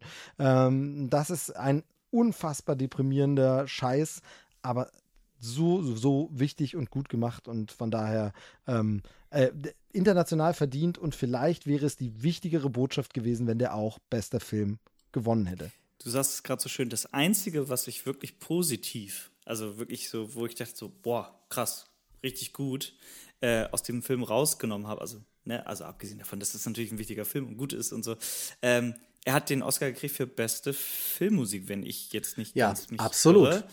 Und das war in dem Moment, wo das erste Mal das Thema aufkommt, dieses, einfach nur diese drei Töne, dö, dö, dö, das kommt ja immer wieder. Und das ist so in Mark und Bein übergegangen, dass du halt ähm, durch die Musik wusstest, jetzt passiert gleich wieder was. Und jetzt sind wir in der nächsten Welle drin. Und ähm, ich habe das gehört und ich habe meine Freunde angeguckt und das sagt so, boah, das ist, also ich habe keine 5.1-Anlage nicht mehr. Früher hatte ich das mal, jetzt mittlerweile nur, nur noch eine Soundbar von Teufel. Äh, sponsored by, by the way. Schön und vers. Ähm, und äh, das war irre. Und ähm, das hat dem Film nochmal so eine krasse Ebene gegeben. Dieses alles wirkt bedrohlich, alles ist böse. Und wir nehmen uns nur fucking drei Töne, um dir zu zeigen, wie böse alles ist. Also als, als Musiker bin ich da, war ich da davon doch mal geflasht. Nichtsdestotrotz hast du ähm, bei der besten Filmmusik auf The Banshees of Inisherin getippt. Ja, Ähm, stimmt. Steve hat als einziger von uns auf Im Westen nichts Neues getippt, also deshalb äh, Chateau, wie der äh, Spanier sagt. Mhm. Ähm, ich war bei Babylon gewesen, ähm, weil ich die auch ganz, ganz großartig fand. Äh, aber Genau. Den Punkt, den Punkt muss ich ganz kurz, muss ich an meine Unbedingt. Frau abgeben an der Stelle. Ähm, die hatte nämlich nochmal einen äh, Radiobeitrag gehört mit dem äh, Bertelmann, hieß er, glaube ich, äh, der, oder heißt er, der Komponist, ähm, der da gewonnen hat und er hat so ein bisschen was erzählt, nochmal Background, wie er das gemacht hat und was er eben dafür Instrument auch wirklich, er hat tatsächlich irgendwie so ein Bertelmann. Akkordeon oder, oder äh, Harmonika aus Ja. dieser Zeit, nämlich von seiner äh, Ur- Uroma irgendwie genommen und die dann aufbearbeitet, verfremdet und so und alles. Also es passt auch in die Zeit und so. Äh, super interessant. Ähm, und das hat mir meine Frau alles berichtet, erzählt, als wir uns ausgeschaut haben. Und dadurch kam dann dieser, wo ich gesagt habe, ich, das wird. Und man hat es bei den Oscars gesehen, ironischerweise durch ein paar Preise und Nominierungen. Es gab ja, die Musik kam auch ein paar Mal bei Ja. den Oscars immer. Ähm, es ist wirklich ein sehr, sehr eingängiges Stück und man kann mit wenig super viel erreichen. Und das ist dieses, ähm, was dann auch bei den Oscars schönerweise immer mal honoriert wird, wo man sagt, es gewinnt jetzt nicht nur, weil es ganz, ganz viele Seiten komponierte Musik sind, sondern es kann auch wenig sein, wenn die die richtigen Töne trifft. Äh, Genau. Ja, Wortspiel erlaubt. Ich äh, will mich da gar nicht rausreden. Tatsächlich war mein Gedanke dahinter. Äh, ich fand das super eingängig, aber das Thema kommt immer wieder. Und da dachte ich erst so in dem Moment so, okay, wie äh, entscheidet die Academy da? Da sagt sie, okay, es gibt eine gute Melodie, ah, die kommt aber immer wieder. Das ist vielleicht auch so ein bisschen, ja, bisschen, ja, müdes Sounddesign an der Stelle. Oder man nimmt Banshees of Inisherin, wo, wo halt wirklich auch viele tolle Stücke äh, geschrieben wurden, die so ein bisschen in Folklore gehen, die immer wieder anders sind, ähm, auch den äh, die Stimmung des Films mal auch wieder heben an einer bestimmten Stelle. Da dachte ich so, okay, das wirkt vielleicht ein bisschen interessanter. Aber ich, ich gebe es ganz ehrlich zu, im, äh, im Gedächtnis geblieben ist, ist mir im Westen nichts Neues. Also ich kann heute noch sagen, diese eine Melodie, dieses hm, hm, hm, das ist, ist und das, wie bedrohlich das wirkt und völlig verdient. Also, also da lag ich daneben und völlig verdient, richtig für im Westen nichts Neues gewesen. bei, bei mir war es Babylon, weil mich diese, diese, ähm, es hinzukriegen, diese 40er, 30er Musik irgendwie dann doch mit aktuellen Einflüssen noch zu kriegen. Und ich bin ganz ehrlich, das ist halt auch was, was ich bei Spotify super gerne anhöre. Und da hat das mhm. Herz ein bisschen mehr mitgewählt. Äh, ähm, wenn wir bei Im Westen nichts Neues sind, um das kurz, weil da können wir jetzt schön noch ein, zwei äh, Kategorien mit äh, abfrühstücken. Also wie gesagt, gewinnt äh, insgesamt vier Oscars auf der einen Seite den besten internationalen Film, beste Filmmusik und er gewinnt auch sowohl die beste Kamera, wo wir drei uns alle einig waren, und auch das beste Szenenbild, wo wiederum Steve gewinnt, der das mhm. hatte. Denn da hat Jendrik genauso wie ich sich entschieden für Babylon Rausch der Ekstase. Ja. Genau, hier kann ich auch ganz kurz noch einhaken, weil das passt zu der anderen Anekdote auch da. Das war das, was ich ähm, äh, heute schon mal vor einigen Stunden, vor vielen Stunden, die älteren Weißt Hörer, du noch damals? werden sich erinnern, ähm, schon mal angesprochen habe. Das Schöne an so einer äh, großen Nominierungsreigen für Deutschland ist, dass man wirklich viel Berichterstattung findet und auch das habe ich schon öfter im Podcast erzählt. Ich bin ja äh, wirklich ähm, ja, leidenschaftlicher Hörer von Bayern 2, ein wirklich sehr, sehr gutes Radio mit einem guten Mix aus Nachrichten, Politik, Kultur ähm, und solchen wirklich guten Wortbeiträgen. Und da wiederum habe ich einen Beitrag gehört äh, mit ähm, der Gewinnerin, der Setdekorateurin ähm, des Films und da mir so ein bisschen, und da war hier bei mir auch so ein bisschen Herzensvoting, aber auch Film gesehen und gedacht, ja, das ist schon krass, diese Schlachtfelder so zu inszenieren, aber eben auch von ihr ein bisschen Background gehört und so. Und das hat mich da so ein bisschen beeinflusst. Die hat nämlich unter anderem erzählt, dass sie den Film eigentlich gar nicht machen wollte, weil sie gesagt hat, sie will nie einen Kriegsfilm mhm. machen. Ähm, sie, sie, hatte keinen Bock drauf, weil es natürlich deprimierend ist und, und, und, negativ und so und alles. Und der Regisseur aber gesagt hat, ich weiß niemand, der es sonst machen könnte. Bitte, also du musst es machen. Einfach, also im Sinne von, ich weiß niemanden, der es so gut könnte wie du. Ähm, und sie dann überredet hat dazu. Und das finde ich natürlich auch einfach eine schöne Story. Äh, du willst das Ding nicht machen, du lässt dich dazu überreden, du machst den Scheiß und dann gewinnst einen Oscar dafür. Ähm, fand ich sehr, sehr Ein bisschen schön. wie damals äh, Till Schweiger, der gesagt hat, er spielt nie Nazi und dann hat Quentin Tarantino ihn angerufen und deshalb ist er bis heute Udo Stieglitz gewesen in äh, Inglourious Bastards. Also, ist ja, ist ja, ja vergleichbar, Till Schweiger mit, äh, ja. ja. Hat er nicht auch einen Oscar gekriegt für Manta Manta? Ich bin mir gerade nicht. Ja, der ist jetzt nominiert für der den zweiten Teil, der kommt ja am 30. Der zweite ja. wird für uns nächstes Jahr ins Rennen gehen, das habe ich im Gefühl, und der wird dann äh, zehn Nominierungen ja, bekommen wahrscheinlich. mindestens. Ja, aber also beim Szenenbild, ähm, da dachte meine Idee daran war, okay, im Westen nichts Neues, das ist halt so, das ist alles das Gleiche. Und bei Babylon habe ich so sehr viele verschiedene Sachen gesehen, die für mich auch so super in die Zeit gepasst haben. Ich gönne das im Westen nicht Neues total, aber für mich war das halt mehr Herz auf der Seite von, äh, von Babylon. Da muss ich auch sagen, äh, Babylon äh, hatte ich auch, ich habe den ja noch kurz vorher gesehen und dachte so, allein diese Idee, wo es halt noch der Stummfilm war, also jeder, der den Film nicht gesehen hat, es geht ja um die Zeit der Stummfilme und den Wechsel dann auf die Tonfilme und wie hat sich Hollywood damals verändert, mit aber auch halt dieser ganzen Hintergrundstory, also das, was man über, über Hollywood damals sagt, ist alles Orgie, alle koksen, alle waren völlig wild drauf und es war alles eine große so ähnlich Orgie. Wie das, so ähnlich wie das Podcast-Business. genau, ja, voll, genau. voll. So ähnlich wie wenn wir bei Steve zu Besuch sind. Und, ähm, und ich fand halt ein, allein diese Idee, und ich, ist wahrscheinlich auch völliger Bullshit, aber dass die in der Wüste stehen und also quasi mhm. alle sechs Quadratmeter, äh, sechs Quadratmeter eine ähm, neue Szene war für einen Stummfilm, war völlig egal, war wie viel Lärm drumherum war. Das fand ich so geil und dachte so, also wenn das nicht, also den beste Szenenbild kriegt, dann hm, okay, aber ja, klar, da muss man halt gucken, was sind die Kriterien. Und das ist auch das, was ich mit meiner Freundin besprochen hat. Ich weiß ja gar nicht, wo sind die Toleranzen dieser Kriterien. Also was sagst du, äh, was, was äh, äh, finden die für mega gut und was nicht? Also für mich ist halt genau das, was ich gerade erwähnt habe, so für äh, irre, wäre ich nie drauf gekommen und wie geil ist es. Aber die sagen zum Beispiel, äh, bei im Westen nichts Neues. Das wirkt für mich so real und äh, diese, mit diesem Schlamm, diesen eingetrockneten Schlamm in den Gesichtern und äh, diese, diese Gräben, die sahen halt total, keine Ahnung. Aber daher bin ich da auch so komplett fein damit, wenn ich da genau. völlig daneben liege. Ja, aber normalerweise feiert sich ja Hollywood auch so unfassbar gerne selbst. Und deshalb habe ich Babylon ich genommen. Auch. Ja, ich auch. Genau, das fand ich, äh, das, das fand ich tatsächlich diesmal ja so ein bisschen in den Nominierungen kommt das vor, aber dann bei den Gewinnen gar nicht so, genau, weil man hätte gedacht mit Filmen wie The Fablemans oder Babylon, das sind wieder diese Filme, die so, in, es gab ein paar Jahre, wo das Hollywood andauernd hatte, ne, dass diese Blick hinter die Kulissen, hinter die Traumfabrik und die Sachen haben dann auch immer gewonnen und abgeräumt und selbst wenn das nur irgendwo klein mit drin war, wie Shape of Water, wo es ein bisschen um Magie des Kinos auch auch geht und so, dann war das immer sofort irgendwie eine sichere Bank. Ähm, das ist irgendwie offensichtlich nicht mehr so. Ähm, aber ansonsten, was du angesprochen hast, Jendrik, mit dem, man kann das gar nicht so beurteilen. Ja, das ist ja eben auch dieses, dass diese Nominierung und alles, das kommt ja auch zustande eben durch die Branchenkollegen in einem Gewerk jeweils. Und die können natürlich auch einschätzen und manchmal ist es so, wo man sagt, ja, diese verschiedenen Sets, ich spinne jetzt nur rum, um das irgendwie mir so vorzustellen, diese verschiedenen Sets, die du bei Babylon siehst, ja, aber die hast du ja einfach auf jedem Backlot in den Studios, baust du einfach die Dinger nebeneinander, hast ja auf ein zerbombtes Schlachtfeld, das findest du nirgends. Das musst du irgendwie erstmal zerbomben. Nein, das musst du erstmal irgendwie gestalten und vielleicht ist ja, das ja. dann die größere Leistung, ne? Weil ähm, zum Beispiel äh, Animationsfilm können wir da ganz kurz anreißen. Ja, unbedingt. Äh, da hat ja tatsächlich Pinocchio gewonnen und das habe ich, den habe ich nicht mehr geschafft zu schauen vorher. Will ich mir natürlich unbedingt noch oh, angucken. Okay. Ähm, ich bin natürlich sonst bei Animationsfilmen gut dabei wegen äh, jungem, jungem Kind zu Hause. Da kann man natürlich vieles gucken und tatsächlich auch der gestiefelte Kater wurde kurz vorher noch geschaut und so. Ähm, das geht immer ganz gut. Aber bei Pinocchio bin ich gerade noch so ein bisschen unentschlossen, ob ich das mit ihr schauen will, weil der ja doch eine etwas düstere, eben, da ist sie dann doch noch ein bisschen zu jung.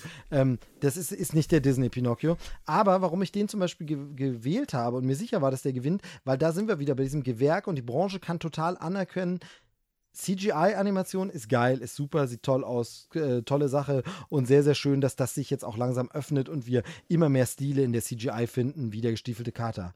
Aber Stop Motion ist einfach eine absolut, äh, pardon my French, verschissene Handarbeit, an der du Jahre für jede Sekunde ja. Film sitzt und diese Leistung, das kann natürlich die Branche viel krasser anerkennen. Das sehen die, die wissen das, wie lange der da arbeitet und wie lange da gemacht wird und gesehen.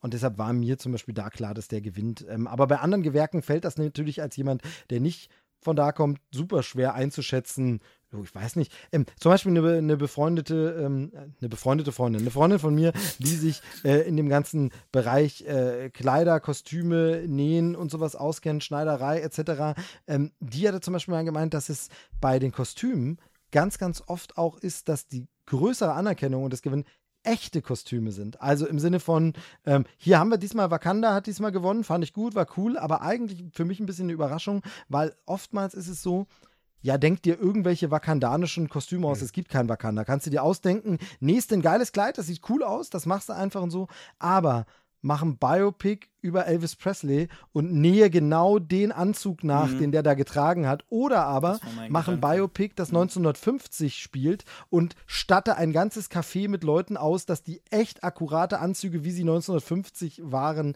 tragen, dass das oft die krassere Leistung mhm. ist als Fantasy. Fantasy ist dann viel Handarbeit und so, aber es akkurat nachzuschneidern, wie es damals wirklich aussah, dass auch Leute mit einem Fachauge sagen, egal, der trägt wirklich so ein Smoking, den hat man zu der Zeit krass. Genau so muss es zu der Zeit aussehen. Ähm, das ist dann meist die größere Leistung und aber das können eben Leute aus dem Fach viel besser entscheiden oder bewerten als wir. Ja, absolut. Ja, das, deshalb ja. war ich beim Kostümdesign auch wiederum bei Babylon.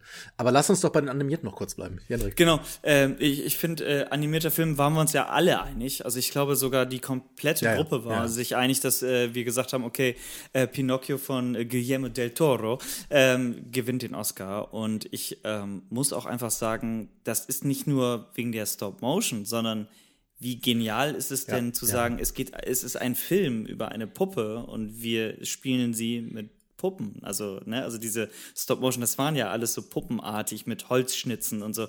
Und das, ich habe den gesehen und ich muss auch ganz ehrlich sagen, ich habe ein ganz großes Manko in dem Film, obwohl ich den sehr geliebt habe.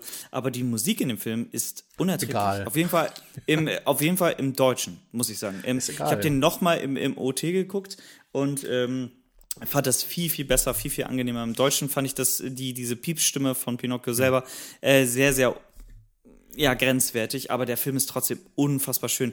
Ich habe natürlich auch das Seeungeheuer gesehen, den ich mochte. Ich mochte auch Rot mit dieser sehr, sehr 90er, Anfang 2000er-artigen äh, Fangirl-Attitüde, aber das hat, hat mich auch irgendwie gekriegt. Aber in dem Moment, wo ich Pinocchio gesehen habe, war so, ja, ey, no way. Also ganz klar, was ich aber an der Stelle trotzdem noch einmal ganz kurz erwähnen äh, will, weil wir über diese Kategorie noch nicht äh, geredet haben, war ist ja bester animierter Kurzfilm.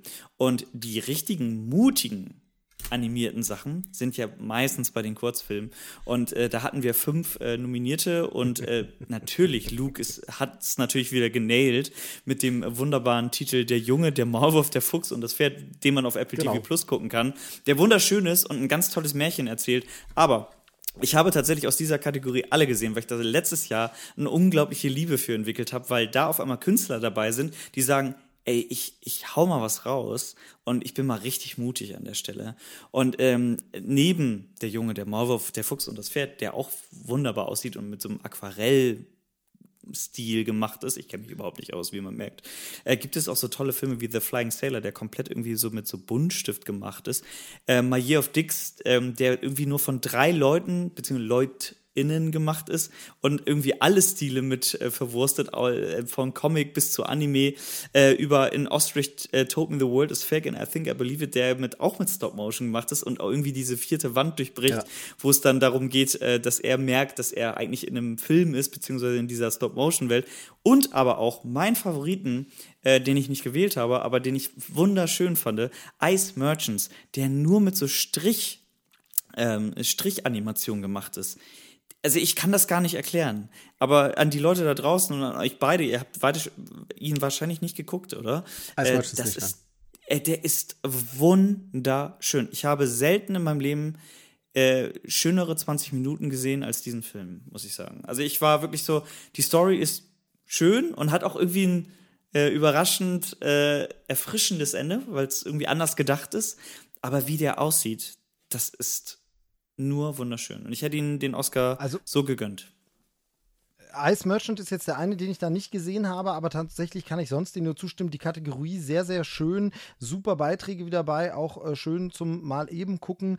Äh, tatsächlich für mich auch nicht der Favorit, der gewonnen hat, weil es wurde, ich glaube, von von dieser, es gibt immer diese Off-Sprecherin bei den Oscars, die dann so ein bisschen sagt, und das war ihre vierte Nominierung und jetzt gehen sie gerade vor und äh, gewinnen zum fünften Mal oder so. War in dem Fall nicht. Aber hier wurde sowas angesagt wie, ja, die Macher haben versucht, die Originalzeichnung des Buches schön einzufangen und so. Ähm, es war ja auch irgendwie ihr erster Film, den sie gemacht haben oder so. Das hatten sie, glaube ich, in der Dankesrede gesagt. Aber ich fand eben hier genau dieses, ja, es sieht halt aus wie die Originalbuchvorlage, nur animiert. Und auch hier wieder, das möge die Branche besser entscheiden, hat sie in dem Fall auch getan, wie schwer das ist, finde ich aber natürlich nur ein vorhandenes Bild zu nehmen und zu animieren, ist was anderes. Ich habe hier den Ostrich vorne gesehen, weil das wieder diese Stop-Motion-Technik ist, wieder dieses Gefummel und das aber mit einem Twist weil man diese vierte Wand durchbricht. Ähm, von daher für mich nicht, also fand ich ein bisschen schade. Ich fand den, den Junge äh, tatsächlich sogar ein bisschen, ja, war mir auch ein bisschen kitschig, ähm, bewegend. Und ich habe es mit meiner Tochter geguckt, die mochte das, aber war mir auch so ein bisschen,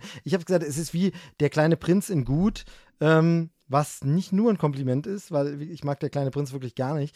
Ähm, aber jedenfalls in die Richtung, mein Favorit wäre hier tatsächlich, also per, von dem, was ich gewotet habe, wegen dem Aufwand war es äh, der Ostrich äh, Stop-Motion-Film. Mein Herzensfavorit ist tatsächlich My Year of Dicks, weil es selten ein Film so krass wie diese paar Minuten geschafft hat für mich, dieses Gefühl, Teenager in den 90ern einzufangen. Ja, Komplett. Ja, es ist wirklich gut. so krass, wie ich wirklich diese Stimmung war für mich so on point bei einem Animationskurzfilm, wo ich gedacht habe, ja, Teenager in den 90ern, 100 pro getroffen, richtig krass. Und ganz kurz bevor Luke äh, einhakt, äh, diese Szene beim My Year of Dicks, ähm, wo es ganz kurz in dieses Anime geht, wo es halt, wo es halt auch kitschig wird, äh, fand, äh, fand ich das so geil, dass sie den Zeichenstil dann ganz kurz in diesen Anime-Style gemacht haben. Ich war so, ey, mehr on point geht's fast nicht, weil äh, wenn Anime irgendwas ist, ist es meistens, und ich mache ich mach mir Feinde, äh, ist es meistens sehr viel Kitsch und sehr viel Stereotyp. Aber da, in dem Moment war es on point.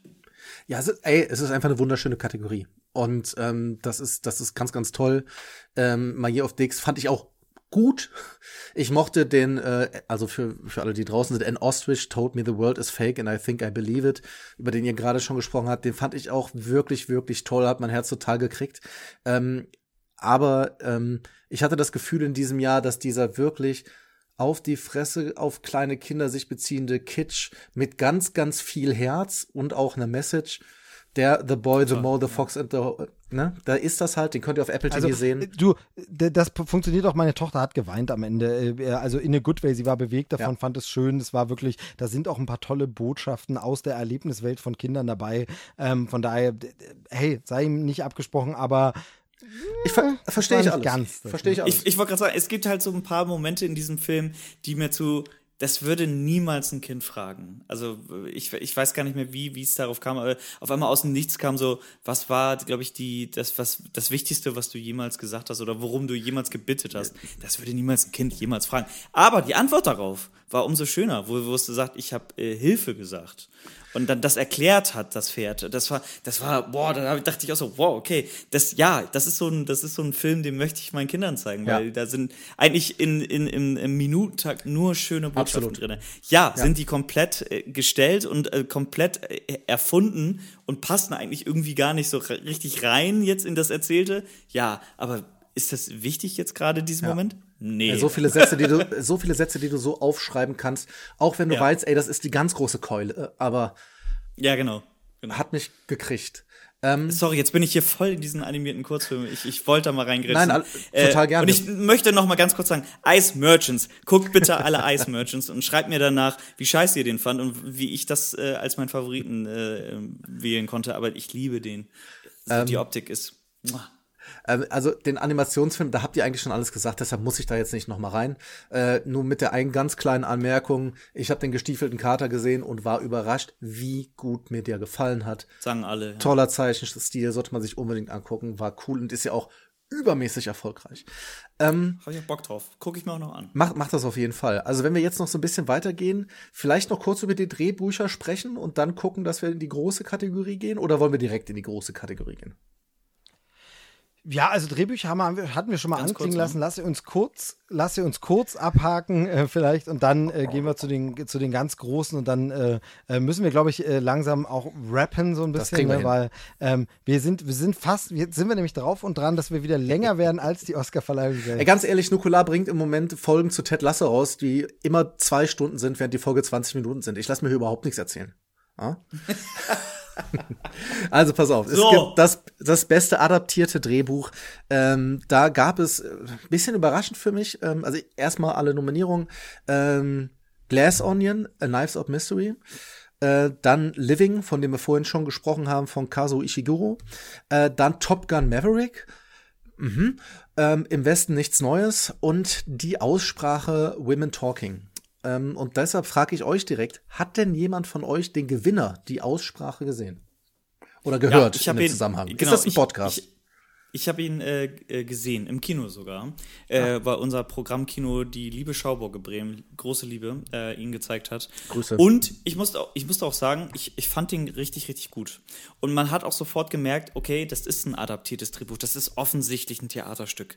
Hm. Und äh, obwohl wenig in diesem Film passiert, ähm, ging der mir nah. Und ähm, ich weiß auch, dass das für wenige der Film ist, den sie gerne gucken würden oder sagen würden danach, boah, guter Film. Ich war so, ich muss noch mal gucken, für was ist der nominiert? Und dann war so, adaptiertes Drehbuch, ja, das wird er kriegen. Ich war felsenfest der Meinung, ich war sofort so, das ist also für mich ein, ein Safe Guess so und äh, war ja auch richtig, hab das eine der wenigen grünen Felder, die ich habe bei meinem Tipp und ähm, war total ähm, happy, dass er das bekommen hat. Und du hast diese Verwunderung gerade schon rausgehauen in, in deiner Ansprache. Ich war auch so, wieso Top Gun Maverick und Glass on? Ich verstehe das nicht. Was heißt denn, was ist denn jetzt hier gerade das ada adaptierte Drehbuch? Ich dachte, wenn, wenn eine Geschichte schon besteht, äh, und sie dann verfilmt wird, ist es für mich ein adaptiertes Drehbuch.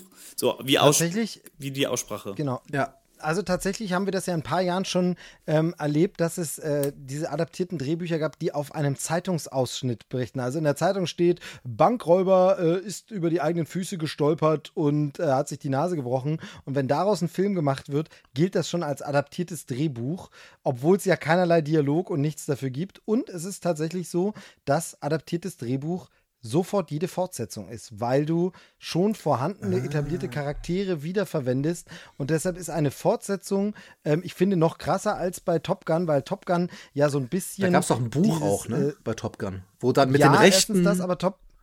Ja, nee, und vor allem macht Top Gun aber dasselbe ja ein bisschen wie. Ähm, äh, wie damals schon äh, äh das Erwachen der Macht. Im Grunde ist mhm. es ja nochmal modernisiert, nacherzählt dieselbe Geschichte wie damals, nur ein bisschen verändert. Aber wenn du genau die Plotpoints rausnimmst, ist es wieder genau dasselbe. Ähm, von daher, so ist das nicht gemeint mit adaptierten Drehbuch. Aber ich meine, da würde ich es mit Augenzwinker noch verstehen. Ich fand es halt viel krasser und das ist eben wirklich nur wegen diesem Fortsetzungsding Glass Onion. Weil da ist ja, außer dass der Charakter auftritt, hat das ja mit dem Vorgängerfilm Knives Out gar nichts zu tun. Ja, aber trotzdem danke, danke für das Head-Ups, für das Aufschlauen hier. Das ist, äh ja, das, das genau, hätte ich auch also nicht gewusst. Tatsächlich, ja. sobald, es, sobald es eine Fortsetzung ist, ist es ein adaptiertes Drehbuch. Also hat Manta Manta 2 wiederum auch hier die Chance. Chancen. Das, so, also das freut mich sehr. So wird ein Schuh draus. Oder ein Stiefel, so wird ein Stiefel draus. okay, ähm, dann, dann haben wir jetzt über die Aussprache ein bisschen gesprochen. Die anderen Sachen müssen wir jetzt, glaube ich, nicht so lang legen, weil Living haben wir nicht gesehen und im Westen nichts Neues haben wir breit getreten.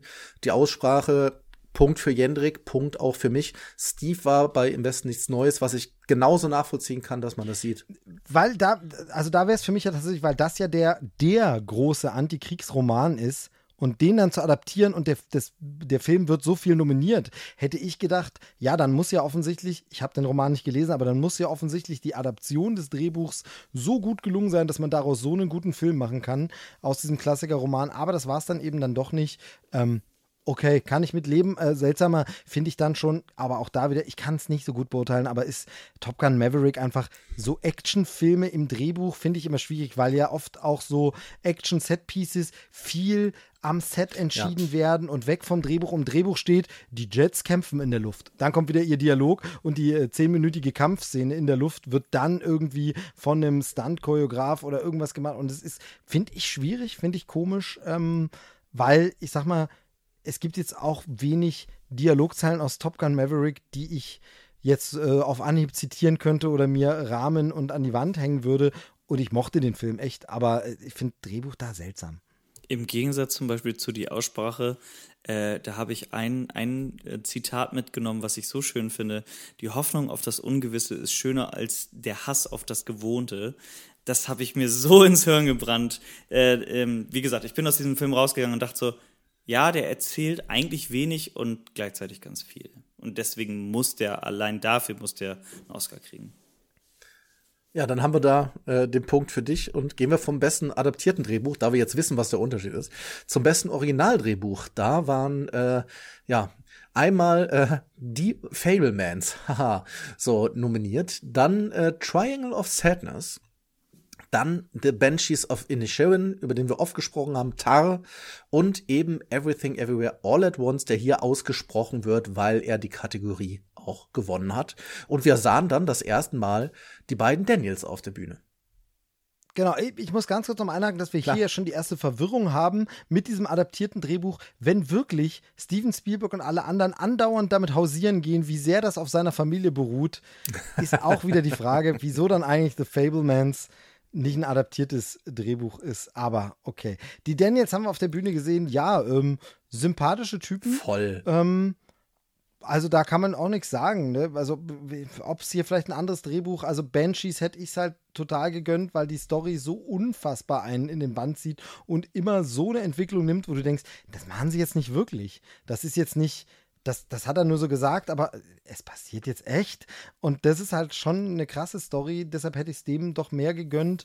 Ähm, aber natürlich, also Everything, da muss man ja wirklich sagen, die Geschichte und wie sie verflochten ist und wie sie verwoben ist und wie das Multiversum gemacht ist, äh, Chapeau. Also klar, äh, durchaus ein würdiger Sieger. Ich habe es ja vorhin schon gesagt, äh, Banshees of Inisherin gehe ich mit. Also er hat mich halt in ganz vielen Dialogen und genau was du sagst, Steve, äh, Wendung gekriegt und deswegen war es auch mein Guess an der Stelle. Ähm, jetzt ist es im Endeffekt die ähm, äh, Everything Everywhere All at Once gewonnen, äh, geworden und ich dachte auch so, ja, ja, also wenn man den Film dafür feiert, was er ist, Absolut. dann ja, dann genau das ähm, sehe ich trotzdem auch andere Filme eher da vorne, auch, muss ich leider sagen. Aber ähm, es, es ist okay. Es ist der Bagel, der mich immer wieder rauswirft. Ja, aber ich, ich denke mir, wenn dieser Film einen der Oscars wirklich am meisten verdient hat, ist das aus meiner Sicht das Originaldrehbuch. Schnitt. Für mich Schnitt, absolut. Okay, ja, da, da kenne ich mich einfach nicht gut genug für aus, Mann. Ich, ich, also da kann ich zum Beispiel aus technischer äh, Nichterfahrung äh, quasi sagen, ist es der Schnitt oder sind es die visuellen Effekte, halt diese, ähm, dass sie bei Everything Everywhere All at Once, jeder, der ihn nicht gesehen hat, es, es wird ja zwischen den ganzen Multiversen immer die ganze Zeit gewechselt und es gibt Szenen, wo halt unsere Hauptdarstellerin Michelle Yeoh oder halt auch die Nebendarstellerin Stephanie Sue einfach so zwischen den Multiversen wechselt, einfach nur mit Objekten zum Beispiel oder mit den Hintergründen. Und da dachte ich so, das ist irre. Entweder kriegt das den Oscar für Schnitt oder für keine Ahnung, Szenenbild, ich, I, I don't know, oder visuelle Effekte vielleicht. Ja, aber wie denn visuelle gegen Avatar, Mann? Ey, also nee, natürlich nicht. Also das war für uns alle klar, natürlich, so. ey. Aber, äh, aber, äh, ich, aber ich dachte dann, ja, okay, aber für, also Drehbuch, hätte ich dir aufschreiben können. Eieiei. Ja. Ich, ich würde sagen, machen wir schnell weiter. Wa? Dann gehen wir jetzt, lass uns in die große Kategorie gehen. Ähm, und zwar äh, können wir da, viele Filme haben wir ja schon besprochen. Ähm, bester Film. Äh, ich gehe mal, ich fange mal von unten in der Liste an. Da können wir vielleicht kurz über die Filme sprechen, wenn wir noch worüber reden müssen. Ähm, genau. Denn das erste wäre hier Triangle of Sadness, den ja, wir bis jetzt. haben wir noch gar nicht geredet. Richtig, und das, das ist mir ein Anliegen. ähm, ich finde, also Triangle of Sadness eine, eine dänische ähm, Produktion, wenn ich das richtig im Kopf habe. Und das Triangle ja. of Sadness, was ja steht für den Bereich, wo bei Menschen ganz viele, ähm, ganz viele Falten sind. Und zwar zwischen den Augenbrauen ist es und äh, dem ja, mittleren Teil der Stirn oder was? Ja. Ja, genau, genau, genau. Und ein, ein, ein Film, der so bitterböse ist und äh, bei dem man guckt eigentlich die ganze Zeit reichen Leuten beim Reichsein und dann bei Problemen zu. Und da bin ich ja schon dabei. Und das sind teilweise ekelhafte reiche Leute. Das sind teilweise eigentlich sehr nette reiche Leute, die aber eigentlich die schlimmsten Menschen sind, wenn man guckt, was sie so beruflich machen und so. Und dieses, dieses den, den Finger reinhalten in diese Schere zwischen ich will gar nicht sagen arm, sondern zwischen Dienstleistern und Reichen, was ja zum Beispiel auch in The Menu gemacht wurde, wird hier in Triangle of Sadness mit so vielen Charakteren, aber mit so einer harten ich kann es da sagen, weil es so ist, in die Fresse einem gezeigt. Und ein, ein Film, der sich die rausnimmt, quasi drei eigene Geschichten mit teilweise gleichen Darstellern zu erzählen. Das sind immer andere Geschichten, wo es an andere Orte geht. Und der traut sich halt auch wirklich, Sachen abzuziehen, wo ich bei vielen anderen Filmen Sachen sagen würde, ey, brauche ich diese Fäkalien oder brauche ich dieses Kotzen oder was auch immer. Aber hier hat das als Metapher, beziehungsweise eigentlich ist es ein klares Bildnis, so viel Schlagkraft für mich gehabt und so eine brutale Ehrlichkeit in dem Ganzen und eine, also mich hat der Film so mitgezogen und deshalb für mich absolut zu Recht nominiert. Und jetzt muss irgendeiner was sagen. Steve schüttelt mit dem Kopf. Ich habe ihn äh, tatsächlich nicht gesehen ah. und ähm, will deshalb mich da. Also ich wollte dich schon rausschneiden. Ich, ihn, ich, war schon dabei. Genau. Ich werde ihn natürlich, äh, werde ihn natürlich mir anschauen, aber ich sage jetzt was ganz Böses und da müssen wir jetzt aber nicht drauf äh, eingehen. Kennt ihr das? Wenn ihr, ja, kennt ihr definitiv, äh, weil ihr auch sehr viele Filme schaut, sehr filmerfahren seid und alles. Wenn man so Filme hat, bei denen man irgendwie das Bauchgefühl hat, dass man die nicht mögen wird. Und ich weiß genau, ja, warum. Das wollte ich nur an der Stelle, wollte ich an der Stelle nur kurz mal fragen ohne Bezug ja. wollte ich nur ganz kurz fragen, ob ihr das kennt. So ähm, ansonsten Triangle of Sadness habe ich nicht gesehen. Ähm, von daher, Jendrik, wenn du ihn gesehen hast, dann ja. bitte gern. Äh, ich weiß ganz genau, warum du das sagst. Und mir geht es bei jedem zweiten Film so. Ähm, der, der kokettiert natürlich auch sehr krass genau mit diesen Szenen, auch auf dem Steelbook, das da rumgekotzt ja. wird und so. Und ich hatte ein ähnliches Gefühl. Es ging ganz kurz in der Gruppe darum, warum man genau mit diesen Szenen irgendwie auch wirbt an der Stelle. Und es wird dem Film absolut nicht gerecht, weil ähm, der macht so vieles so richtig. Und von diesen ganzen Filmen, die ich im Kino gesehen habe, kurz vorher noch jetzt vor der Oscarverleihung, war das das Ding, wo wir aus dem Kino gegangen sind, dachten so, boah, Alter, der war richtig gut.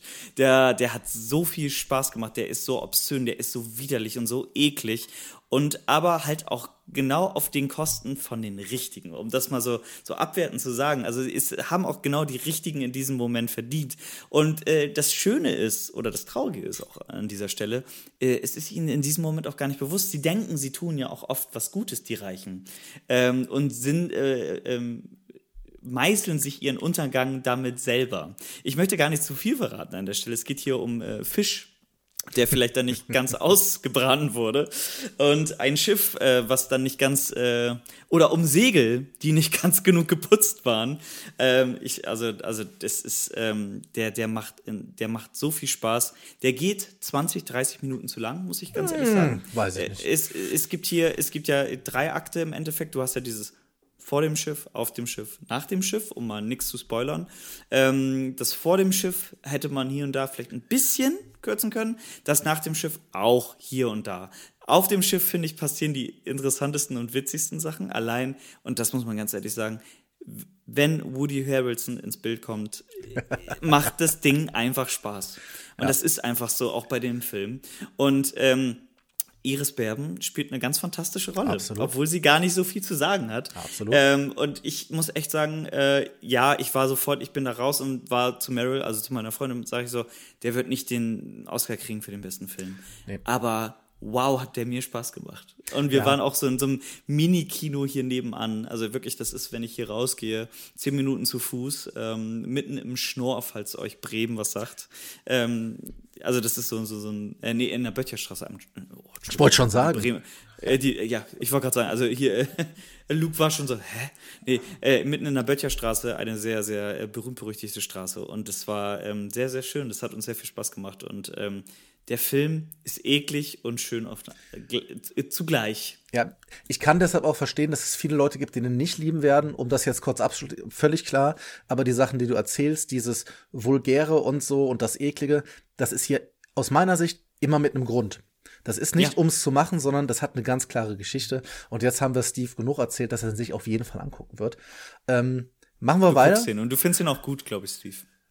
Ja, ich bin da nicht so sicher. Und es geht mir tatsächlich gar nicht um die Fäkalszenen, sondern tatsächlich, der strahlt für mich so ein bisschen, und das habe ich ja manchmal, der, der hat ja auch in Cannes oder wo auch schon gewonnen, der strahlt für mich so ein bisschen dieses Prätentiöse aus und mm. sehr viel, was ich immer höre von äh, Kritik ähm, an äh, Reich und äh, dann total, eher Dienstleister und so, wirkt vieles für mich so wie, ja, kann aber auch sehr schnell sehr plump werden, mhm. wo man wirklich sagt, okay, das ist die erstbeste Kritik, weißt du? Und das, das ist so ein bisschen so ein Bauchgefühl, aber ich werde berichten und ich bin der Erste, der äh, immer gern zugibt, wenn er sich geirrt hat und einen Film doch ganz Spätestens nächstes also. Jahr hier fragen wir dich nochmal. Ja. Ja. okay, dann gehen wir zum nächsten, über den wir gerade schon gesprochen haben, äh, über Top Gun Maverick wo man jetzt zumindest sich fragen kann, muss er für den besten Film ähm, irgendwie nominiert werden? Auf der anderen Seite. Das ist Seite, das, was ich. So, ähm, lass mich kurz den einen genau. Punkt machen. Steven Gätchen sagte, dass der eigentlich derjenige ist, und diese Frau Gray, wie auch immer sie hieß, wo sie sagen, wenn es doch nicht Everything wird, dann ist in Amerika Top Gun tatsächlich der Top-Favorit, der äh, beste Film zu werden. Und jetzt gern du. Fand ich, fand ich eine super seltsame Aussage, ja. konnten sie auch nicht so richtig belegen und begründen, warum, ähm, sondern hier ist genau das, was ich ja am Anfang äh, vor zwölf Stunden oder wann wir angefangen hatten, hatte ich das ja schon mal gesagt, dass mir diese Kategorie fehlt. Top Gun Maverick bräuchte eine Anerkennung, aber nicht als bester Film, sondern als wichtigste, wertvollste Blockbuster, Popkultur, Popcorn-Produktion, die Leute ins Kino bringt. Auch da eine schöne Bemerkung ja zu äh, Tom Cruise, beziehungsweise Tom Cruise und James Cameron, die beiden Leute, die dafür gesorgt haben, dass die Leute wieder massenhaft ins Kino kommen, ins Theater kommen kam ins Theater der Oscarverleihung nicht. Sie waren beide nicht anwesend. Ähm, schöner kleiner Seitenhieb. Keine Ist Zeit. tatsächlich ein bisschen seltsam. Ähm, aber vielleicht waren sie wirklich einfach beruflich verhindert. Man äh, spekuliert ja, dass sie teilweise ein bisschen angefressen waren, dass sie in bestimmten Bereichen nicht nominiert sind. Aber vielleicht waren sie auch wirklich verhindert. Oder vielleicht tatsächlich noch Corona-Sorgen. Wir haben ja überhaupt noch nicht drüber mhm. gesprochen. Meine persönliche Heldin Jessica Chastain bei dieser Oscarverleihung. Ähm, sie war einfach ich. Ja. Sie war einfach ich in diesem Moment. Ähm, erst kurz zuvor hatte ich genau so einen Moment wieder. Sie war die einzige mit Maske. Sie hat sie dann abgesetzt, als sie nun mal angesprochen wurde, musste sie sie ja runternehmen, aber sie saß als eins, zumindest als einzige, die man gesehen hat. Vielleicht gab es irgendwo noch mal jemand, aber als einzige von den Promis, die man gesehen hat im großen Saal mit Mund-Nasenschutz. Ähm, meine persönliche Heldin bei dieser Oscar-Verleihung. Jedenfalls, genau, vielleicht das auch der Grund, warum äh, Tom Cruise und James Cameron nicht da waren. Aber ähm, ja, also Top Gun Maverick ein wirklich guter Film, der Spaß macht, der aber Spaß macht und jetzt nicht Best Picture ist. Genau, das kann ich an der Stelle unterschreiben. Und ich glaube, wegen dem Film, äh, wegen des Films kamen wir auch auf das Thema, glaube ich, in der, in der Gruppe.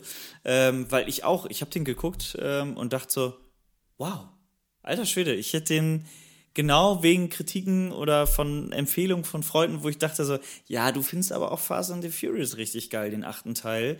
Ähm, weiß ich nicht, ob ich den unbedingt gucken möchte. Ähm, und ich, ich habe den geguckt und war so, ey, der hat mir so einen scheiß Spaß gemacht gerade.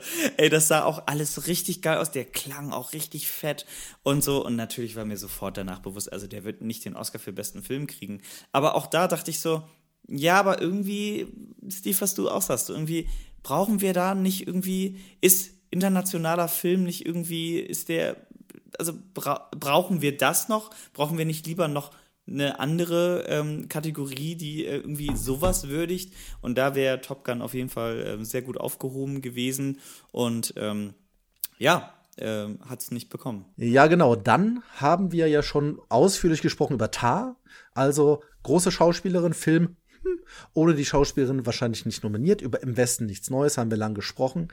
Die Fablemans haben wir auch besprochen. Mhm. Elvis noch nominiert. The Benches of Inisherin. Ihr merkt schon, wir gehen schnell durch, weil ihr kennt das alles schon. Ja, alles Avatar. Gesagt. Avatar, The Way of Water. Da möchte ich jetzt mal ganz kurz, ganz kurz ein Zwei-Stunden-Plädoyer noch drüber halten. Ja, bitte. Ey, ich, ey, soll ich mal ganz ehrlich was dazu sagen? Ich, ich weiß, dass Steve den hasst nee, Hass ist, ein, Hass ist so, ein, so, ein, so ein hartes Wort. Das Problem ist wirklich, ähm, ich verstehe den nicht. Das ist halt das, also im Sinne von, ich verstehe das Phänomen Avatar nicht. Und ich komme mhm. mir teilweise so ein bisschen des Kaisers neue Kleider mäßig vor, wo ich so denke, hä, was seht ihr denn da? Also das Ding ist, ich verstehe komplett, wenn irgendwelche Sachen Blockbuster-Unterhaltungsding sind und für bestimmte Sachen abgefeiert werden, also dann muss mir das nicht gefallen.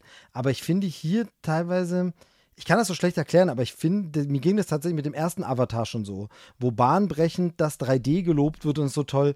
Mich hat das nie so krass umgehauen. Und ich bin jemand, auch das habe ich schon oft erzählt, der 3D-Effekt eigentlich mag und der 3D im Heimkino zum Beispiel schade mhm. findet, dass es ausstirbt oder so. Aber ich mich habe beim ersten Avatar damals das 3D nie so abfeiern können wie andere und habe das irgendwie nicht gesehen. Und genauso ist es jetzt bei diesem Film, dass ich, also sei, geschenkt jetzt, dass ich finde, dass das eine richtig plumpe, platte, doofe Story ist und so.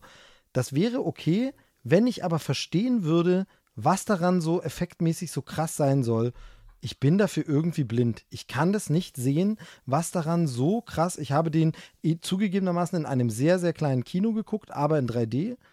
Aber ich kann nicht nachempfinden, was da die krasse Film. Ich kann nachempfinden, was die krasse filmische Leistung bei Jurassic Park ist, wenn ich die animierten Dinosaurier sehe. Und egal wie ich diesen Film finde, kann ich das Ding. Ich erkenne hier die krasse Leistung nicht. Wenn ich mir dann im Internet ein Making-of angucke und sehe, was da alles animiert wurde, dann ist es so, wo ich sage, ist ja krass, das habt ihr, warum habt ihr das eigentlich animiert? Da hättet ihr auch einen Animationsfilm machen können, einen kompletten, oder ihr hättet das auch einfach drehen können. Alles egal, dann ist das handwerklich gut. Aber ich verstehe es ganz oft nicht, was das Faszinosum ist. Und man muss ja auch sagen, wenn ich es dann gar nicht mehr sehe, die Leistung, die technische, dann werde ich es nie so einschätzen können. Offensichtlich gelingt es aber anderen Leuten oder es ist einfach nur gutes Marketing. Er zieht, und da sind wir wieder bei diesem, wir brauchen den Ehren-Oscar für sowas, er zieht unfassbar die Leute ins Kino. Ich verstehe nicht warum, weil als ich aus diesem Kino kam, ich habe den geschaut, meine Frau nicht, weil die, die sich dafür nicht so interessiert hat. Und es war mit nie für eine Sekunde mein Gedanke, dass ich sage, du, geh den mal doch gucken. Das ist, du verpasst gerade ein Ereignis. Du musst den sehen. Null. Ist der deshalb scheiße, der Film? Nein. Ist der deshalb super? Nein. Aber auch dazwischen, es ist so dieses, es gibt für mich, ich verstehe nicht, was das Krasse sein soll. Dann höre ich immer von allen, ja, den muss man natürlich auch in IMAX 3D und wenn du ihn nur in so einem kleinen, ja, aber das kann es ja auch nicht sein. Und der Film wird ja auch im Heimkino veröffentlicht und da nicht mal in 3D. Er erscheint einfach nur in 4K und in normal. Und da ist es so, es muss also offensichtlich so sein, dass man ihn auch so angucken soll. Denn wenn man das nicht sollte, wenn man sagt, der Film funktioniert nur in IMAX 3D, dann bräuchte man ihn nicht im Heimkino veröffentlichen.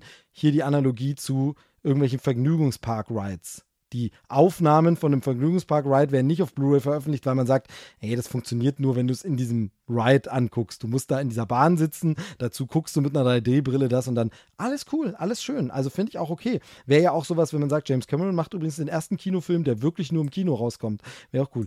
Aber ich verstehe, ich sehe es technisch nicht. Vielleicht bin ich zu dumm dafür. Sorry. Nee, nee ich, ich verstehe das total tatsächlich, weil es halt, was du gerade so schön sagst, es wäre so, als würde man sagen, ja, die Band bringt jetzt ein Album raus, das kannst du aber nur über diese Art von Kopfhörern hören und sonst funktioniert mhm. es nicht. Ähm, ist es dann trotzdem ein gutes Album oder ist es nur ein gutes Album, weil es halt so in dieser Art und Weise gut funktioniert in seinem Medium? Ja, das kann man erstmal so dahinstellen. Ähm, ich glaube, der Film ist vor allem, der ist, also das ist das beste Beispiel für Style over Substance. Na, also der, mhm. ich muss sagen, ich, also, nee, ich mag den ersten Avatar wenig bis gar nicht. Um das mal nett auszudrücken. Ich habe den im Kino gesehen und dachte so, hm, ja, okay, Pocahontas. Ähm, dann äh, hab, musste ich den leider aufgrund von Ereignissen sehr oft gucken. Oh Mann. Äh, das hat was damit zu tun, weil meine damalige Partnerin immer der Meinung war, wenn sie bei Filmen einschläft, habe ich den Film auch nicht geguckt. Und ich konnte nicht sagen, ich möchte, also du kannst ihn gerne jetzt an dieser Stelle weitergucken. Ich brauche nicht nochmal. Ich habe den locker zehnmal gesehen, den ersten. Und ich, also der wurde nicht besser, sage ich mal so, mit jedem Mal. Und äh, ich habe mich wirklich oh, dagegen Mann. gewehrt. Ich hätte mir den nicht oh, angeguckt, wenn der äh, nicht nominiert gewesen wäre. Und ich glaube, genau das hat mir aber tatsächlich den Kinobesuch ein bisschen erleichtert, weil ich bin mit eher so einer krassen Antipathie da reingegangen. Ich war so, okay, ich stehe jetzt diese drei Stunden durch und dann habe ich ihn aber gesehen und mache einen Haken hinter. Und es war okay. Also ja, kann man, kann man die Story in 30 Minuten erzählen? Offensichtlich. Ähm, sieht er trotzdem gut aus? Ja, finde ich. Und er, ich finde, macht er mehr als der erste Teil? Finde ich auch. Und hat er den Oscar für visuelle Effekte komplett verdient? Ja, finde ich auch, ja. weil ähm, äh, gerade diese, wirklich dieses 3D, also diese drei Dimensionen zu haben, dass vor meinem Auge was rumfliegt, du hast das Kinobild und dahinter hast du noch die Tiefe, das funktioniert oft sehr, sehr gut. Aber mehr kann ich zu dem Film auch nicht sagen. Und hätte er drei Stunden geben müssen? Definitiv nicht.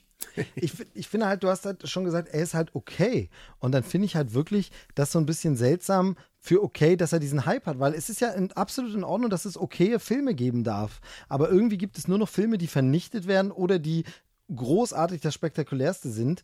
Ähm, und das, das will mir einfach nicht in den Kopf. Und es ist dieses, du sagst dann, Style over Substance. Und da bin ich jemand, ich bin da sehr anfällig für. Ähm, zum Beispiel, ich kann einem Film wie Sucker Punch super viel abgewinnen, weil das einfach so ein Style Over Substance und ich liebe dieses überstilisierte Zeug, obwohl der inhaltlich vielleicht Schrott ist, aber das ist so geil. ja. Aber ich finde halt hier, ich finde den Style auch nicht gut. Also der ah, okay. ist halt nicht, ich finde das nicht hübsch. Ich finde das nicht schön. Ich habe diese Berichte über Leute, die in Depression verfallen, weil sie dort leben wollen. Null. Ich finde ja, das nee. null schön, also null ansprechend. Äh und es war jetzt bei, der, bei, den, bei den Academy Awards wieder so, du siehst dann diese Einspielung ja der Nominierungen oder für Effekte oder irgendwas. Und da war ein so ein Zusammenschnitt, wo man dieses berühmte wieder gesehen hat. Linkes Bild, Zoe Saldana mit Punkten im Gesicht spielt eine Szene. Mhm. Ja, ja. Rechtes Bild, die fertige Animation. Und allein in diesem Ausschnitt siehst du, diese Frau spielt dort eine richtig geile Emotion. Und daneben habe ich dieses klumpige blaue Gesicht.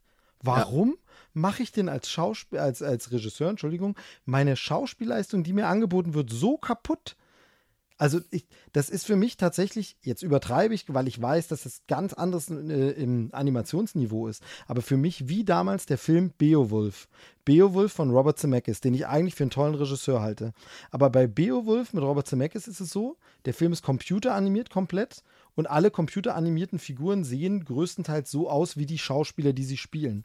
Das heißt also, ich habe eine Performance von Sir Anthony Hopkins, der dort einfach eine Figur spielt die habe ich dann aber in schlecht computeranimiert runtergebrochen, dass ich von dieser geilen Performance nichts mehr da ist, obwohl der einfach nur einen alten Ritter spielt, wo ich sage, ja, aber das machen ständig Filme, die ziehen den Leuten einfach Kostüme an.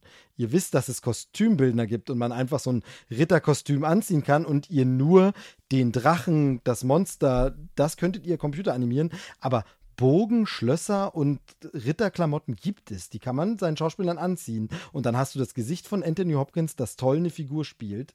Würde funktionieren. Und so ähnlich geht es mir hier. Es ist so dieses, ich sehe eine Zoe Saldana, die wirklich ein schmerzverzerrtes, trauerndes Gesicht macht und dann sehe ich dieses hässliche blaue Wesen, das ich persönlich hässlich finde. Ich finde das keinen schönen Style und das nicht mehr die Emotionen durchlässt. Weil das wie eine schlechte. Ich, und das ist das, was ich nicht verstehe. Ich finde okay, wenn jemand das sagt, Transformers ist nichts für mich, aber ich verstehe dieses Bombast, die Explosion, das gibt es woanders nicht, die Riesenroboter, das verstehe ich alles. Warum, Leute? Ich verstehe bei Avatar einfach nicht, warum Leute das so ab. Also ich, es ist für mich nichts da. Und wie gesagt, genau wie du sagst, ich fand deine Musikanalogie sehr gut, nur über diese Kopfhörer gehört, aber selbst da würde ich es ja verstehen. Es ist so ähnlich wie, sagen wir so, eine Band, die ein Musikgenre bedient, das ich nicht mag, bringt ein absolut geniales Album raus. Dann kann man das durchhören und kann erkennen, ah, okay, deshalb wird es so gelobt und so erkennen, das ist was. Aber hier sehe ich das einfach nicht. Ähm, nennt mich dumm, nennt mich blind, aber ähm, ich glaube, äh, Luke ist totaler Fan, weil er ist so stumm schon die ganze Zeit. Nein, überhaupt nicht. Äh, ich fand den auch, ich bin, und das ist jetzt nicht, um cool zu sein, ich bin dreimal fast eingeschlafen bei dem Film. Das ist wirklich passiert. Jede ähm, Stunde einmal. Aber ich denke mir, gut, auf der anderen Seite, es gibt ja einen Grund, warum die jetzt zehn Nominierungen machen. Ne? also wir machen zehn Nominierungen und dann zu sagen, ey, das ist der wirklich der erfolgreichste Film aller Zeiten, also zumindest jetzt demnächst.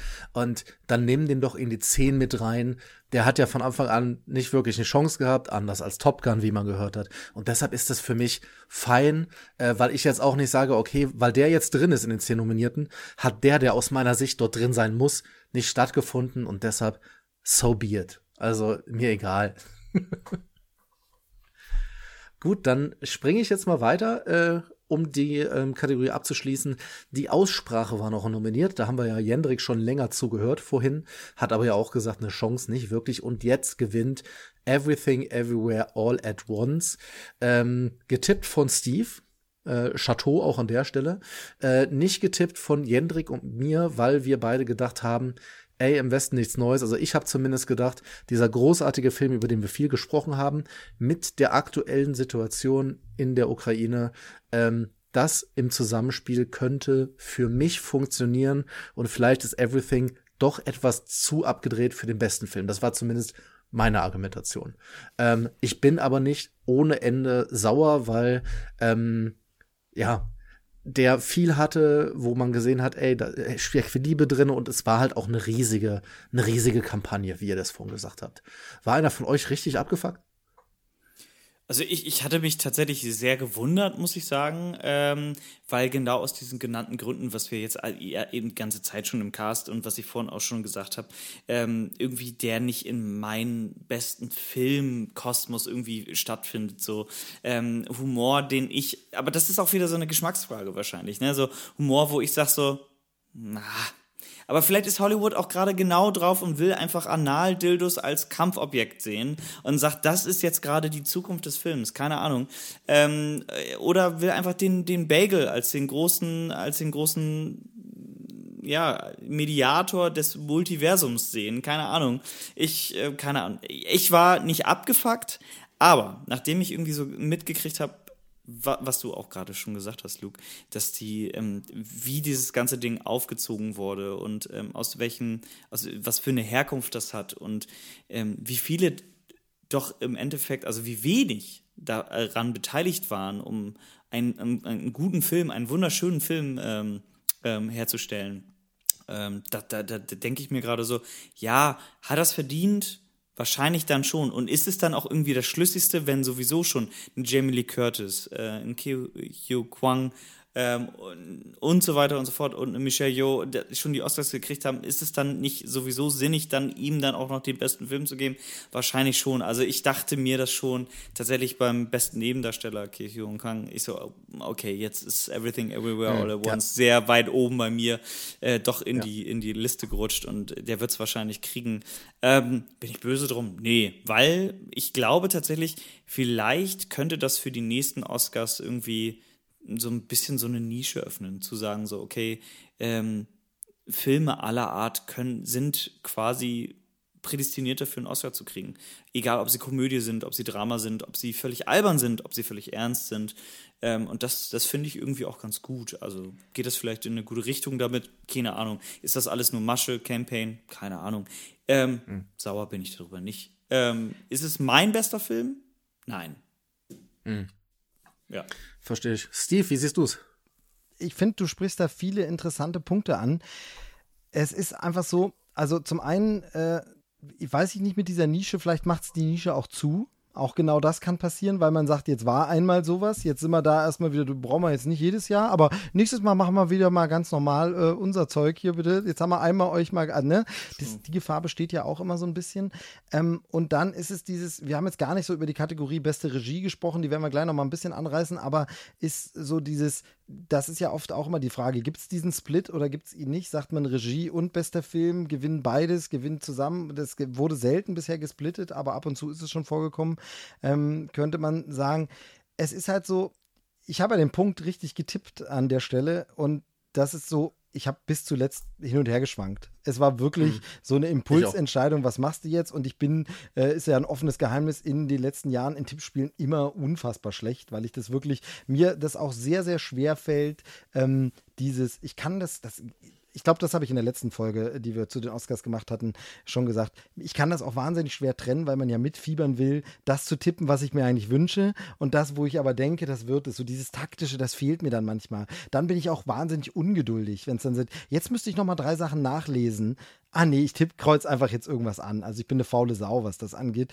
Ähm, deshalb ist das so ein Impulsding und hier was. Aber irgendwas sagte mir hier so wie, naja, aber vielleicht wird es doch die große Stunde dass ich das nicht komplett gedacht habe, zeigt sich daran, dass ich nicht immer auf den Gewinner aus diesem Film getippt habe, weil genau wie du sagst, Jendrik, wenn es dann losgeht mit einmal, sagt man, okay, weil äh, im Grunde zeigt sich bei der ersten Nominierung, wo er dabei ist, ob er gewinnt oder nicht, dieses, haben wir jetzt das? Der Film ist zwar schon ein Jahr alt und wirklich nicht in der Oscar-Season gestartet und der ist der Underdog, eigentlich ursprünglich müsste er sein, aber jetzt räumt er ab.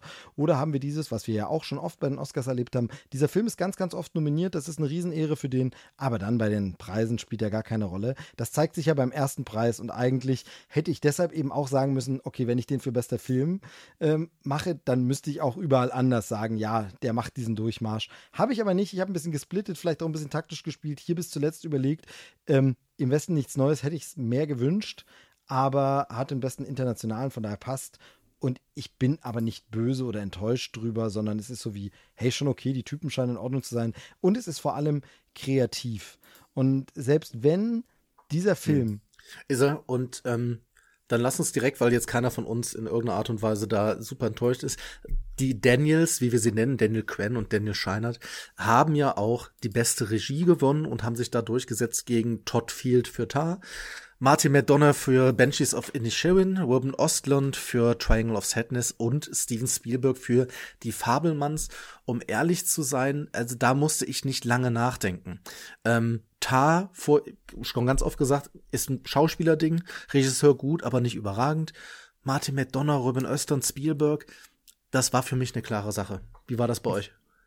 Ich, ich war ganz lange so, ich dachte so, ey, ich würde Spielberg so ja, wieder, da kommt wieder dieses, dieses Unwort gönnen, äh, dass er einen Film über das Regiesein äh, quasi aufzieht und wie er dazu kam, würde ich ihm das so gönnen, dass er den, dann auch den Oscar kriegt für bessere Regie, dass ich ganz lange an, an diesem Ding war, ähm, ne, dass ich gesagt habe, so eigentlich, eigentlich, eigentlich, also wenn man echt fair wäre, dann, dann, dann müsste eigentlich Steven Spielberg das kriegen an der Stelle. Aber ähm, wenn ich eins über ähm, Everything Everywhere All at Once sagen kann, ist es, das Ding ist irre. Und dass da eine krasse Regie Regieleistung im Hintergrund stattgefunden hat, das ist offensichtlich, wenn man den Film gesehen hat. Und deswegen war ich so, das, also das ist er für mich. Also das war tatsächlich einer der wenigen Momente, wo ich dachte so, ja, also da hat Everything Everywhere All at Once den auf jeden Fall verdient und er wird ihn kriegen und hat er ja auch bekommen. Genau, und ich finde da vor allem ist da der Punkt der Regieleistung. Wir haben in den letzten Jahren immer wieder betrauert oder kritisiert oder irgendwie so den Verfall des Kinos, nur noch Franchises, nur noch Fortsetzungen, nur noch irgendwie Sequels, Prequels, alles nur noch in diesem Kosmos. Und wenn dieser Film, auch wenn er mich vielleicht nicht überall erreicht hat, dann ist er zumindest kreativ, er ist originell, er ist frisch, er bringt frischen Wind. Ich habe ja auch gesagt, ich werde immer dabei bleiben, diesen Film sollte man gesehen haben, definitiv. Werde ich ihn mir zigmal angucken? Eher nicht, aber man sollte ihn gesehen haben und er bringt frischen Wind rein und er wird Impulse setzen und Dinge mitbringen. Macht auch nicht alles zum ersten Mal. Auch Dinge, die haben sich auch Versatzstücke nee. irgendwo genommen, aber in dieser Form zusammengemischt und für ein großes Publikum. Es ist absolut frischer Wind, den das Kino immer wieder braucht, Innovation. Und das ist dann für mich wirklich eine Regieleistung, zu sagen, komm, das machen wir, wir setzen das Ding kreativ um, wir machen uns hier nicht äh, in ein gemachtes Nest und treten hinter dem Producer zurück und sind nur die Ausführungsgehilfen, die das schnell, kannst du mir das mal bitte verfilmen? Ja, mache ich, danke, wo ist der Paycheck? Sondern hier ist Kreativität und Herzblut und ähm, die Typen sind einfach verrückt drauf und scheißen sich nichts, einfach so einen Film umzusetzen. Und das muss man anerkennen und loben. Und deshalb hier kann ich mit diesem Oscar auch absolut leben. So sehr ich als Spielberg-Fanboy es ihm gegönnt habe, muss ich auch sagen, war Fablemans für mich nicht das ganz große Spätwerk. Da hoffe ich immer noch drauf, dass das von Spielberg noch kommt. Dass wir noch diesen einen ganz großen von ihm sehen den schuldet er uns noch nicht. Schuldet er uns nicht. Der Mann schuldet uns gar nichts. Er hat uns so viel geschenkt. Den würde ich mir wünschen, sagen wir mal so. Den würde ich ja, mir genau. wünschen. Gerade die Zahl gesehen, dass er insgesamt, äh, seine Filme insgesamt 140 Mal für einen Oscar nominiert wurden. Heftig, ne? Ja, er, ist ja, ist, er hat ja auch einen Rekord aufgestellt. Äh, der erste Regisseur, der wirklich irgendwie in sechs Dekaden oder so nominiert ja. war. Also, wo man einfach sagen muss, holy. Insgesamt er selber 22 Mal. Ja. Nur, also nur er. Und seine Filme haben 35 Mal den Oscar gewonnen. Also das ist schon. Ist schon okay, ja. ne? Er kann das verschmerzen. Apropos gewinnen und verschmerzen. So. Ähm, unser, unser großes Ding ist ja, und wir haben leider gar nicht ausgelobt, äh, was es als äh, Strafe gibt, denn ich kann schon mal ein bisschen anteasen für äh, den deutschen Filmpodcast, denn logischerweise hat Kai mit mir auch mitgespielt und wir haben uns ausgemacht, wer verliert, muss einen Film gucken, den der Gewinner bestimmen darf. Ich darf jetzt natürlich noch nicht sagen, wer von uns beiden gewonnen hat, aber äh, mal reinhören. Ähm, wir haben es so gemacht, haben ja jetzt öfters darüber gesprochen, dass wir einfach alle Kategorien durchgetippt haben und es gibt einfach einen Punkt pro Kategorie. Mhm. Im letzten Jahr war das, ich sag mal jetzt nicht ganz knapp. Da äh, ist Steve äh, von 23 Punkten hat 8 geholt. Ähm, mit einem guten dritten Platz. Jendrik hat 9 geholt äh, und ich hatte 20 richtig. Ähm, ganz so krass war es dieses Jahr nicht. Also, wir, ähm, ja, es ist ein durchmischtes Bild, äh, was wir da haben, aber will vielleicht jemand anders mal? Ich rede schon die ganze Zeit. Nee, also, nee, mach mal. Du bist, mach der, mal. du bist der tatsächlich ja der Meister des Tippspiels, von daher kannst du das ruhig schon mal selber. Ähm du meinst, ich bin also ein bisschen der Will Smith aus dem letzten Jahr und muss jetzt quasi ja. die, die, die äh, das weitergeben. Ja. Also sagen wir mal so, wenn wir das Bild angucken, äh, kann man sehen, dass sehr viel in den kleinen Kategorien äh, entschieden wurde, ähm, wo ich sag mal, ihr beiden jetzt so mittelgut. Also, weil, wenn wir gerade über die Dokumentarfilme und die Kurzfilme, da habt ihr nicht einen richtig gehabt. Mhm. Und ich hatte eine kleine Serie. Vier. Ähm, machen wir nichts Großes draus. Den einzigen, der den richtigen besten Film hatte, gerade gehört, hat Steve gewonnen. Ansonsten gab es viel, wo wir so ein bisschen gemischt waren. Aber am Ende bleiben die Zahlen und die Zahlen sagen, dass wir einen hervorragenden dritten Platz haben mit Jendrik, der nämlich äh, neun Punkte geholt haben. Ähm, also äh, gut. Ich habe mich immerhin nicht verschlechtert zum letzten Jahr. Es ist gleich geblieben. Aber ich muss auch sagen, die Expertise ist offensichtlich nicht besser geworden. Da muss ich nächstes Jahr nochmal einen drauflegen. Du hast ja auch keinen reinen Filmpodcast. Oh. Eben. Ich, ich sitze ja nur in der Bar. ähm, Steve hat geholt und sich damit deutlich verbessert zum letzten Jahr. Elf Punkte was wirklich, äh, also auch da Chateau. Ich bin, sehr, ich bin ja? wirklich sehr, sehr, sehr, sehr, sehr zufrieden und ich danke ähm, allen voran natürlich der Academy. und ich glaube auch deine Mama, die ist ja jetzt gerade, glaube ich, 84 Jahre alt geworden, guckt gerade zu. Genau. Nee, nee, das würde ich, würd ich natürlich nur machen, wenn ich gewonnen hätte, aber ganz offensichtlich, den Spannungsbogen wollen wir jetzt natürlich nicht kaputt machen, weil ich habe so das Gefühl, ich habe das Gefühl, dass das doch nicht der erste Platz war. Ja, ich, ich, auch nicht. Also ich kann zumindest sagen, ich bin enttäuscht, weil ich mich verschlechtert habe. Ja, ich auch, bei so. Also ich bin auch enttäuscht, wollte ich sagen. Das verstehe ich. ähm, es hat trotzdem gereicht mit 15 Punkten und äh, deshalb, ihr kommt näher, aber auch dieses Jahr liegt die Trophäe des äh, ja, kompetentesten deutschen Filmpodcasters beim deutschen Filmpodcast. Leute, ist ein Traum. Ist noch jemand da? Ich mache hier gerade noch irgendwie äh, äh, hier äh, Soundeffekts nebenbei. Vielen Dank. Ja, ist doch gut. Steve hat sich abgemeldet. Nee, äh, ich, Nee, bin nee, einfach, nee. ich bin einfach nur äh, tatsächlich baff, wie du das gemacht hast, diese Leistung noch einmal so abzurufen. Ähm, Finde ich wirklich äh, ganz, ganz großen Respekt. Ist auch überhaupt nicht blöd für uns jetzt, dass wir daneben wieder abstinken. Aber das habe ich wahrscheinlich auch alles im letzten Jahr schon gesagt. Und ich glaube, ab nächstem Jahr, wenn wir jetzt wirklich sagen, wir machen da eine, eine richtige Tradition draus, äh, Three Times the Charm, ne, dann ähm, würde ich sagen, dann brauchst du den großen Wanderpokal, den wir dann, glaube ich, für das Tippspiel einführen und der dann immer so für ein Jahr bei einem von uns stehen kann. Also das äh, sollte man, glaube ich, ähm, sollte man äh, sich mal überlegen. Aber schauen wir erstmal, wie denn die Rückmeldungen zu dieser Folge hier sind. Ähm, ob Ja. es überhaupt noch Interesse gibt, das Ganze hier ein drittes Mal zu hören.